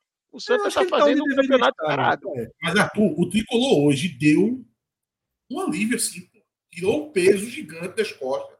Veja só, não, não tá mais pressionado como estava cinco rodadas atrás, que a toda rodada é aquela pressão tal. Pô, não, mas a expectativa do torcedor, Atos, também era de que esse ano não, fosse também aquele nervosismo do ano passado. Por isso que eu acho que ele tá no que era esperado. O Santa tá fazendo ali o que. Eu acho também, eu acho. Na, nem acima nem abaixo. Na, na, na média. É, no final, tá, tá brigando por um dedinho, né? A gente tá brigando por um é. dedinho. Tá brigando, a gente passou duas horas brigando por um dedinho, na verdade. Vamos... Tudo é sempre um dedinho. Tudo é sempre um dedinho. Vamos fechar aqui com a série de superchats que eu não li nenhum que chegou. Não pedi nenhuma curtida, não li. A gente aqui é uma aula do que não fazer no YouTube. Não lemos o superchat, que se a gente lesse superchat, chegariam outros superchats, a gente não lê. A gente não pede curtidas, a gente não pede para. Esse discurso pra... de Fred parece aquele de, de ônibus. É, foda, a turma vem Mas é verdade, Mas William Bonner, William Bonner, William Bonner pede. Pede, pior que ele pede. Não, a gente tem categoria. Pede, pô. pede. Globoplay, fala Globoplay. Tudo, é. Eu vi uma propaganda de Renata, Renata Vasconcelos. Ah, veja na Globoplay, aí tá no seu celular. A gente é aqui, é só Clube 45. Tá, e é pronto. É, isso. é verdade. Agora, por favor, bota esse relógio na tela, que eu não lembro do relógio da Belle da Fera, não. Pô, como é que minhoca parece um relógio, porra? Talvez, talvez. É pra ser Rafael Estevam. É, Pior que parece. Pior que parece, ó. Enquanto a gente lê os outros. Pedro vai procurar o relógio aí de. de é, mas tem que. É o da animação ou do, do. Ah, tá. eu acho que ele tá mais simpático que eu. Eu não consigo ser simpático assim, não. Não parece, não, não lembra, não lembra, não. Lembra, a carinha lembra, redonda. Lembra, a carinha lembra, redonda, a carinha redonda. É. Se tirasse a barba, ficar só o bigodinho e desse um sorriso pra gente, como tá assim agora, exatamente como tá agora, sorrindo, feliz, saindo do cinema de madrugada. Aí, ó. Ô, Minhoca, falando em cinema, tu viu a, live ontem? De que? De vocês? É. Chegou Opa. uma informação na live ontem, foda, vice. Diz que a partir de quinta-feira agora, é uma é? semana com cinema é? no Brasil todo a 12 reais. Ah, geralmente eles fazem Ano passado teve também isso aí. É. Uma colocam um semana, todos os horários, todos os filmes a 12 reais. Eu acho que é uma promoção de. Eu não sei se é todos os Semana do cinemas. cinema. É, um uma monte de Semana do cinema. atrai, é. É, Foi Aconteceu foda essa. Foi uma revelação impressionante. é, aconteceu ano passado. Vamos lá, pode colocar aí, Pedrão. André Rocha. O Sport 2008 deu liga, não tinha craques. É isso mesmo. Não sei em que momento foi o tema hoje, não, mas Não, é quando a concordo. gente estava falando de que contratar jogadores que não da dão liga, liga, mas né? assim, É. é, isso que ele falou acontece, mas eu estava falando assim, você fazer grandes contratações, claro que você pode fazer um time sem grandes contratações e acontecer o que aconteceu ali em 2008, mas era mais um- na, na linha de, na época onde o próprio esporte já teve alguns momentos, algumas vezes, já teve assim, de fazer grandes contratações, contratações acima da sua média, naquele, naquele momento e não da liga, ou da liga. No caso, o ponto na hora desse debate era que o, que o Bahia, os jogadores, as principais contratações começaram, Chegaram e deram liga. chegaram e começaram jogando bem. Esse time mesmo desse ano do esporte, ele pode acabar tendo resultados piores do que no ano passado. Mesmo tendo Pode. contratações mais badaladas. Pode. Mais um superchat. Pode. Vitor Montes. E se o Santinha for campeão do Pernambucano? Aí a gente volta aqui e faz um especial eu do. Depois da barra. É, É tá depois da barra. É depois da barra. Não, aí depois da barra. Depois da barra. embaixo do símbolo ali do, do NE45. Arthur vai mudar de nome, Arthur. Não, isso- é, é depois da barra o Santa Cruz ali. Aí, Aí, meu amigo. Aí Arthur não vai tá- nem pro Real Madrid mais. Nem pro Real Madrid Arthur vai mais. Ele fica. Aí se acontecer, seria uma loucura, né, meu irmão? Porque assim, se acontecer e não tiver qualquer outra mudança no futebol brasileiro, tipo, acabou o ano do Santa. Tipo, galera, que é forma melhor, final feliz, Cássio. Mas também pra que- que que jogar mais? maluco. Vê que coisa maluca. Você é melhor Mas morrer como herói do que viver demais para viver vi- virar vilão. Exatamente. Pronto, Arthur, ganha o título, acabou. Não Campeão. Arthur, campeão pernambucano, apareceu a vaga na Série D, quer? Não, não. Deixa aqui. Tu, tu, tu preferia só voltar em 2025? É melhor, é campeão e- melhor terminar o ano positivamente, né? Não, não tô falando amigo, sério. vê É só claro aí, que Cássio. é melhor jogar de toda forma, mas terminar no Campeão auge assim, pernambucano, Cássio. Não, duas, se- 15 dias depois é carreata, depois um show no Arruda, tour da Não. taça, maracatu. É, meu irmão, é um ano de, de Spoiler, viu? pintura, Pela pintura do tabela, estádio. pela um tabela novo que a gente está desenhando, seria em cima do esporte. O Santa é campeão. Lá para agosto, se colocar um, um- um gramado novo, é 50 mil pessoas no Arruda. A pintura, a pintura escrita no estádio. Campeão pernambucano 2024. É 15, 20 mil no estádio. Para pintar. Bruno, Bruno vinha forte, viu, para pegar essa prefeitura de Recife depois de João. Aí, meu amigo, então, Chover muito, só se chover muito. É, tem que chover Não, muito. depois, né? Agora não, é depois. Ah, Sucessor, depois, depois. depois. Porra, a gente falou aquilo ali, né, meu irmão? É, desse, esse negócio de chover muito, que é uma verdade, né, aqui no Recife. Eu, e no dia seguinte foi um toró, assim, o maior do ano, assim, meu irmão, que caiu. Esperado. foi, tipo, foi no dia seguinte daquela, da, daquela live, basicamente. Meu. E não Agora caiu, não caiu uma barreira. Não alagou uma rua, o homem tá forte mesmo. E 100% vem. viu? O, o depois da barrinha vem para ele. Depois da barrinha. É, mas e falando nisso, mas na hora que ele subiu esse sarrafo, foi ele que arrumou a arena, viu? Porque esse papinho de 25 a 30 mil pessoas na Arena Pernambuco, quarta-feira, terminando de 11h30 e não tem metrô, é um, do, é um negócio assim que. Qual foi, ô, Cássio, qual foi o público do jogo do Náutico que entrou ontem? Eu não 3 vi. mil. tu sabe? 3 mil. 3.096.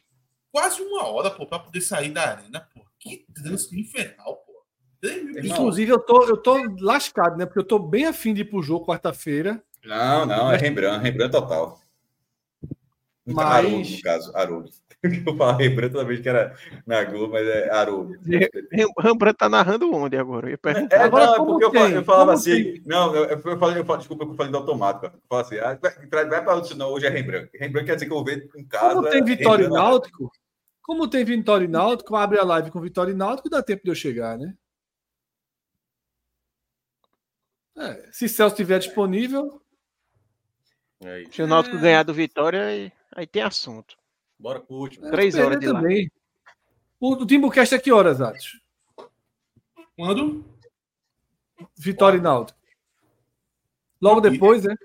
No apito. Você fala de casa no apito. No apito, é? É. Não ficam secando o esporte, não. Quer dizer, no caso tem que torcer a favor ou contra, nem sei, porque é Copa do Nordeste. A gente vai estar tá fritando um peixe muito maior. Vai se preocupar com o esporte. Eu só me preocupo com o esporte, Fred, na Série B do ano que vem, depois da 25 rodada. Ali eu no me ano que vem? Esse, esse ano, ano, né? Esse ano. essa época é, é a época que eu viajo, é foda, dá uma azada posta. Chega gelou, é, é tu viajando e eu trabalhando. Ano, ano que vem. Energia puta, pesada. Né? O pior é que ano que vem a chance é grande, viu, Minhoca? A chance era ano passado. E a turma culpando o Anderson, olha que coisa injusta. Gastei o dinheiro do Coutinho, gastei o dinheiro do Romarinho. Não foi bacana nenhum. Esse negócio na Série B 2025. Só mais um aqui, só mais um aqui. Vitor, Vitor Montes.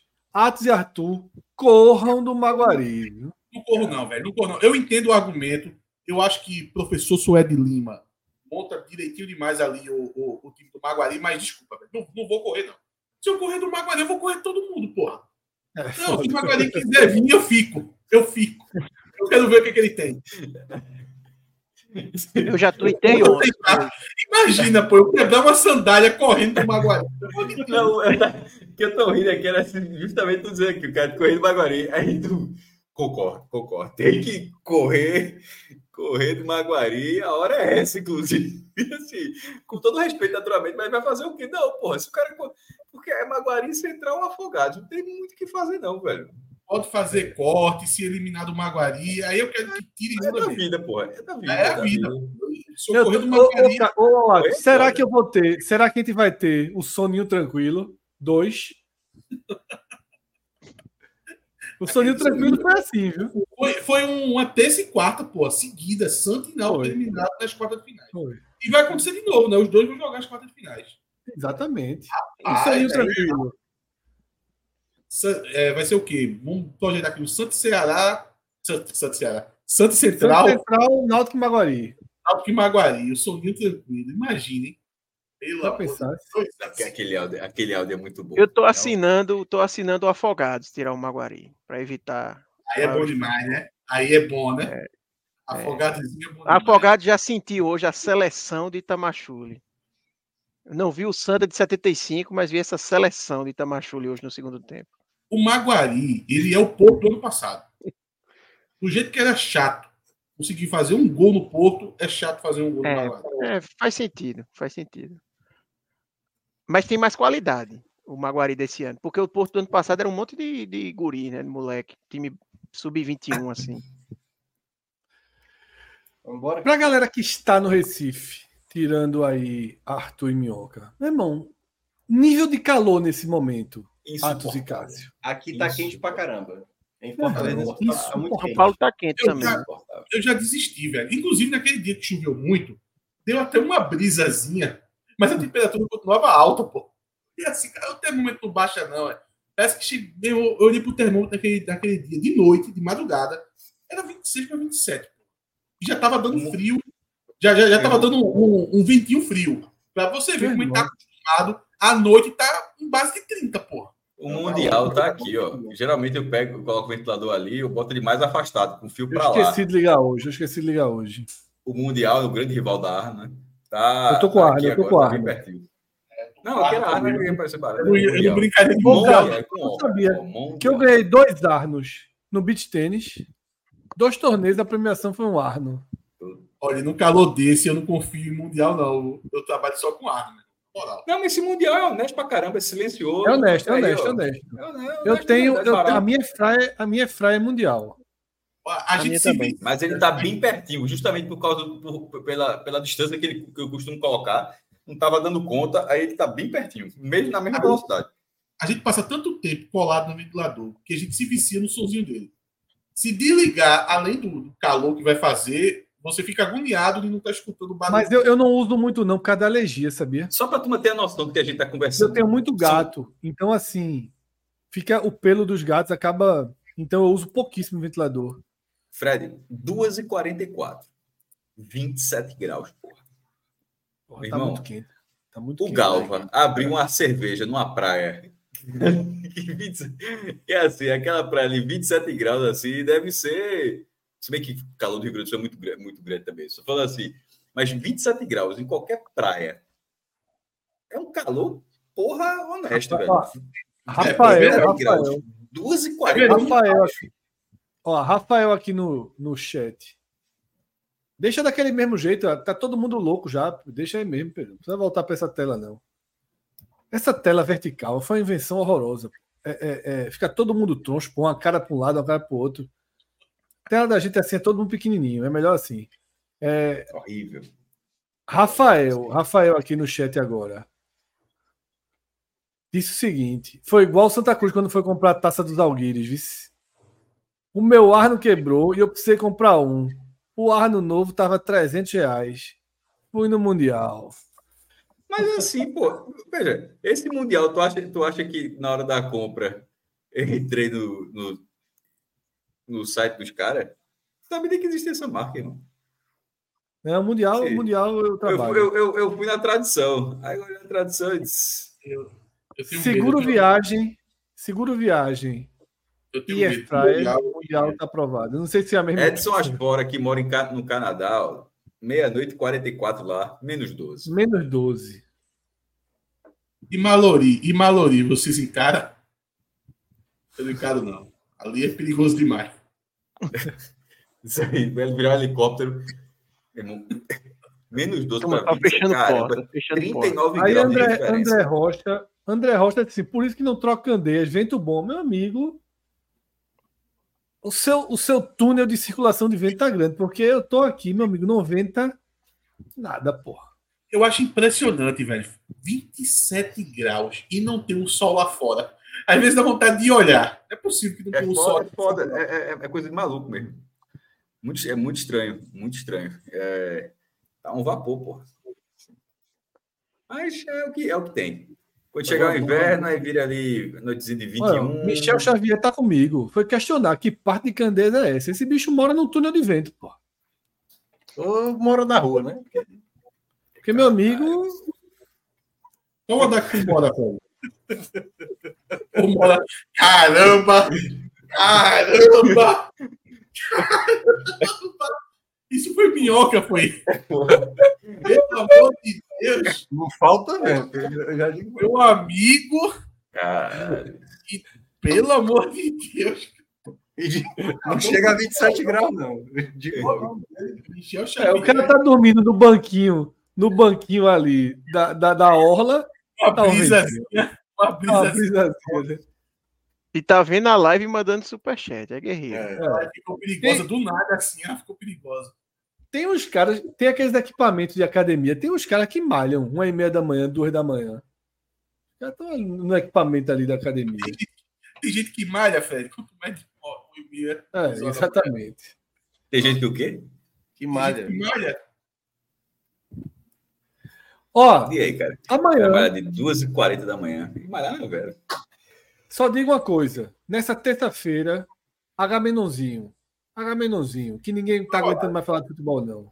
Qual é o horário para poder encaixar lá? No... Só que tem um problema. Eu vou chegar muito tarde nessa terça. Eu também vou chegar tarde. Tem um É, é Copa meia-noite, viu? Então é melhor ainda, porque o vestiário está presente. Né? É bom que é depois do jogo do Enderson. Pronto. Eu tô quase. é, é, Hoje foi só notas, hoje foi notas. Ah, Hoje foi um quebra-pau no tipo cast. Eu- A turma disse aqui no começo. Tu Falou chegou do jogo do. Santos, não, Atos? Hoje, hoje foi gritaria, pô. Hoje foi um negócio brabo. Só faltou, meu irmão, só faltou ir pra vir de fato, assim. cara, porra. né? Timbuzinho entrou em colapso. A torcida Você já, ficou fica- toda- você, já, você já alguma vez, assim, entre vocês, um xingamento de ficar sem falar um, alguma hora? O um dia? é todo. Acho todo nunca foi. Nunca foi. Nunca teve a fase todo mundo na mesa, não, né? Assim, pra gravar, Sim, todo mundo vai para um estúdio, não, né? Só quando é Não. eventos especiais, né? é, estúdio não. É, Cássio, foi muito bom você fazer essa pergunta, porque talvez tenha sido a vez que chegou mais perto disso acontecer. Foi exatamente o jogo de Eu ontem. vou ver essa porra. Claro, pô, porque. Não, eu não, no programa não, tô falando no jogo. Inclusive, a gente fala Ah. sobre isso, porque eu, eu tinha marcado com o Renato que ele ia sair daqui de Boa Viagem, e eu ia com ele, e ele ia voltar para Boa Viagem, eu ia voltar da arena com ele. E quando foi na noite anterior do jogo, ele desmarcou a ida, porque disse que ia chegar mais, ia mais cedo para Olinda, para um almoço de família. Eu disse, beleza, porque para ir todo santo ajuda, né? A questão é a volta, né? Aí quando chegou uma hora antes de, ali perto de meio-dia, na verdade, ele marcou também a volta. Meu amigo, eu peguei um ar que eu disse, eu vou para esse cabal só para dar uma mãozada nesse, nesse repórter aí. Porque, porra, velho, de marcar aí, de depois de marcar a volta, pelo amor de Deus. E teve os efeitos colaterais, viu? Eu fiquei na Abdias ali, no posto da Eu peguei uma carona e eu fui pegar um Uber ali no posto da Abdias. Passei meia hora lá de vacina. Se passa uma turminha ali da, da minha querida jovem, ia dar bom. É pau. Mas é isso. E pra Arena, meu irmão, eu já tô aqui pensando, sem brincadeira, eu tô pensando. Porque assim, eu fui para Esporte 13, né? Sexta-feira de carnaval. Foi uma hora e dez. Uma hora e dez. Eu pensando, cara, se eu for, o jogo é nove e meia. Esse trânsitozinho das cinco e meia, seis é insuportável. Depois disso é pau. Eu tô cogitando em quatro da tarde, pô. O jogo é nove e meia, pô. E a volta é, é, tá sempre com aquele trânsito? Veja só, eu cheguei em 40 minutos na volta, 43 minutos. Foi muito melhor. Dá, pô, tá tudo parado, pô, na volta. Pô. Pelo amor é. de Deus. 3 mil pessoas. Eu tô, com medo. É, eu tô com medo. Eu vou acabar ficando morrendo aqui mesmo. 3 mil pessoas sim, né? Porque. Porque o esporte botou ingresso bem barato, né? Ou seja, isso aí vai dar umas 25 mil, 20 mil. 3, 3 mil não, 2.500 pessoas. Porque 500 pessoas estavam de ônibus, né? Quer dizer, eu não sei se dá 25 mil, não. Numa quarta, 9 e meia é difícil. Dá quantas mil pessoas que assistem esse jogo? Vem, Cássio. Cássio largou. Largou-se, né? Diz, diz. Tomar Termina essa porra, o cara tem prestando atenção. Termina essa porra. Taca a faca, taca a faca. Aproveita, é agora. Não tem interna, pô. Acaba aí, Pedro. Acaba essa porra. Amanhã, amanhã. Calma aí. Calma aí, Pedro. Tu fosse pro jogo do Retrô, Fred? Só fui pra um jogo esse ano, foi o do, do 13. Pô, era pra ter ido pro jogo do Retrô, pô. A charanga do Retrô é um caso à parte. Espetáculo. Tem charanga? Tem. E olha, meu irmão, eles botam pra ferrar. Eles, a eles, puxavam a música, já... eles puxavam a música do seu do que cantava, pô. Esse camarote era bom. Vê só, vê só, vê só, vê só, vê só. Quatro horas de programa. 2h50 da manhã. O tema ser a charanga do retrô é pra se fuder, porra. Aí é por isso que, é por isso que não cast todo dia, porra. Meu irmão. Nem na H menor. Nem na H menor. É. Abri, abri um assunto. Abri um é, assunto. Fred erra muito, mas dessa vez ele acertou. Isso é uma grande verdade. Aí não dá, não, meu irmão. A charanga do retorno, uma hora dessa é pra se fuder, meu irmão. Não é pauta, não, não é pauta, não. Com todo respeito, mas não é pauta, não. Vai, Pedrão, Pedro. pelo amor de Deus, não não acaba mais nunca essa porra, meu. Bora, bora.